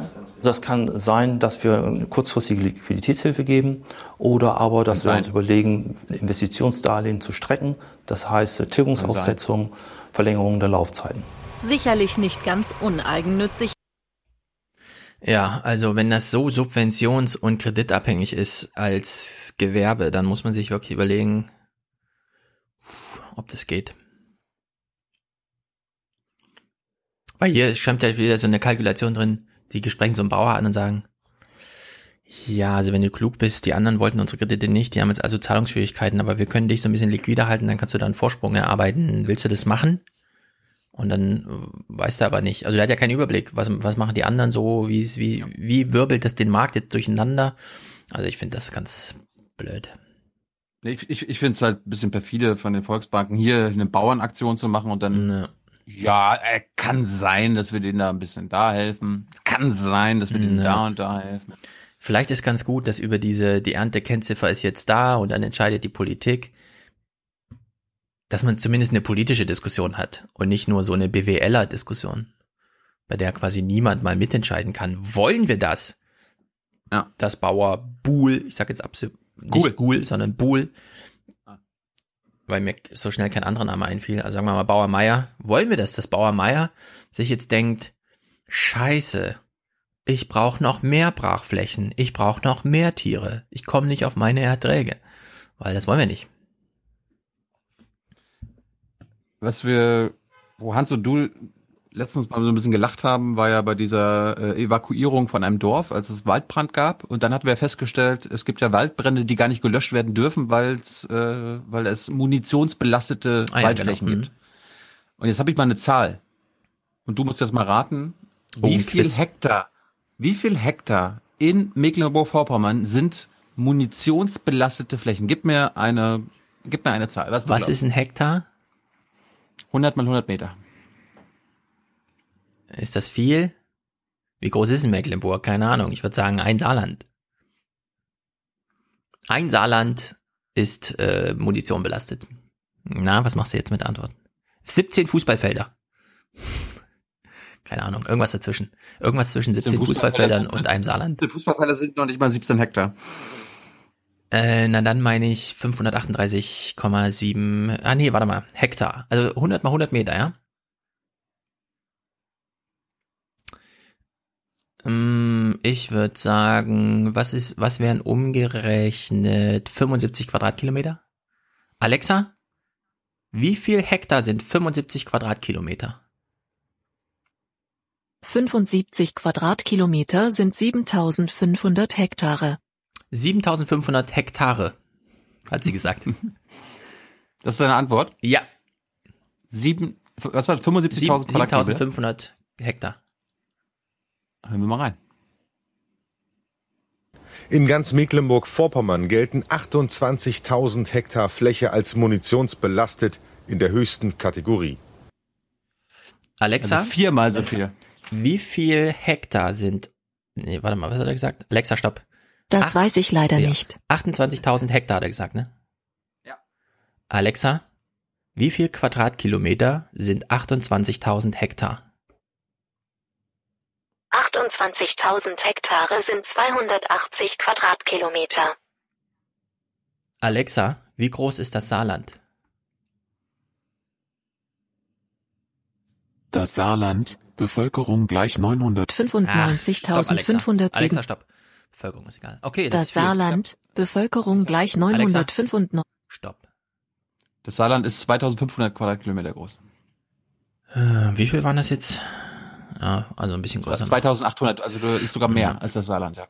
Äh, Was? Mehr als das Saarland? Wie groß war denn der Weltkrieg? Okay. Es gab auf jeden Fall einen Bericht dazu und das fand ich äh, sehr interessant. Zwei Löschpanzer waren im Einsatz, immer wieder explodierte Munition durch die Hitze. Warte mal, Löschpanzer? Okay. Außerdem musste das Löschwasser von weit her herangekarrt werden. Innerhalb weniger Wochen war das schon der zweite Brand in einem Gebiet mit Munition. In beiden Fällen gab es Probleme. Hier zum Beispiel kamen die Feuerwehren nicht ans Löschwasser wegen der Explosionsgefahr. Wir müssen Pass Brunnen auf. bohren, das haben wir auch vor. Wir wollen in der Nähe der Kommunen Tiefbrunnen bohren, dass die Wasserversorgung sichergestellt ist. Wir werden entsprechende Gliederungen vornehmen, dass wenn das Feuer ausgebrochen ist, das Feuer auf einer Fläche beschränkt bleibt. Äh, in Afghanistan bauen wir Brunnen und in Mecklenburg haben wir dafür keine Zeit, oder was? Gemeint sind Brandschneisen. Die müssten doppelt so breit werden, wie sie es heute sind. Und ihr Netz müsste enger gezogen werden. Doch die Lübtener Heide soll nationales Naturerbe werden, komplett ohne Eingriff durch den Menschen. Tja. Das allerdings dürfte schwierig werden bei der Menge an Munition, die hier einfach so herumliegt. Das war die Munition, die die Firma, die hier mit dem Löschpanzer langgefahren ist und die Brandschneisen angelegt hat, äh, einfach nur auf den Schneisen gefunden hat. Also es ist gar nicht gezielt gesucht worden, einfach nur da, wo sie die Schneise gezogen haben, Oh lag Gott. diese Munition offen rum. Wie viel genau auf dem ehemaligen Truppenübungsplatz auf und im Boden liegt, niemand weiß es. Und auch die Fläche, auf der es gebrannt hat, ist jetzt alles andere als sicher. Also es wird immer noch Munition hier liegen und ähm, die ist jetzt möglicherweise eben nicht mehr von Vegetation abgedeckt, sondern man sieht sie dann eher. Ähm, aber ungefährlicher wird's nicht. Und daher bleibt das Gelände streng abgesperrt. Kein Zivilist darf hierher. Hm, naja, wir hatten ja mit der deutsch-deutschen Grenze damals auch so ein Naturschutzgebiet, wieder in Willens. Das war ja ein Modell, das zumindest ökologisch ganz gut funktioniert hat. Jetzt denkst du dir so, ja, was ist eigentlich mit den, mit den Dörfern, die an diesen Flächen grenzen? Alle Sind die denn sprengen. wenigstens, sind, sind die wenigstens sicher? Sprengen die ihre Rasen dort? Die sind nicht sicher. Das nächste Ziel der Verantwortlichen, viele tausende Quadratmeter Wald von Munition zu befreien. So sollen zumindest die Ortschaften am Übungsplatz vor Waldbränden geschützt werden. Ich ho Jetzt kommt ein Traum, pass auf. hoffe mal, dass ich, wenn ich in Rente gehe, dass dann äh, die Flächen so weit gesichert sind, äh, dass die Feuerwehren am, am Rand unserer Fläche äh, die Brände auch sicher bekämpfen können. Es ist eine Aufgabe von mindestens noch einem Jahrzehnt. Ich schätze Andreas auf 40 Jahre. Unglaublich. Oh Gott. Oh Mann, oh Mann, oh Mann. Dann äh, hat das Schuljahr schon begonnen in Hessen. Ja. Überall außer in Bayern, oder? Ah, echt? Na, seit wir hier Podcast wieder machen. Ah, okay. In Mecklenburg auch. Und ich weiß jetzt nicht, wie viele neue Lehrer in Hessen eingestellt wurden. In, in Mecklenburg waren es über 600. Das Problem ist allerdings, dass ein Drittel keine Lehrer sind. Ja. Neunte Klasse Mathematik. Die erste Stunde nach den Ferien. Anja Müller gehörte vor vier Jahren zu den ersten Seiteneinsteigern im Land. Davor war sie zwölf Jahre Marineoffizier, hat bei der Bundeswehr Wirtschaftsingenieurwesen studiert. Jetzt war die große Frage, wie kann ich meine Fächer, die ich dort studiert habe, verbinden mit etwas im zivilen Leben. Und ich wollte schon immer gerne mit Menschen äh, kommunizieren. Ich äh, mag die Arbeit mit Kindern, mit Schülern. Und dann lag das nahe, vielleicht meine technischen Fächer zu verbinden mit dem Lehrerberuf. Neben Mathematik unterrichtet Anja Müller auch Informatik. 39 Kollegen hat sie im Gymnasium Gardebusch. Nur eine ist auch Seiteneinsteigerin. Landesweit sieht es bei den Neulehrern dieses Jahr ganz anders aus. Für alle Schularten stellt das Land 639 Lehrer neu ein. Immerhin rund 200 mehr als im vergangenen Schuljahr. Aber von den Neulehrern sind 186 gar keine Pädagogen, eine Seiteneinsteigerquote von 30 Prozent. Tja, Jetzt fragst du dich natürlich, äh, Seiteneinsteiger, was müssen die denn können? Müssen, müssen die irgendeine Ahnung haben? Waren die nicht alle bei der Bundeswehr? Ja, keine Ahnung. Das Interessante ist jetzt, dass sie jetzt was eingeführt haben, äh, was offenbar vorher noch gar nicht für die Seiteneinsteiger gegolten hat. Eine Notlösung. Pädagogen sind knapp bundesweit. Die Seiteneinsteiger werden in einem Schnellkurs pädagogisch fit gemacht dass man nicht gleich sagt, so jetzt gehst du jetzt in die Schule und jetzt unterrichte, sondern dass man zumindest ein gewisses Rüstzeug, auch wenn es nur drei Wochen ist, ist es besser als gar nicht, erst, gar nichts erstmal hat. Das ist der eine Teil. Und der zweite Teil ist, dass die Seiteneinsteiger ja auch fortlaufend weiter qualifiziert werden. Da gibt es ja eine richtige Qualifizierungsreihe. Ja, das ist so erbärmlich für Deutschland. Das du, ist ein unglaublich. Hey, du willst Lehrer werden? Hey, komm, hier, mach einen drei, dreiwöchigen Grundkurs und dann ab in die Schule ja. kannst du unsere äh, Schüler unterrichten. Alles ja, super. in den Vertretungspool kommst du auf jeden Fall, wenn du da ein Angebot machst. Ich meine, das hat, das fand ich damals, als ich in der Highschool war in Texas, das war immer super weird, wenn wir dann, wenn unser Lehrer mal ausgefallen ist und kein anderer zur Stelle war und wir eine, äh, einen Substitute Teacher hatten. Mit dem konntest du nichts anfangen. Der hat einfach nur, ja, habt ihr Hausaufgaben? Ja, haben wir. Ja, mach mal. Ja. Okay, Fehler lesen und so. Ja. Video gucken. Aber Jetzt haben sie halt diesen dreiwöchigen Grundkurs eingeführt und so allgemein, wenn du da als Seiteneinsteiger reinkommst, du musst dich fünf Jahre lang qualifizieren. Es war definitiv eine Herausforderung, das kann ich so sagen. Äh, aber es hat mir Riesenspaß gemacht und ich habe mich dieser Herausforderung gerne gestellt. Und äh, da ich da auch sehr viel Arbeit und Enthusiasmus reingesteckt habe, hatte ich dann definitiv äh, keine großen Probleme. Bald wird sie ihre fünfjährige Qualifizierungsphase abschließen können. Dann darf sie auch Leistungskurse unterrichten und Abiturprüfungen abnehmen. Ja. Wo, wozu wozu gibt es aber noch das Lehrerstudium? Das Lehramtsstudium? Ja, also dieser Seiteneinstieg, man ist zuerst mal direkt in der Schule, aber da ist dann schon viel dran gekoppelt, so im Sinne von, wie sie das ja auch sagt. Deswegen würde ich jetzt nicht so in dem Ton, wie du es gesagt hast, das ist sozusagen zu einfach für viele und so. Ich habe ja gar kein Problem damit, wenn, wenn es auch Quereinsteiger gibt, das ist doch gar nicht schlecht. Ja. Aber nicht ein Drittel, also dass quasi das Land sich dadurch freikauft, äh, wir haben jetzt keine Lehrer und wir wollen jetzt den äh, Lehrern, die wir bekommen könnten, nicht das anständige Gehalt bezahlen. Ne, das war ja, das war wäre mhm. ja die mhm. andere Lösung. Man bezahlt einfach deutlich mehr als äh, in anderen Bundesländern, so dass sich äh, Leute aus wirtschaftlichen Gründen sagen, oh, ja. werde ich Lehrer im MacPop. Ja, also die, der Bund hat am meisten Geld von den ganzen Überschüssen. Die Länder sind dafür zuständig und am Ende müssen es aber die Städte schultern und die Schulen sind in Eigenverantwortung, ihre Pools aufzubauen. Es ist äh, quasi auf allen Ebenen ist das kaputt. Aber ja, das, na gut. Das erleben wir jetzt. Also, ja, ich meine, die äh, politische äh, Diskussion, ne, muss man auch mal festhalten. Wir haben hier uns ewig beklagt, dass wir zu viel über Flüchtlinge, also in den Nachrichten reden. Dann hast du dieses Pflegethema aufgeworfen, als ist ja auch ein wichtiges Thema. Und jetzt will ich nochmal anmerken, ja, aber das eigentliche Thema, da wo es auch sozusagen nicht im renditefreien, ja gut, Menschen werden gepflegt, bis sie sterben, aber hier geht es sozusagen um die Kinder, die in diese Gesellschaft hinein sozialisiert werden. Und das ist im Grunde das größte Defizit, was wir da haben. Auf jeden Fall war ja diese, die Bildungsministerin der SPD ähm, auch noch zu Gast in dem Nordmagazin Studio und äh, die Moderatorin hat ein gutes Interview geführt. Äh, die Ministerin hat sich, ich will nicht sagen blamiert, aber nicht wirklich gut angestellt. Sie hat zum Beispiel die Frage beantwortet, wie denn mit einem Drittel neuer Lehrer, die keine Lehrer sind, äh, das Bildungsniveau in MacPom gehalten werden soll. Kein Seiteneinsteiger habe ich gerade erwähnt, sind Teil der Lösung. Wir haben auch ein gutes Beispiel gerade gesehen. Aber eigentlich sollten sie die Ausnahme sein. Da können sie auch bereichernd sein. 30 Prozent, die eigentlich auch noch keine Lehrbefähigung haben, wie will man da das Bildungsniveau halten? Also Sie haben einen entscheidenden Satz selber gesagt. Ähm, die Seiteneinsteigerinnen und Seiteneinsteiger sind ein Teil, um den Bedarf zu decken. Aber ausgebildete Lehrerinnen und Lehrer haben immer das Prä. Das heißt also, wenn da eine Konkurrenz um eine Stelle sind, dann entscheiden wir uns immer für die ausgebildeten Lehrerinnen und Lehrer.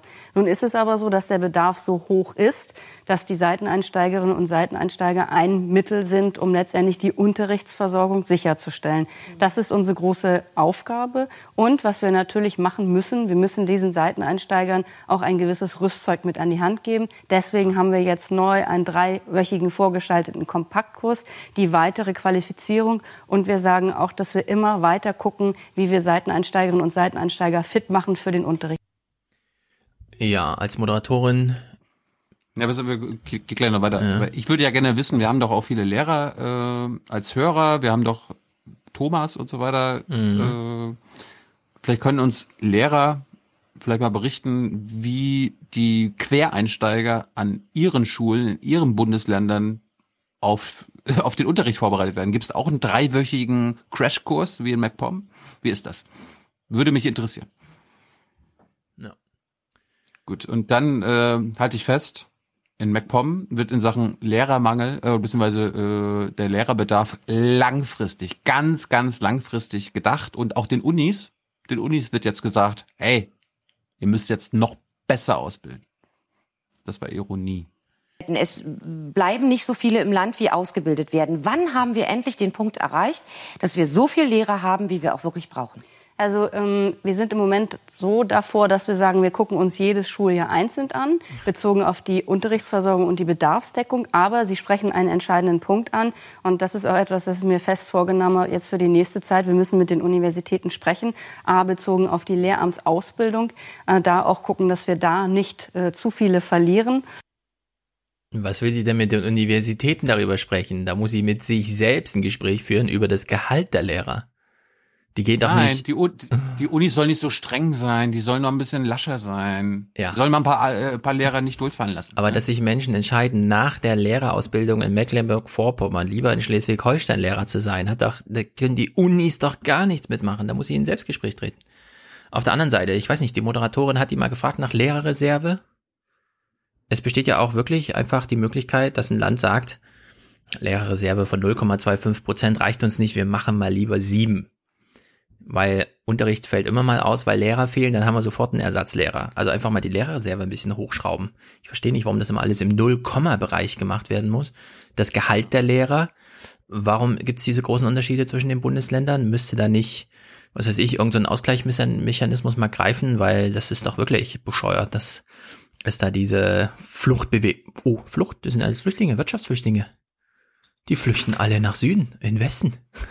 Man ist ja nicht so, dass MacPom pleite ist. Äh, wir haben doch letztens auch von Manuel Schwesig, ein Jahr Schwesig gehört, ausgeglichener ja. Haushalt. Ja, das wäre der dritte Punkt. Ja. Die Moderatorin muss sich das mal auf, die muss da eine Tafel reinfahren in die Sendung und da muss die Lehrerin mal, also die, die Bildungsministerin mal aufzählen, wie viel Lehrer, wie viel Budget vom Land und wie viel Budget fehlt sozusagen, um zumindest die Stellen zu schaffen, weil das ist ja interessant wo kommen eigentlich die Reservelehrer her? Es scheint ja anscheinend genug mit Interesse zu haben, das zu machen. Warum gibt's dann nicht das Geld dafür, das ein bisschen langfristiger zu machen? Und über die Unis, was weiß ich, die Unis brauchen wahrscheinlich Hilfe bei mehr Ausbildung, die dann stattfindet.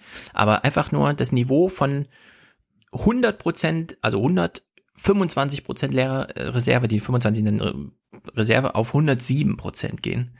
Für eine Uni sieben mehr Studenten bei einem 100-Mann-Studiengang, das, das, ginge doch. Wird jedenfalls nicht Milliarden kosten. Das ist eine gute Grundsatzfrage. Wo ist denn das Geld? Ihr habt doch das Geld. Ähm, ich hatte Stefan vorher gefragt, mal bringst du was zu, zum Brückeneinsturz in Genua mit? Ja, aber ich wollte, aber ich habe mich ja dann entschieden, da, also ich habe mich dagegen entschieden, mich nur über Klaus Kleber die ganze Zeit lustig zu machen. Aber es gab in der Tat, ah. wo Thilo das dann so sagt, einen lustigen Clip, dass nämlich das CDF natürlich eine Frau vor Ort hatte, die man nachts im Dunkeln live zugeschaltet hatte, weshalb man auch drei Tage später nochmal eine Live-Schalte machte, um sich anzuhören, dass es nichts Neues gibt und man immer noch, ist immer noch alles abgesperrt und so weiter.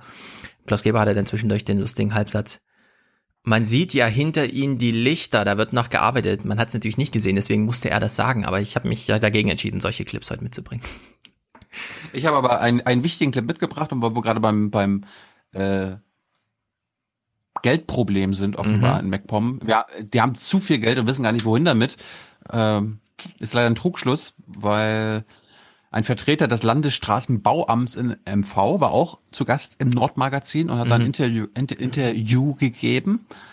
Und es ging natürlich darum, dann sind die Brücken dann im MacPom sicher, also ja, im Großen und Ganzen schon. Aber jetzt achten wir mal darauf, ob er dann mit seiner Arbeit und seinen Möglichkeiten und äh, Geld zufrieden ist. Schauen wir auf die A19 oder auch die A20, das Autobahnloch bei Tripsis. Ähm, die Brücke soll erst 2021 fertig sein. Äh, Warum? was, das Autobahnloch bei Tripsis? Was ist denn da los? Das klingt gefährlich. dauert eigentlich so eine Sanierung immer so lange? Ja, wir haben umfangreiche Planungszeiten zu berücksichtigen. Umweltbereiche müssen wir untersuchen und dann muss das Ganze auch noch ausgeschrieben werden, europaweit und gebaut werden. Mhm. Und das ist ein sehr anspruchsvoller Prozess, der mehrere Jahre dauert. Und gerade in Triebsees haben wir das schon unwahrscheinlich verkürzt. Warte mal, da im Hintergrund ist das Loch zu sehen, oder? Abgesackte Autobahn und so ein Kram. Na gut. Liegt's am Geld? Es ist ein echtes Loch. Geld ist eigentlich genug da im Moment. Das ist nicht das Problem. Was? Bei uns fehlen die Leute. Wir bräuchten eigentlich Mitarbeiter, die Sind wir hier etwa wieder in der Rentenrepublik? Haben wir zu wenig Mitarbeiter? Fehlen schon wieder irgendwelche Auszubildenden, die wir schon seit zwei Jahren in Deutschland eigentlich begrüßen als, ach so, du bist jung und suchst eine Zukunft? Lass mal uns helfen, auch diese vielen Gelder umzusetzen. Wie viele Brücken haben wir? Wie viele Leute haben wir, die sich darum kümmern? Ich betreue eine Autobahn 572 Brücken. Ich habe zwei Planer für Brücken. Das ist einfach zu wenig. Wie viel bräuchten Sie? Ich bräuchte noch mindestens fünf mehr. Und Ihre Forderung, äh, wird die von der Landesregierung gehört? Schwierig. Wir sind ja im Prozess des Sparens und das ist dann schwierig, äh, einmal gegangene Wege wieder Mhm. zurückzugehen. Ne? Aber wir müssten eigentlich selbst uns mal in Frage stellen, ist das jetzt noch zeitgemäß, was wir an Strukturen haben? Müssen wir uns nicht auch wieder anpassen? Hey, wir haben eine schwarze Null, wir investieren nichts in die Infrastruktur und wir beobachten sie nicht mal, wie sie zerfällt. Das scheint mir ein bisschen, naja, auf der anderen Seite, wieso nicht die Chance nutzen? Ähm, wenn Brücken zusammenfallen. Ich meine, bei Flüchtlingen, ne? einer holt ein Messer raus und zack, sind alle Flüchtlinge schuld. Ich würde sagen, alle Brücken sperren. Hört auf, Auto zu fahren. Fahrt mit dem Zug. Brücken sind in- gefährlich, haben wir doch jetzt gelernt. Haben wir letzte, letzte Woche in der BBK herausgefunden, 12 Prozent aller, Br- aller Brücken in Deutschland sind scheiße oder sogar ungenügend, äh, im ungenügenden Zustand. Ja, das Zwei verste- Prozent sind ungenügend. Ja, eine davon steht zwischen Frankfurt und Mainz. Was meinst du, als los war, als sie hier diese Giersteiner Brücke oder wie sie es gesperrt haben, also eine sechsspurige Autobahn? Da war aber Rambazamba. Ich habe gedacht, hä, wir sind doch in einem Autoland. Wie kann das passieren, dass hier so eine Brücke gesperrt wird? Aber ja, man hat die Brücke nicht lang genug. Plötzlich hieß es, ja, zack, sperren und dann einfach mal die Verkehrsader zwischen Mainz und Frankfurt durchgesäbelt. Passiert.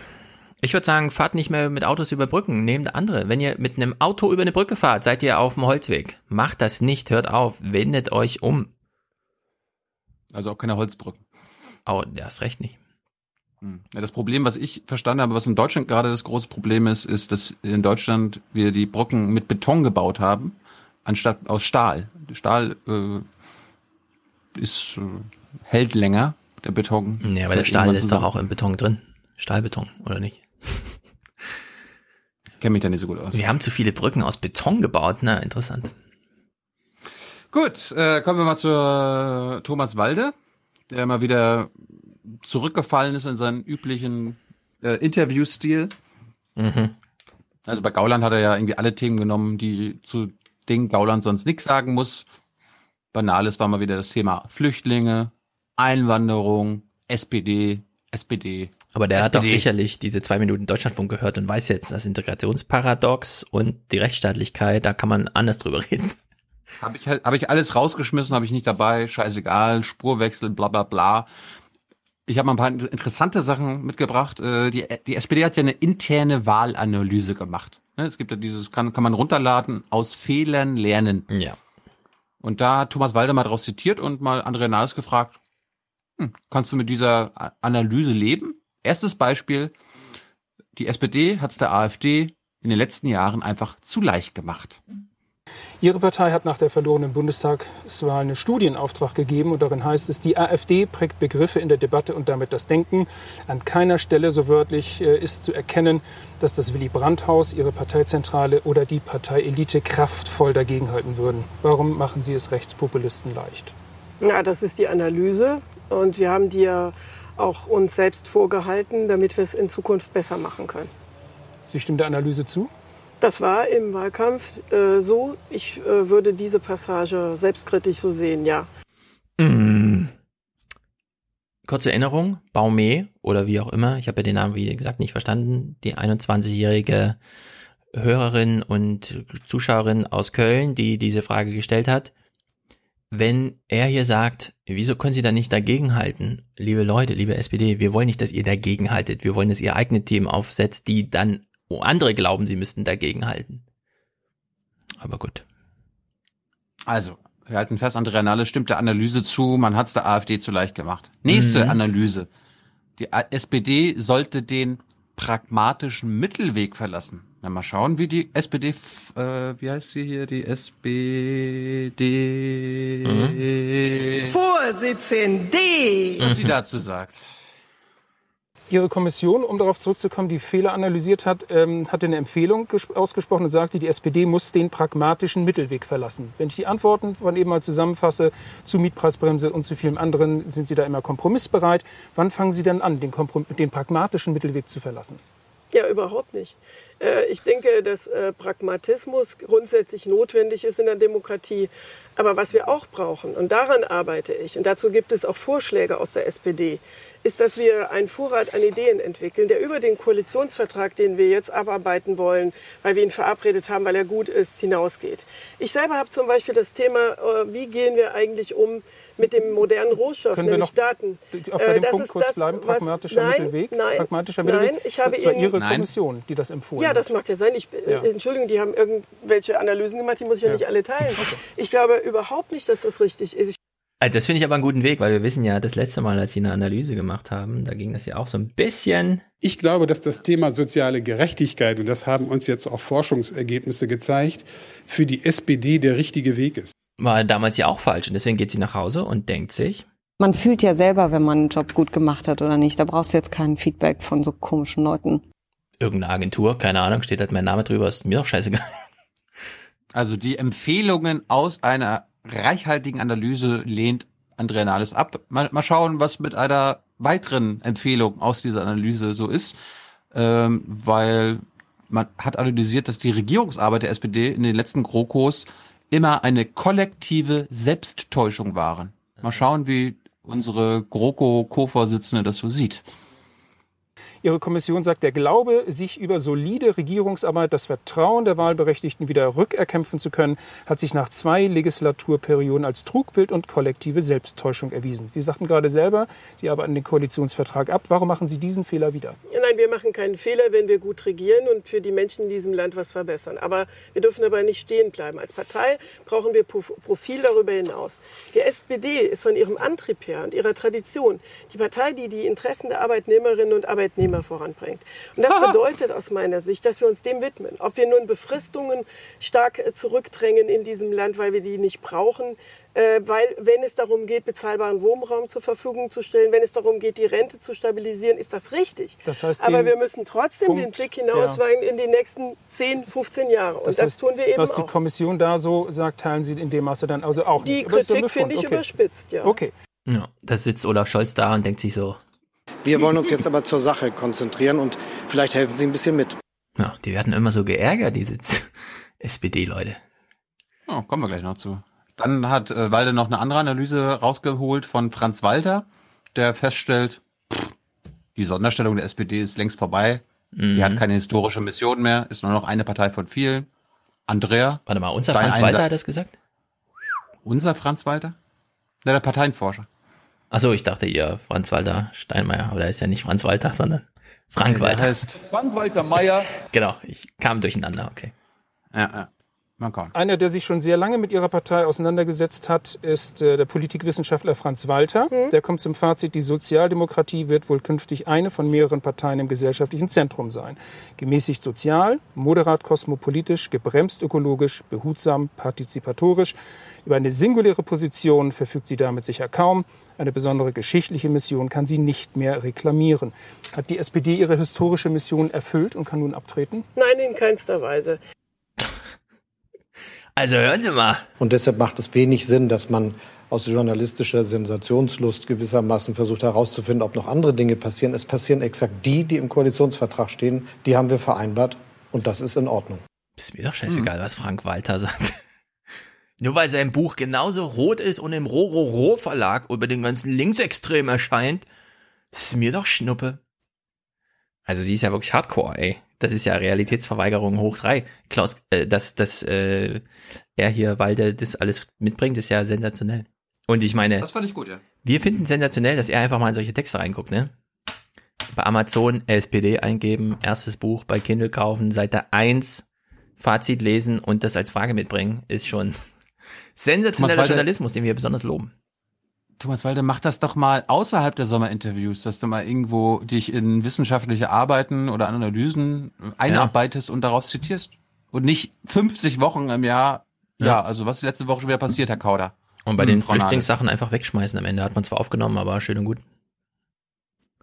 Betschi, sage ich dazu nur. Genau. Ich habe jetzt jedenfalls einen eigenen Snippet. Du hast dein Arbeit und Mhm. keine Maßnahme. Arbeit. Ich habe meinen eigenen ab sofort. Vier Milliarden werden wir investieren, um Arbeit den Leuten anzubieten. Nicht Jobs, nicht Maßnahmen, sondern Arbeit. Geil. Nicht Jobs, Ah. nicht Maßnahmen, Arbeit. Ja. Jetzt kommen wir zum. Es gibt den sauberen Diesel, ja? Da ist, finde ich, super interessant. Äh, es gibt ja irgendwie ne, die Umweltministerin der SPD, ja, ja, Hardware-Nachrüstung für Dieselfahrzeuge unbedingt. Dann sagt SPD-Chef in Niedersachsen, Stefan Weil, äh, VW, äh, wir müssen, äh, ja, Hardware-Nachrüstung muss nicht Mhm. sein. Jetzt äh, hör mal genau zu, welche Position Andrea Nahles hat. Genau, und dazu müsste die Partei geeint sein. Beispiel, ihre Umweltministerin im Bund argumentierte für die technische Nachrüstung von Dieseln zulasten der Hersteller. Ihr Ministerpräsident in Niedersachsen betont, Nachrüstungen seien nicht das Allheilmittel. Hü und Hot. Wie Nein. schafft das das Profil Ihrer Nachrüstung Partei? sind nicht das Allheilmittel, sie sind aber meiner Meinung nach wichtig. Äh, Es hat Aha. auch äh, wichtige äh, Impulse dafür gegeben. Wir können das allerdings der Wirtschaft nicht aufzwingen, dass es Nachrüstung gibt. Ah. Ich bin aber dafür. Frau Schulze hat eine andere Position als Herr Weil. Nochmal die Frage, wie schafft das das Profil, wenn man auf beiden Seiten der Debatte Ich steht? glaube, dass es sehr, sehr legitim ist, wenn ein niedersächsischer Ministerpräsident mit dem großen Automobilhersteller seine Aha. Position deutlich macht. Aber auf der, ich Aha. sage Ihnen, die Mehrheit der SPD hat eine klare Auffassung, dass wir uns Nachrüstung freiwillig auch von, der, äh, von den Unternehmen wünschen. Äh, denn wie sollen wir sonst die Probleme, die wir angerichtet bekommen haben, durch diesen Dieselskandal lösen? Ja, also dass äh, Walde dann nochmal nachgefragt hat und äh, sie drauf drängt, das ist wirklich guter Journalismus und das sieht Klaus Kleber auch so. Klar braucht es da weiter Journalisten, die anständig arbeiten. Sie setzt auf freiwillige Mhm. Lösung. Liebe Wirtschaft, macht das doch bitte freiwillig. Wir können, wir können euch doch nicht dazu zwingen. Und sie findet es völlig selbstverständlich, wenn der SPD äh, Ministerpräsident aus Niedersachsen für VW quasi Politik macht. Ja. Ist doch, ist verständlich. Ist Ja. Ja. Auf dieses Gespräch hätte uns Klaus Kleber ordentlich einstimmen sollen. Ich hoffe, Sie sitzen sicher. Hier geht nämlich gleich mächtig die Post ab. Ich habe zwar nicht, Nicht seine wirklich. blöden Moderationen reingeholt, aber zumindest diese paar Jingles habe ich mir rausgezogen. Hast du gewusst, dass äh, Thomas Walde Teil des Problems ist? Achtung. Aber Sie gestatten mir in diesem Interview kaum über politische Inhalte zu reden, die wir die haben- SPD, äh, wo sie eine Menge zu bieten hat. Und das finde ich auch ein Teil des Problems, Herr Walde. Ich sage Ihnen das ganz klar. Weder Wir konnte ich jetzt mal etwas gesprochen, Ja, über Sie, Miet- Sie, wir, die wichtigsten Themen hat das ZDF gerade ermittelt, sind Rente, Pflege, bezahlbares Wohnen. Und ich finde deswegen ganz ehrlich, ähm, äh, dass äh, wir über Sammlungsbewegung, das sind alles Sachen, die technisch Mietpreisbremse zu tun haben. Das, hat mit, aber das um macht das mich Kritik- nicht unruhig. Mich um- macht es okay. unruhig, dass ich hier nicht über Politik reden Aber wir kann. haben über Eieieiei. Aber ich finde das ja gut, äh, dass man einfach auch mal ansagt, ich habe es mir natürlich mehr bei den Fernsehduellen und so, also hier nach der Wahl und so gewünscht, aber dass man einfach mal sagt, diese Fragen finde ich scheiße, finde ich gut. Man muss dann halt gucken, ob sie wirklich scheiße sind, weil in dem Fall, naja, aber das kennen wir ja auch von Olaf Scholz. Ich glaube, an Ihrer Nachfragerei merkt man nur, dass Sie sich überhaupt nicht auf Themen für Deutschland konzentrieren wollen, sondern so viel Spaß an Personaldebatten haben. Jawohl. Sie entscheiden per Applaus. Äh, Olaf Scholz, Liebling des Monats. Olaf Schäuble kommt übrigens in die Bundespressekonferenz Oh, am Wochenende. Thema? Tag der oft, ja, Ach so. Bürger, Bürgerthemen. Mhm. Kommt und stellt Herrn Schäuble eure Fragen. Äh, ich habe noch eine, ich habe Hessenschau geguckt und ich finde, du könntest auch immer einmal im Monat so eine Woche lang Hessenschau gucken. Da, da steckt so Oh. viel drin. Hessenschau ist, Hessenschau ist auf einem Niveau mit, der, mit dem Nordmagazin. Ohne Scheiß. Da steckt eine Menge drin. Ähm, wir gucken mal rein. Es gab, es ist ja Wahlkampf in Hessen. Mhm. Wann ist bei euch Wahl? Im Oktober irgendwann interessiert uns hier gar nicht so sehr. Ist dann es gab auf jeden einfach. Fall, es ist Wahlkampfauftakt. Ne? Und die AfD hat mit Beatrix von Storch gefeiert und so weiter. Beatrix von Storch, das ist äh, die hier. Und das Hirn ist so ein bisschen jetzt nicht mehr dabei. Mhm. Und deine Aufgabe Warte ist mal, jetzt was hat die bei uns Augen- zu suchen? Ist doch so ein Berliner Ding. Ja, darum ja. Promis, Mhm. hallo, Promis, Promis, okay. Du musst jetzt, deine Aufgabe ist es jetzt, Quiz, das okay. Publikum, nein, nein, du musst das Publikum analysieren und für unsere Oh. Hörer beschreiben. Okay. Wer sitzt bei so einem AfD-Wahlkampfauftakt im Publikum? Na, hoffentlich Kleiner nicht Tipp. meine Nachbarn. Äh, achte, achte mal drauf. Sie ist nach Hessen gekommen, um ihre AfD-Freunde zu unterstützen. Beatrix von Storch, stellvertretende Fraktionsvorsitzende im Bundestag. Hessen und Bayern, die letzten beiden Parlamente in Deutschland ohne die AfD. Das soll sich nach den beiden Wahlen im Oktober geändert haben. Wir werden die, das 15. und das 16. Landesparlament ähm, erreichen. Wir werden die rot-rot-grüne Mehrheit, die es auch im Land noch gibt, brechen. Und wir werden das Signal senden, dass jetzt bürgerliche Mehrheiten rechts der Mitte wieder möglich sind, wenn denn die CDU nicht so links wäre. Große Unterstützung von der Bundesebene, das freut den hessischen Spitzenkandidaten. Wiesbaden knapp drei Stunden vorher. Auf dem Bahnhofsvorplatz protestieren rund 1600 Menschen gegen die AfD Jawohl. und ihren Wahlkampfauftakt. Eingeladen hat dazu ein überparteiliches Bündnis. Für die AfD auf, sind solche. Proteste längst zur Routine geworden. Ihren Wahlkampfauftakt lässt sich die Partei so nicht stören. Ihr gehe es darum, dass jeder in Deutschland wieder seine Meinung sagen dürfe, ohne dafür angefeindet zu werden. Die sind der Meinung, dass wir unsere nicht mal darstellen dürften.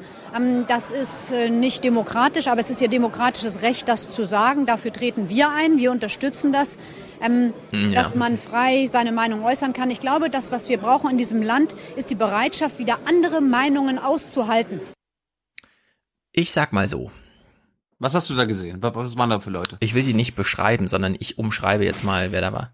Es könnte sein, dass in Hessen die AfD nicht in den Wahlkampf kommt, äh, nicht in, in, ins Parlament kommt, weil bislang, Ja, 15 Prozent aktuell. weil bislang haben potenzielle AfD-Wähler sich nur im Internet vergnügt, auf Twitter, Facebook, Discord und wo sie alle sind. Bei so einer Wahlveranstaltung sieht man dann plötzlich, wer so zu einem gehört und denkt sich, nee, das Experiment ist gescheitert, ich wähle nicht die AfD. Wer weiß. Ich, ich kann ja mal einen Teil des Publikums mit einem Ton beschreiben. Solche Leute. Ja, aber allerdings nicht stramm und sportlich, sondern fett und durchtätowiert. Den Körper geschändet auf mehreren Ebenen. Gut. Einen Clip habe ich jetzt noch und der hat mich so fasziniert, dass ich daraus ein Quiz tatsächlich gemacht habe für Stefan Schulz.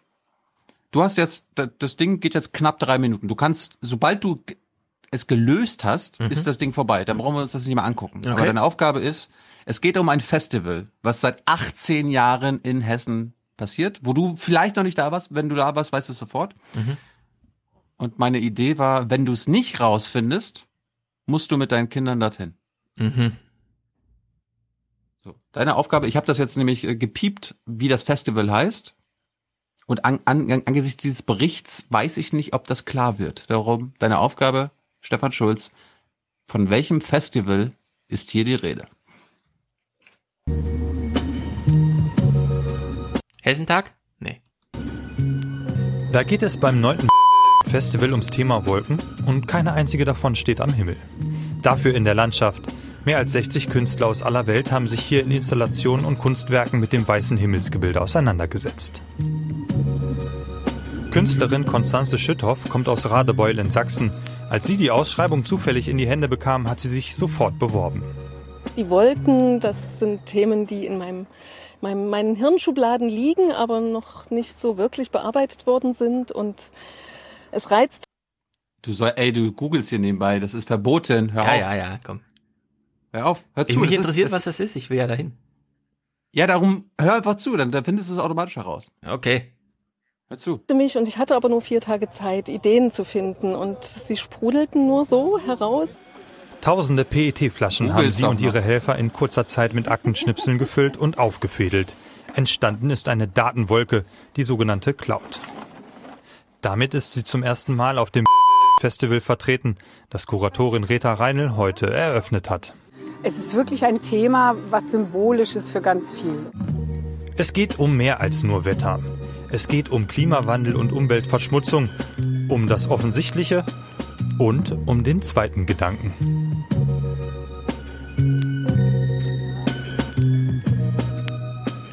Auf und rund um den Dörnberg gibt es 77 Exponate zu entdecken.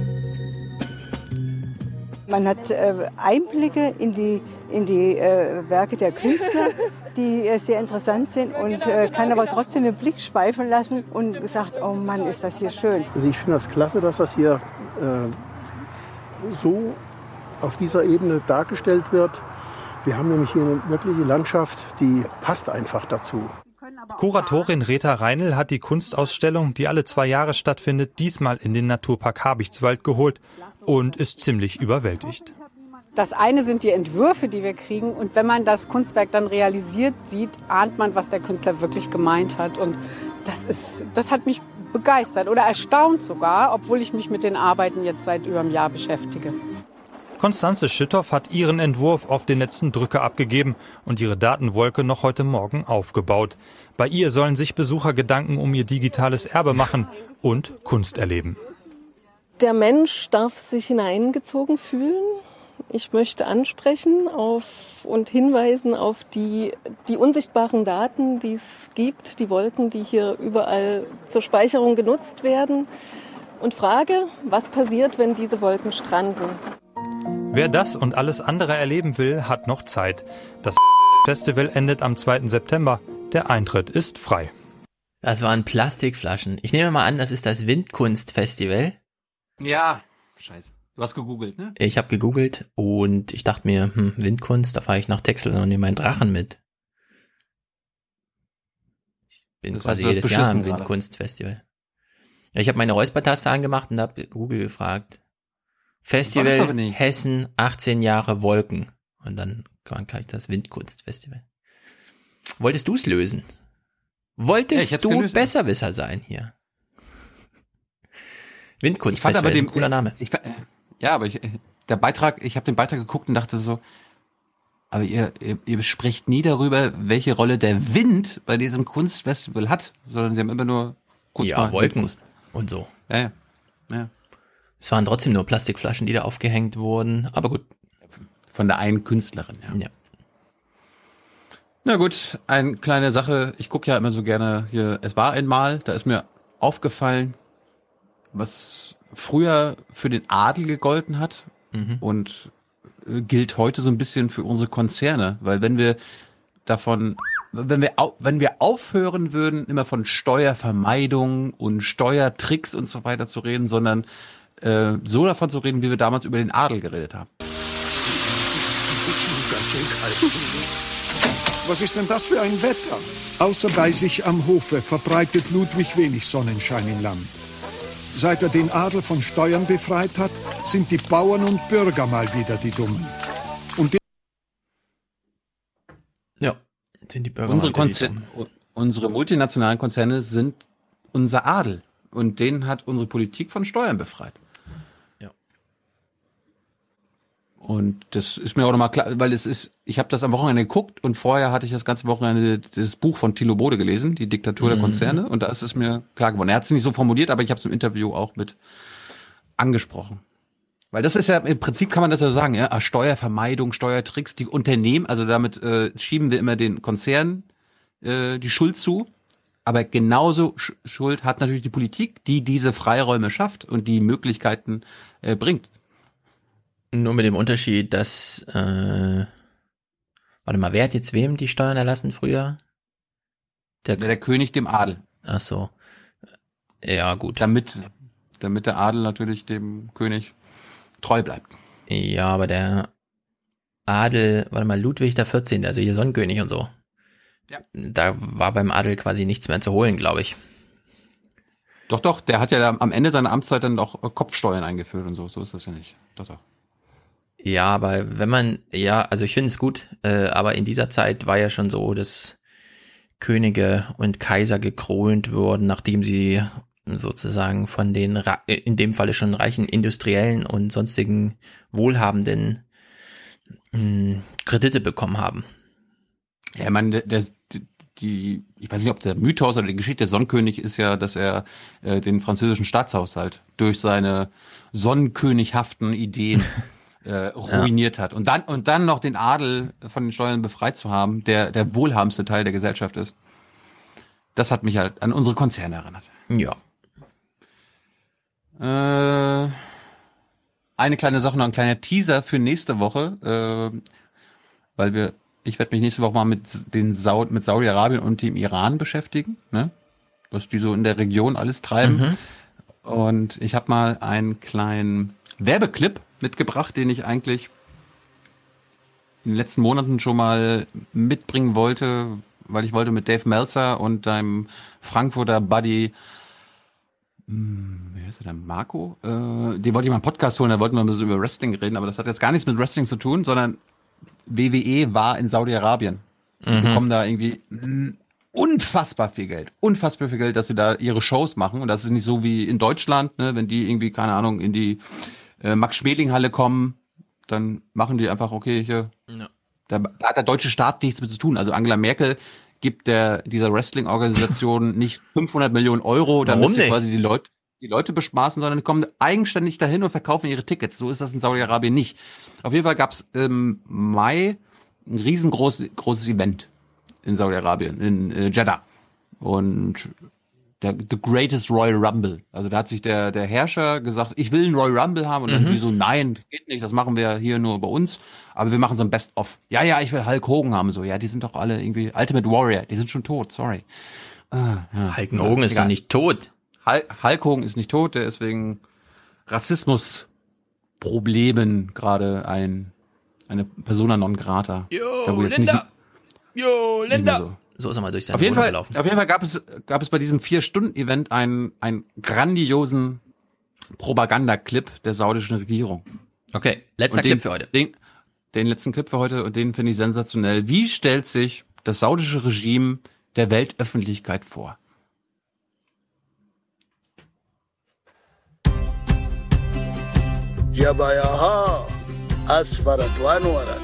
I love my country so much and I want people to come and actually see that. أهلا وسهلا مرحب السلام عليكم Everybody's welcome to come to Saudi Arabia. It's the dawning of a new age in Saudi Arabia. Also ich wurde schon zweimal äh, nicht reingelassen, aber das, das kann immer passieren. And the societal renaissance that is sweeping this desert nation has a great deal to do Oh. with 32 year old Crown Prince Mohammed bin Salman. We have a leadership that is oh. allowing a population to make its own decision within a context of being a global citizen, being the best individual you can be for yourself, for your family, for your nation, for the world. It's a vision. Achte mal darauf, ob du irgendwann mal das Wort Islam hörst oder so. Government that want to move forward in the best way possible, yet maintaining our culture and our heritage. We would like to really encourage young people to go out and participate in their health and well-being through the vehicle of sports. There is a huge impact with uh, inviting these magnificent events. Entertainment is one of the main pillars for human happiness. قديش بتقول للناس اللي ما شافوا مصارعة؟ انضغط عليهم عشان هذا الشيء ما بصير غير مرة في الحياة عندهم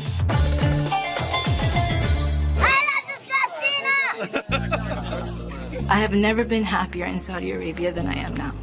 Honestly. Ah. Sorry, just uh, being heard by the leaders and having something done about it. That's very sentimental. Wow. Women driving, it's a step taken very late, but thank God it's happening now. I'm very proud of our leadership. Saudis are not necessarily changing, but maybe we're being unveiled, and now we're confident enough to show our treasures and share with the rest of the world.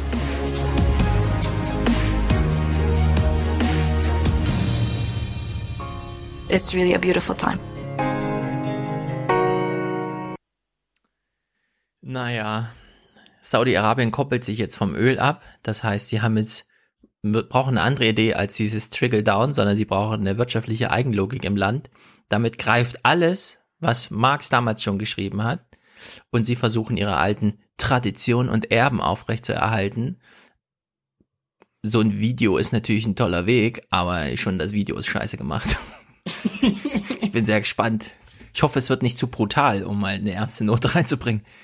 Äh, Ich bringe ich bring nächste Woche jetzt nichts von äh, Wrestling mit, sondern von einer grandiosen Dokumentation, wo ich eine Menge gelernt habe Mhm. und du auch lernen solltest oder wir alle lernen sollten. Aber wir Gut. merken uns, Saudi-Arabien, Saudi-Arabien ist super. I have never Ja. been happier in Saudi Arabia than I am now. Das schönste Königreich der Welt. Absolut, absolut. Gut. Gut. Ähm, wir brauchen, wir werden ja am Montag schon vorproduzieren, weil Mhm. ich am Dienstag mit Tyler nach Israel fliege.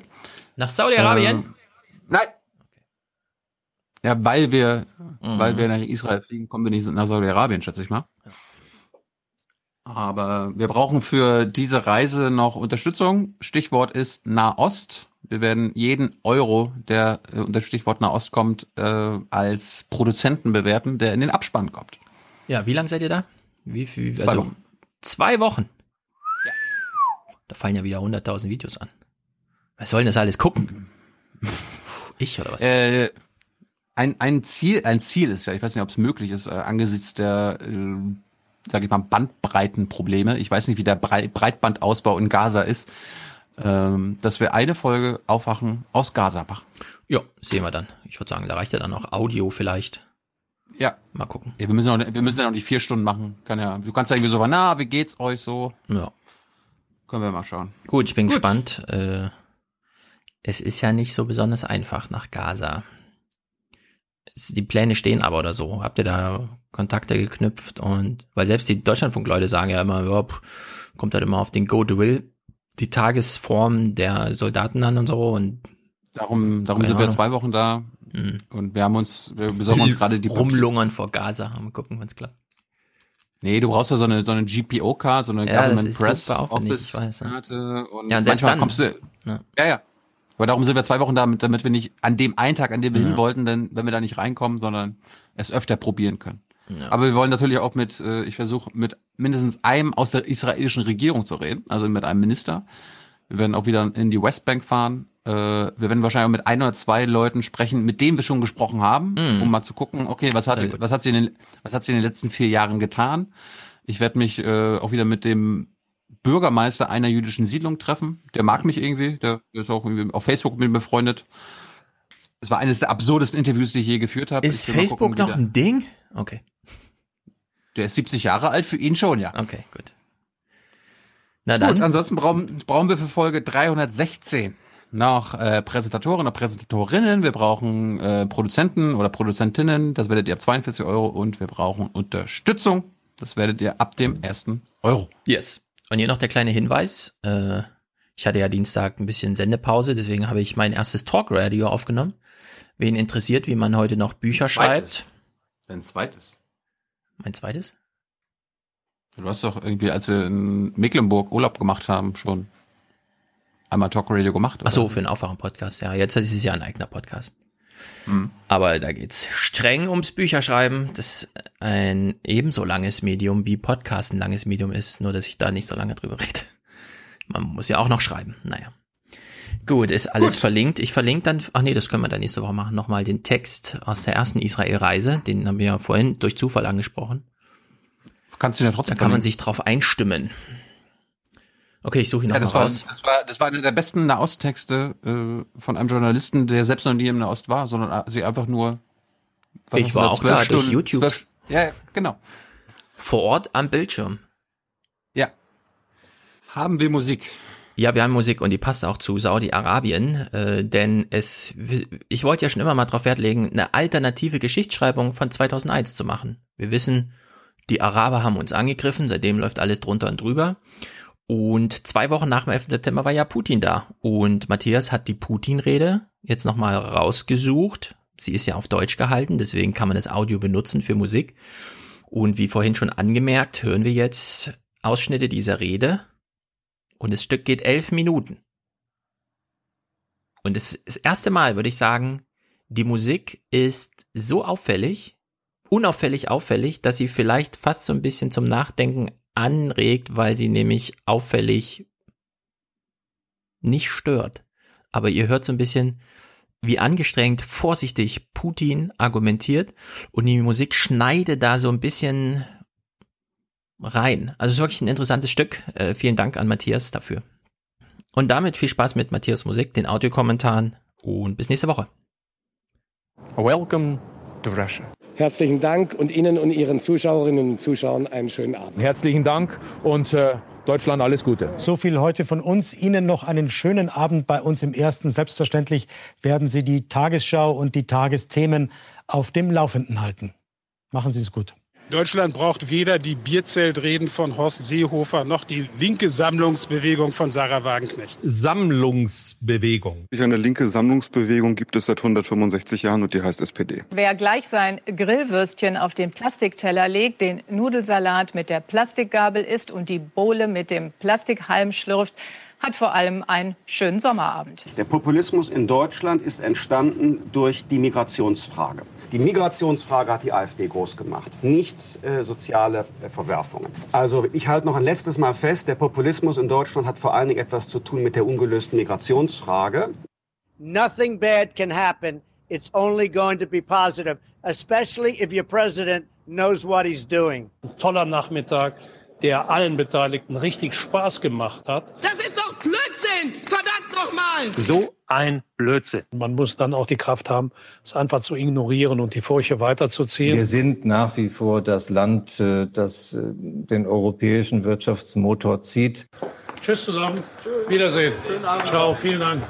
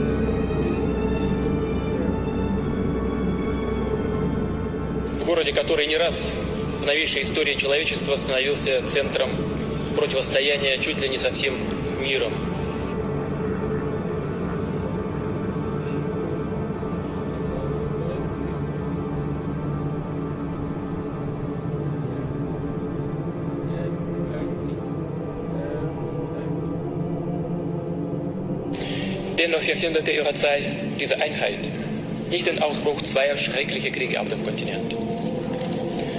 Zwei Kriege im Zuge eines Jahrhunderts.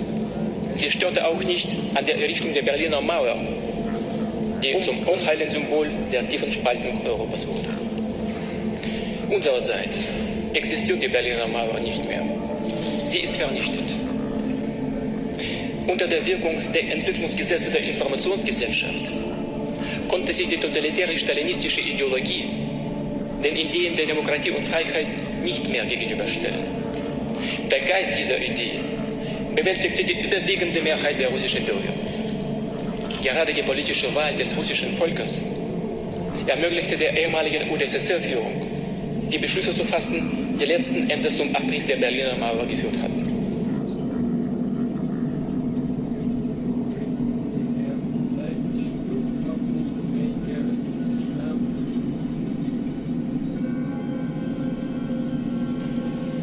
Einfach der Meinung, dass Europa sicher und langfristig den Ruf eines mächtigen und real selbstständigen Mittelpunkt der Weltpolitik festigen wird, wenn sie ihre eigenen Möglichkeiten mit den russischen menschlichen, territorialen und Naturressourcen, mit dem Wirtschafts-, Kultur- und Verteidigungspotenzial Russlands vereinigen wird.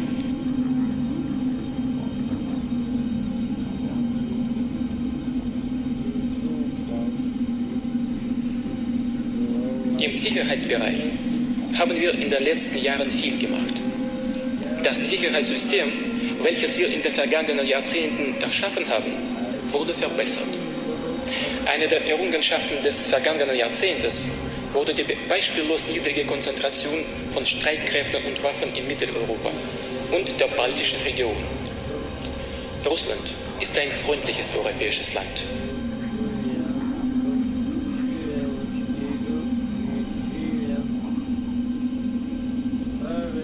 Bekannt haben wir den Vertrag über das allgemeine Verbot von Atomtests, den Vertrag über die Nichtverbreitung von Kernwaffen, die Konvention über das Verbot der biologischen Waffen sowie Start 2 Abkommen ratifiziert. Leider folgten nicht alle NATO-Länder unserem Beispiel.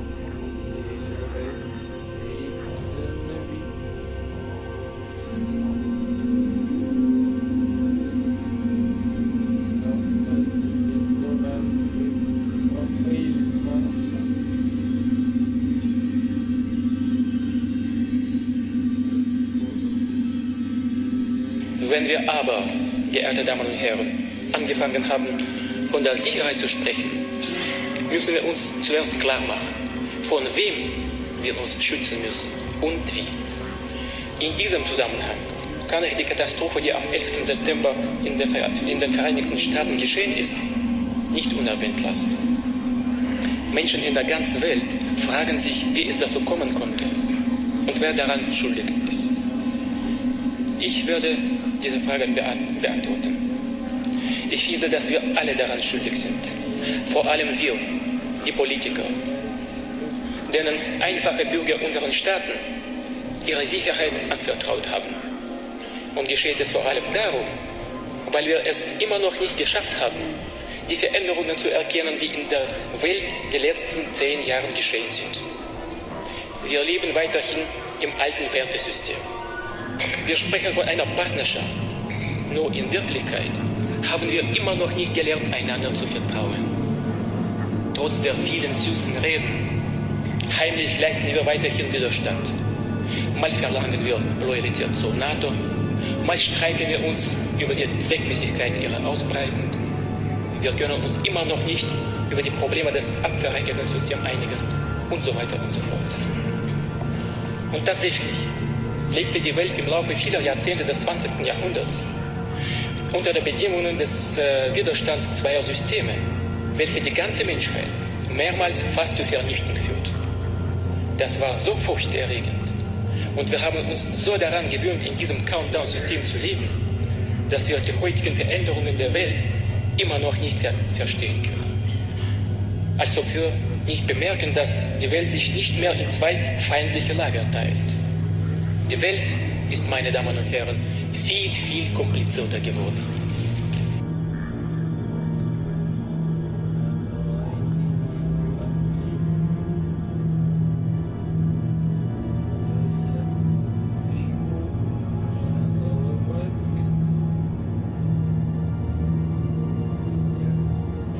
Terrorismus, nationaler Hass, Separatismus und religiöser Extremismus haben überall dieselben Wurzeln, bringen dieselben Giftfrüchte. Darum sollen auch Kampfmittel gegen diese Probleme universal sein. Aber zuerst, sollen wir uns in einer grundlegenden Frage einigen. Wir sollen uns nicht fürchten, die Probleme bei deren Namen zu nennen. Sehr wichtig ist es zu begreifen, dass Untaten politischen Zielen nicht dienen können, wie gut diese Ziele auch sein mögen.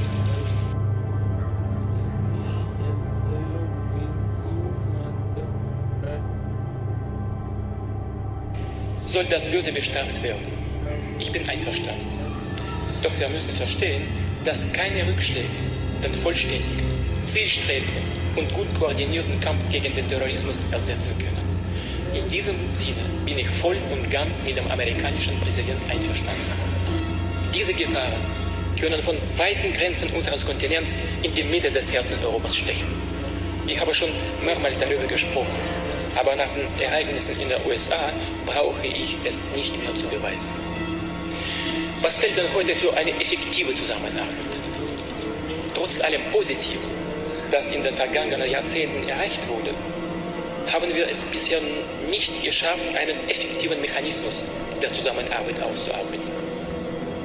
Die bisher ausgebauten, ausgebauten Koordinations Ko Koordinationsorgane geben Russland keine realen Möglichkeiten, bei der Vorbereitung der äh, Beschlussfassung mitzuwirken. Heutzutage werden Entscheidungen manchmal überhaupt ohne uns getroffen. Nur werden wir dann nachdrücklich gebeten, sie zu bestätigen. Dann spricht man wieder von der Loyalität von NATO. Es wird sogar gesagt, ohne Russland sei es unmöglich, diese Entscheidungen zu verwirklichen. Wollen wir uns fragen, ob das normal ist, ob das echte Partnerschaft ist? Ja, die Verwirklichung demokratischer, demokratischer Prinzipien in internationalen Beziehungen, die Fähigkeit, richtige Beschlüsse zu finden und die Bereitschaft zu einem Kompromiss, das ist eine schwierige Sache. Es waren aber auch gerechnet Europäer, die als Erste zum Verständnis kamen, wie wichtig es ist, nach einheitlichen Beschlüssen zu suchen und den nationalen Egoismus zu überwinden. Wir sind einverstanden. Gute Idee. Die Qualität der Beschlussfassung, ihre Effizienz und letzten Endes die europäische und internationale Sicherheit hängt im Großen davon ab, inwiefern wir heute diese klaren Grundsätze in die praktische Politik umsetzen können. Erschien vor kurzem. Bald würde auf dem Kontinent ein richtiges Gemeinhaus entstehen, in welchem Europäer nicht in östliche und westliche, nördliche und südliche geteilt werden. Solche Trennungslinien aber erhalten bleiben. Und zwar deswegen, weil wir uns bis jetzt noch nicht endgültig von vielen Stereotypen und ideologischen Klischees des Kalten Krieges befreit haben. Heute müssen wir fest und endgültig erklären, der Kalte Krieg ist vorbei. Die Welt befindet sich auf einer neuen Etappe ihrer Entwicklung. Wir verstehen, ohne einer modernen, dauerhaften und standfesten internationalen Sicherheitsarchitektur schaffen wir auf dem Kontinent nie Vertrauensklima an. Und ohne dieses Vertrauensklima ist kein einheitliches Großeuropa möglich. Heute sind wir verpflichtet zu sagen, dass wir unseren, unsere Stereotypen und Ambitionen loswerden und der Bevölkerung Europas und der ganzen Welt Sicherheit zusammen gewährleisten.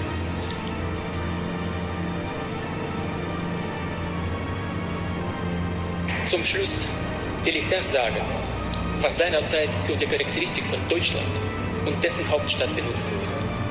Und will diesen Gedanken auf Russland beziehen und sagen. Wir sind natürlich am Anfang des Aufbaus der demokratischen Gesellschaft und der Marktwirtschaft.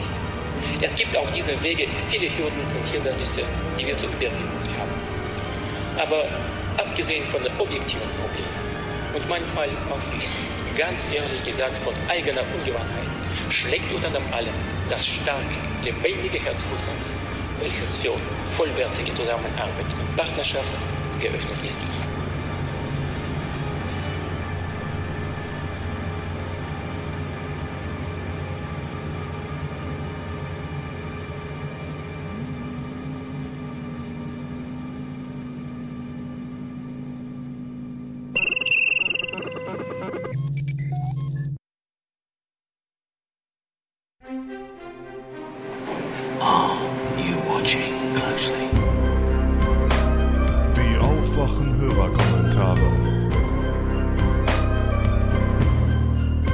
Stage is yours. Hallo Thilo, hallo Stefan, hallo liebe Aufwachenhörer. Hier ist Eileen und ich habe mal wieder äh, mich an das Thema Ökologie und Tierhaltung rangehangen. Das sind ja bekanntermaßen meine Lieblingsthemen. Ähm, in dem Zuge möchte ich mich für die tollen letzten zwei Folgen bedanken, wo öfters mal solche Themen vorkamen und auch für den wirklich großartigen Audiokommentar von Gunnar, dem ich restlos an dieser Stelle zustimme. Ähm, bevor ich als, euch allzu sehr mit meinem Gelaber und sprechendem Denken ähm, langweile, möchte ich noch eine Buchempfehlung loswerden. Die Menschheit schafft sich ab von Harald Lesch. Ähm, ist eine ganz gute Zusammenfassung, was die Menschheit gerade ihrem Planeten zufügt. Gut zusammengefasst mit mehreren wichtigen Wissenschaftlern drin, in einem Ton geschrieben, den jeder versteht. Man muss da auch keine Naturwissenschaften zu studiert haben. Ja, nun äh, zu dem ganzen irgendwie. Ich versuche jetzt den gesamten Themenkomplex grob zu umreißen und hoffe, dass ich damit ein paar anregende Gedanken unters Volk bringen kann. Ähm, ja, wir haben einen, Klimawandel und wir haben eine Bauernlobby. Und wir haben gerade Probleme, weil unser Klima den Bauern die Ernte kaputt macht. Und jetzt war auch der Aufruf, dass man noch etwas zur Milch äh, sagen sollte, wenn man denn was weiß. Also es wird ein bisschen länger. Ich entschuldige mich für die Überlänge.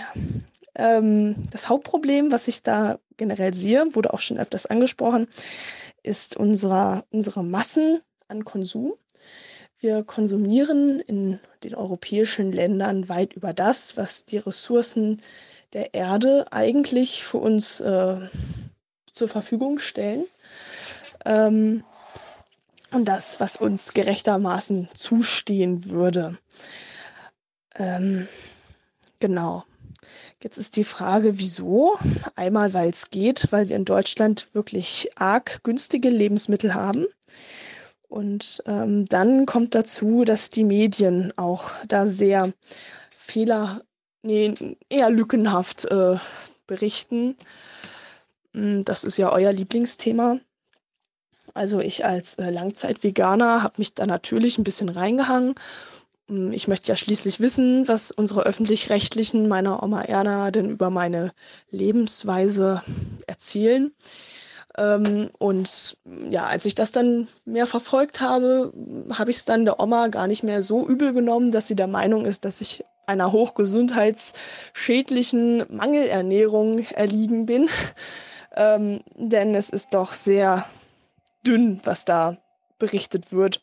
Also die Veganer allgemein werden als esoterische Spinner dargestellt, die sehr teure äh, künstliche Chemieprodukte verkonsumieren, die überhaupt gar nicht so gesund sind und obendrein noch ganz schlecht schmecken, einfach weil sie der Meinung sind, dass Tiere ja Gefühle haben und äh, ja, am besten lässt man alles so, wie es ist. Ähm, genau.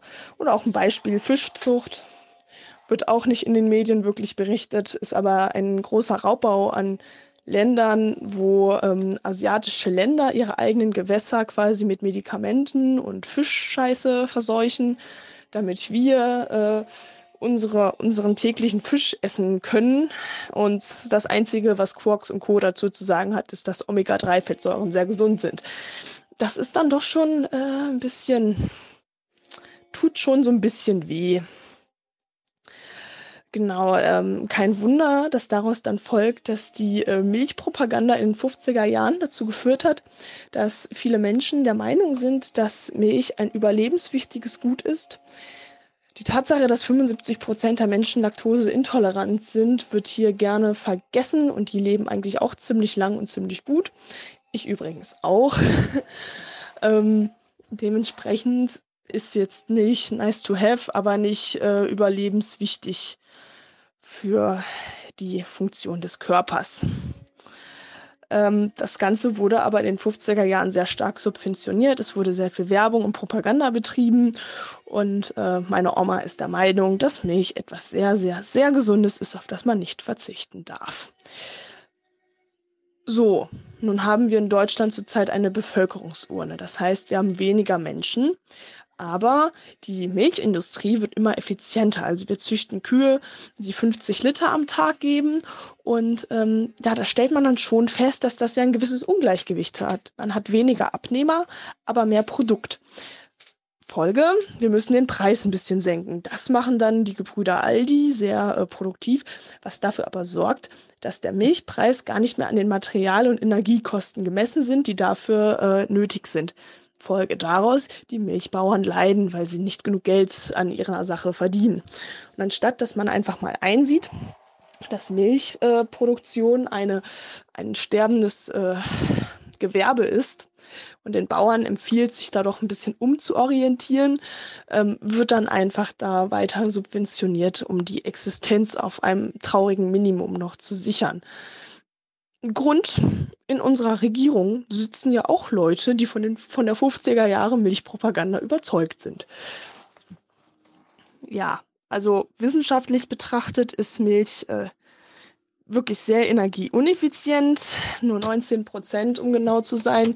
Das heißt, 81 Prozent der Energie, die man in die Kuh reinsteckt, gehen in Bewe Bewegungs- und Heizkosten quasi verloren. Ähm, ja, also wirtschaftlich gesehen eigentlich bloßer Nonsens quasi. Ähm, trotzdem wird's konsumiert. Ja, und dann halt in großen Maßen exportiert, weil wir in Deutschland gar nicht genug Abnehmer haben. Ja, ich habe da auch mal einen Vergleich aufgestellt. Ich selbst äh, trinke meinen Kaffee ganz gern mit Hafermilch. Ähm, Hafermilch kostet der Liter 1,50 Euro. Da ist, sind so 10 Esslöffel Hafer drin, Wasser, ein bisschen Salz. Das Ganze wird aufgekocht, abgefiltert, Hafermilch fertig. Normale Milch kostet so, wenn man nicht die allergünstigsten nimmt, 50 Cent der Liter. Ähm, das ist doch ein totales Ungleichgewicht. Die Kuh frisst doch viel mehr und äh, ja, die, die lebt ja auch und die hat auch Gefühle und die äh, muss eigentlich da so behandelt werden, dass es lebenswürdige Umstände sind und dass das bei dem Preis natürlich nicht passiert. Das ist da nicht weiter verwunderlich.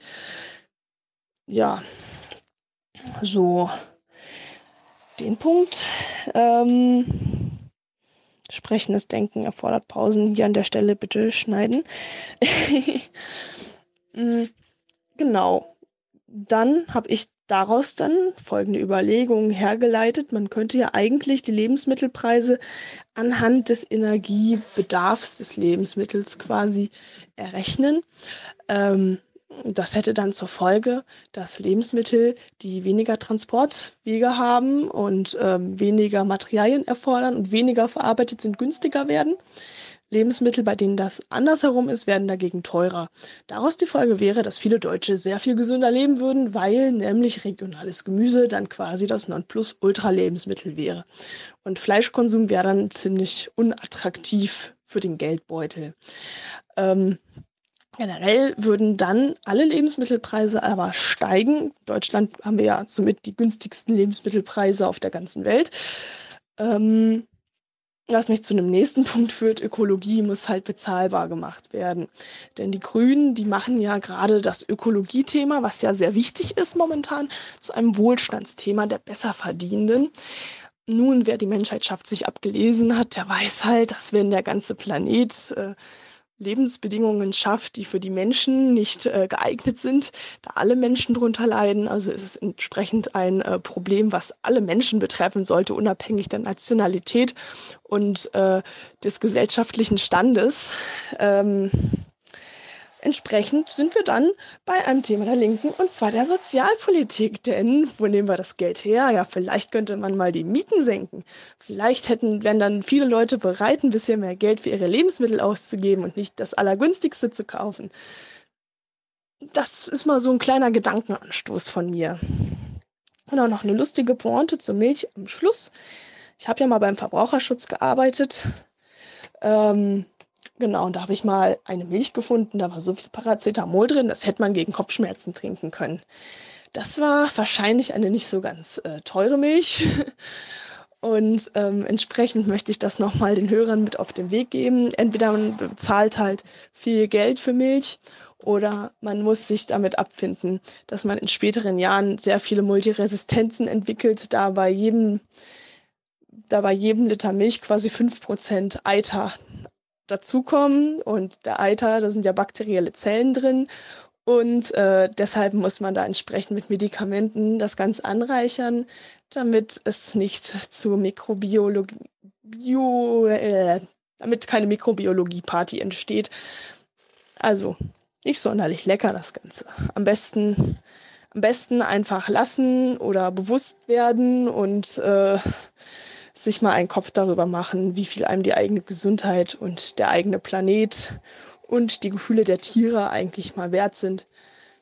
Ich selbst bin bei den Veganern dadurch gelandet.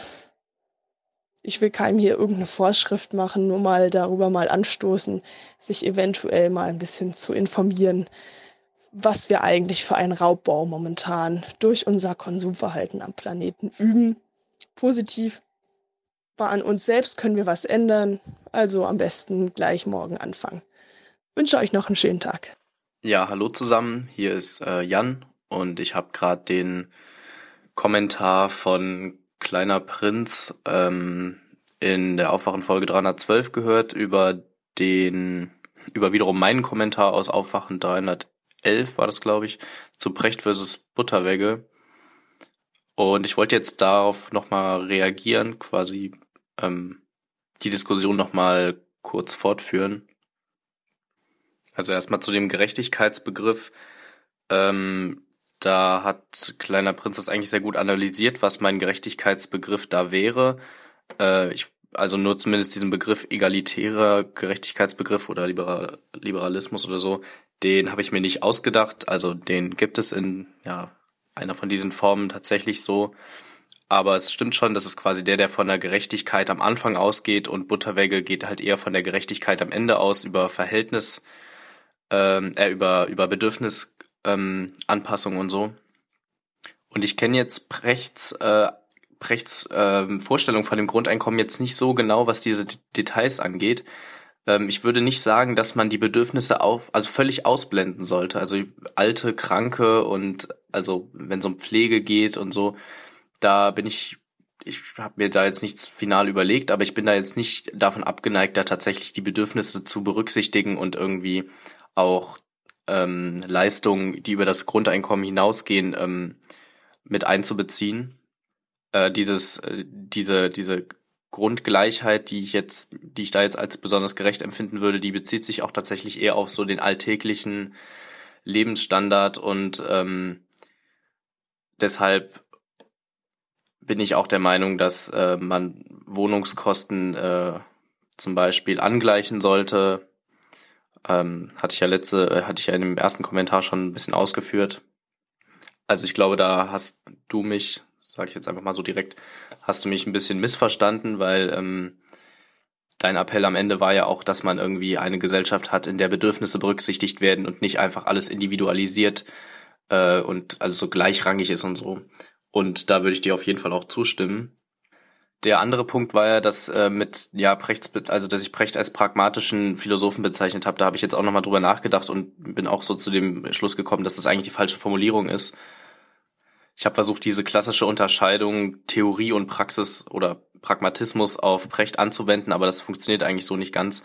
Was ich sagen wollte, ist, dass Prechts Zukunftsutopien und Visionen, die er, die er da äh, immer wieder ähm, in irgendwelchen Talkshows oder Vorträgen und so präsentiert, dass die tatsächlich, wie du auch sagst, sehr fantastisch sind und auch, ich weiß nicht, inwiefern auch vielleicht realist, realistisch ähm, oder inwiefern politische Ideen, die damit verbunden sind, äh, durchsetzungsfähig sind.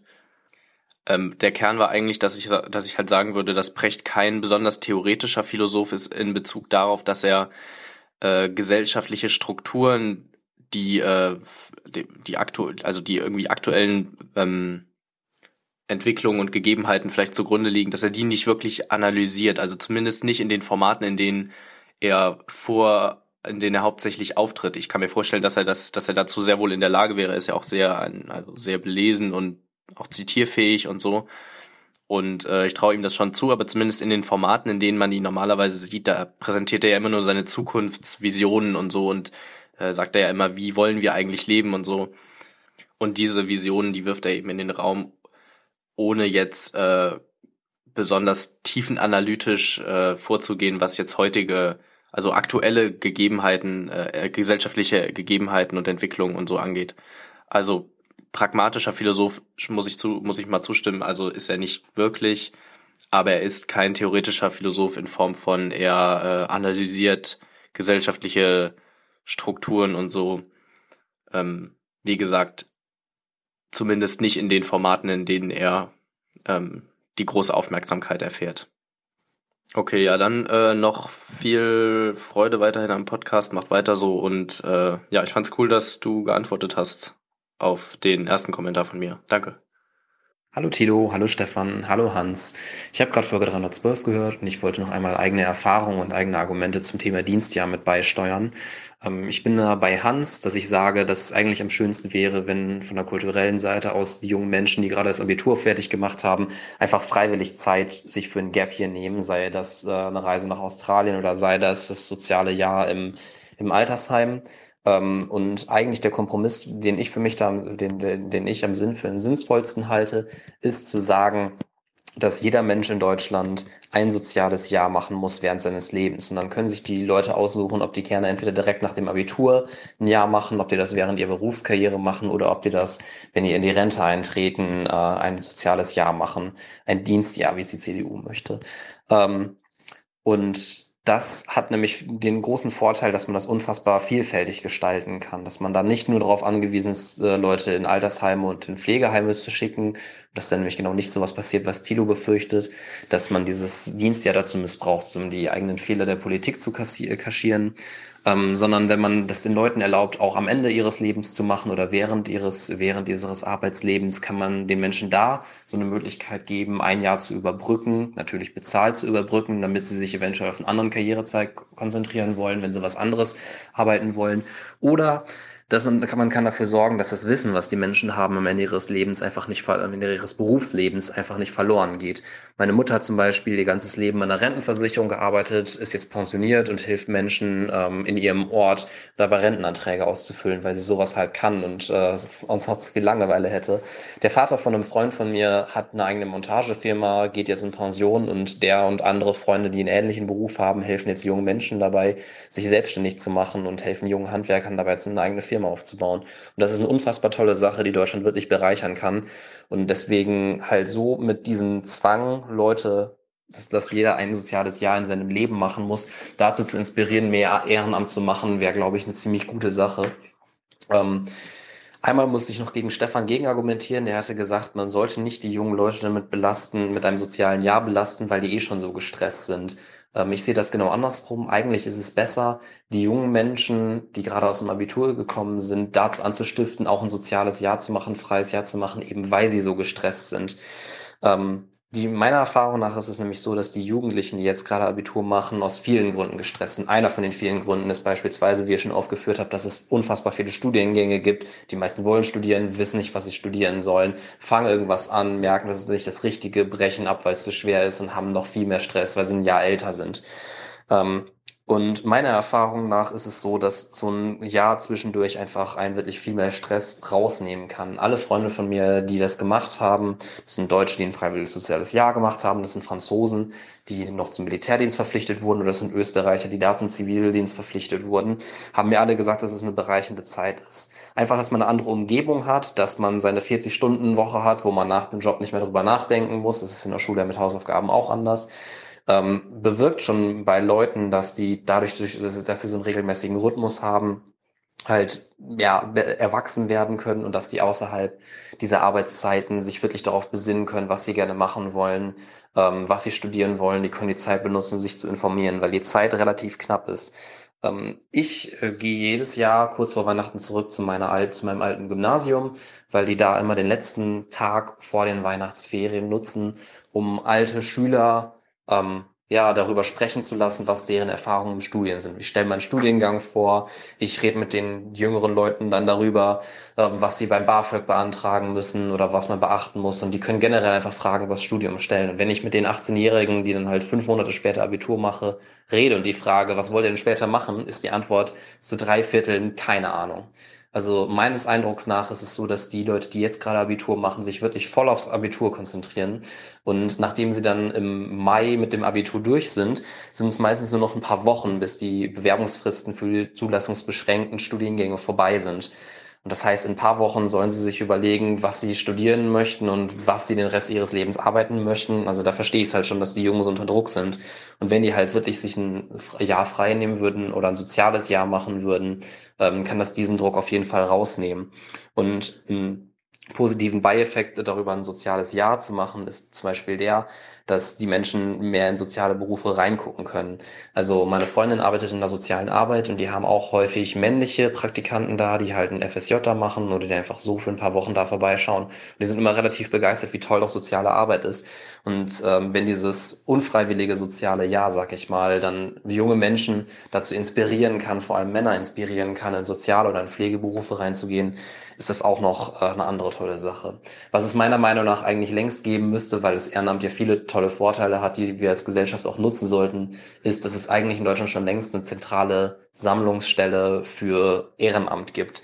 Also das heißt, eigentlich muss es eine riesen Homepage geben, wo alle Einrichtungen Stellenausschreibungen machen können und sagen können, hey, wir würden gerne jemanden haben, der sich ehrenamtlich bei uns engagiert. Und das kann dann, das sollen dann wirklich alle möglichen ehrenamtlichen Arbeiten sollen, von einem FSJ über Sachen, die vielleicht nur einmal die Woche für zwei Stunden sind, über vielleicht einmalige Sachen, wo man einmalig Helfer braucht. Und ich glaube, wenn es da so eine zentrale Stelle gibt, wo jeder Mensch nachgucken könnte, was es in seinem Umkreis gibt und wo er was machen kann, dann könnten wir dadurch viel, äh, ziemlich viele Menschen aktivieren, ehrenamtlich sich zu engagieren. Und ja, ich glaube, das wäre gut für Deutschland. ähm, auf jeden Fall vielen Dank für den Podcast. Ich freue mich immer sehr. Bis dann. Hallo Stefan, hallo Tilo, hier ist Martin. Ihr berichtet ja öfters über den Krieg in Jemen, zuletzt aus der Bundespressekonferenz. Eure Frage, auf welcher Seite eigentlich unsere Bundesregierung steht, wurde natürlich nicht beantwortet.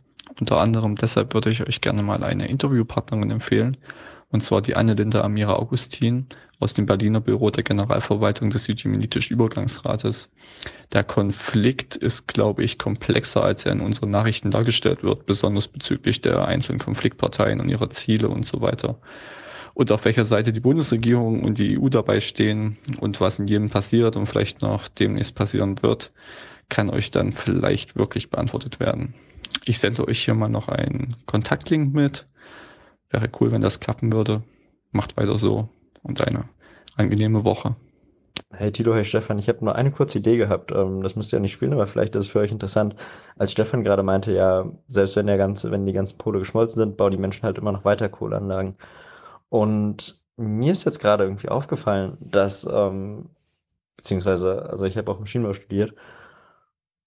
Und es ist ja letztendlich so, dass ähm, bei der ganzen Energiegewinnung oder dass häufig die Energiegewinnung über Verbrennung ja ähm, durch Temperaturunterschiede entsteht. Und mich würde es mal interessieren, so was dann global an Energie, also an, ähm, also man hat ja aktuell dann irgendwie so einen Wirkungsgrad bei der Verbrennung von, keine Ahnung, 70 Prozent oder so.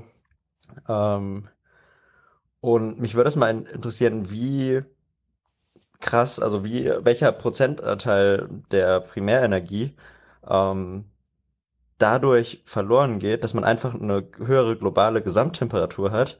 Ähm, ich meine, es werden, wenn es dann halt so 5, 6 Grad sind oder wenn die Pole abgeschmolzen sind, keine Ahnung, in 10.000 Jahren. Und angenommen, man hätte dann noch irgendwie was zu verheizen, also keine Ahnung, wenn es dann so 10, 15 Grad sind, ähm, was hätte das dann eigentlich für Auswirkungen? Also fand ich jetzt einfach gerade nur so als Gedankenexperiment ein bisschen spannend. Ähm, keine Ahnung, wie ihr das seht.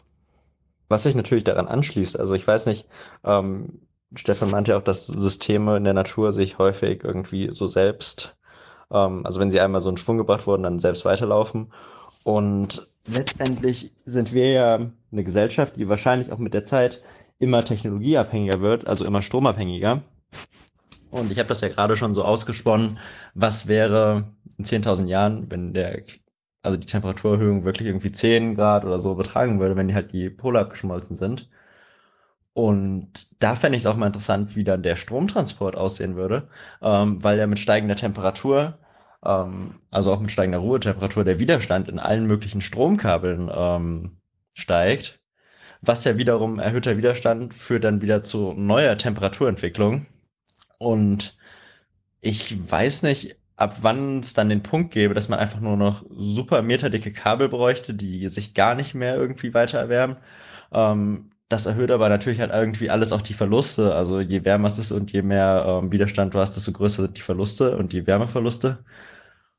Und ja, also vielleicht äh, irgendwie scheitert die Menschheit letztendlich irgendwann daran, dass wir absolut von Technologie abhängig sind, aber unsere eigene Technologie gar nicht mehr wirklich so betreiben können, beziehungsweise von einer Technologie abhängig sind, ja, die sich dann nur noch einige wenige leisten können.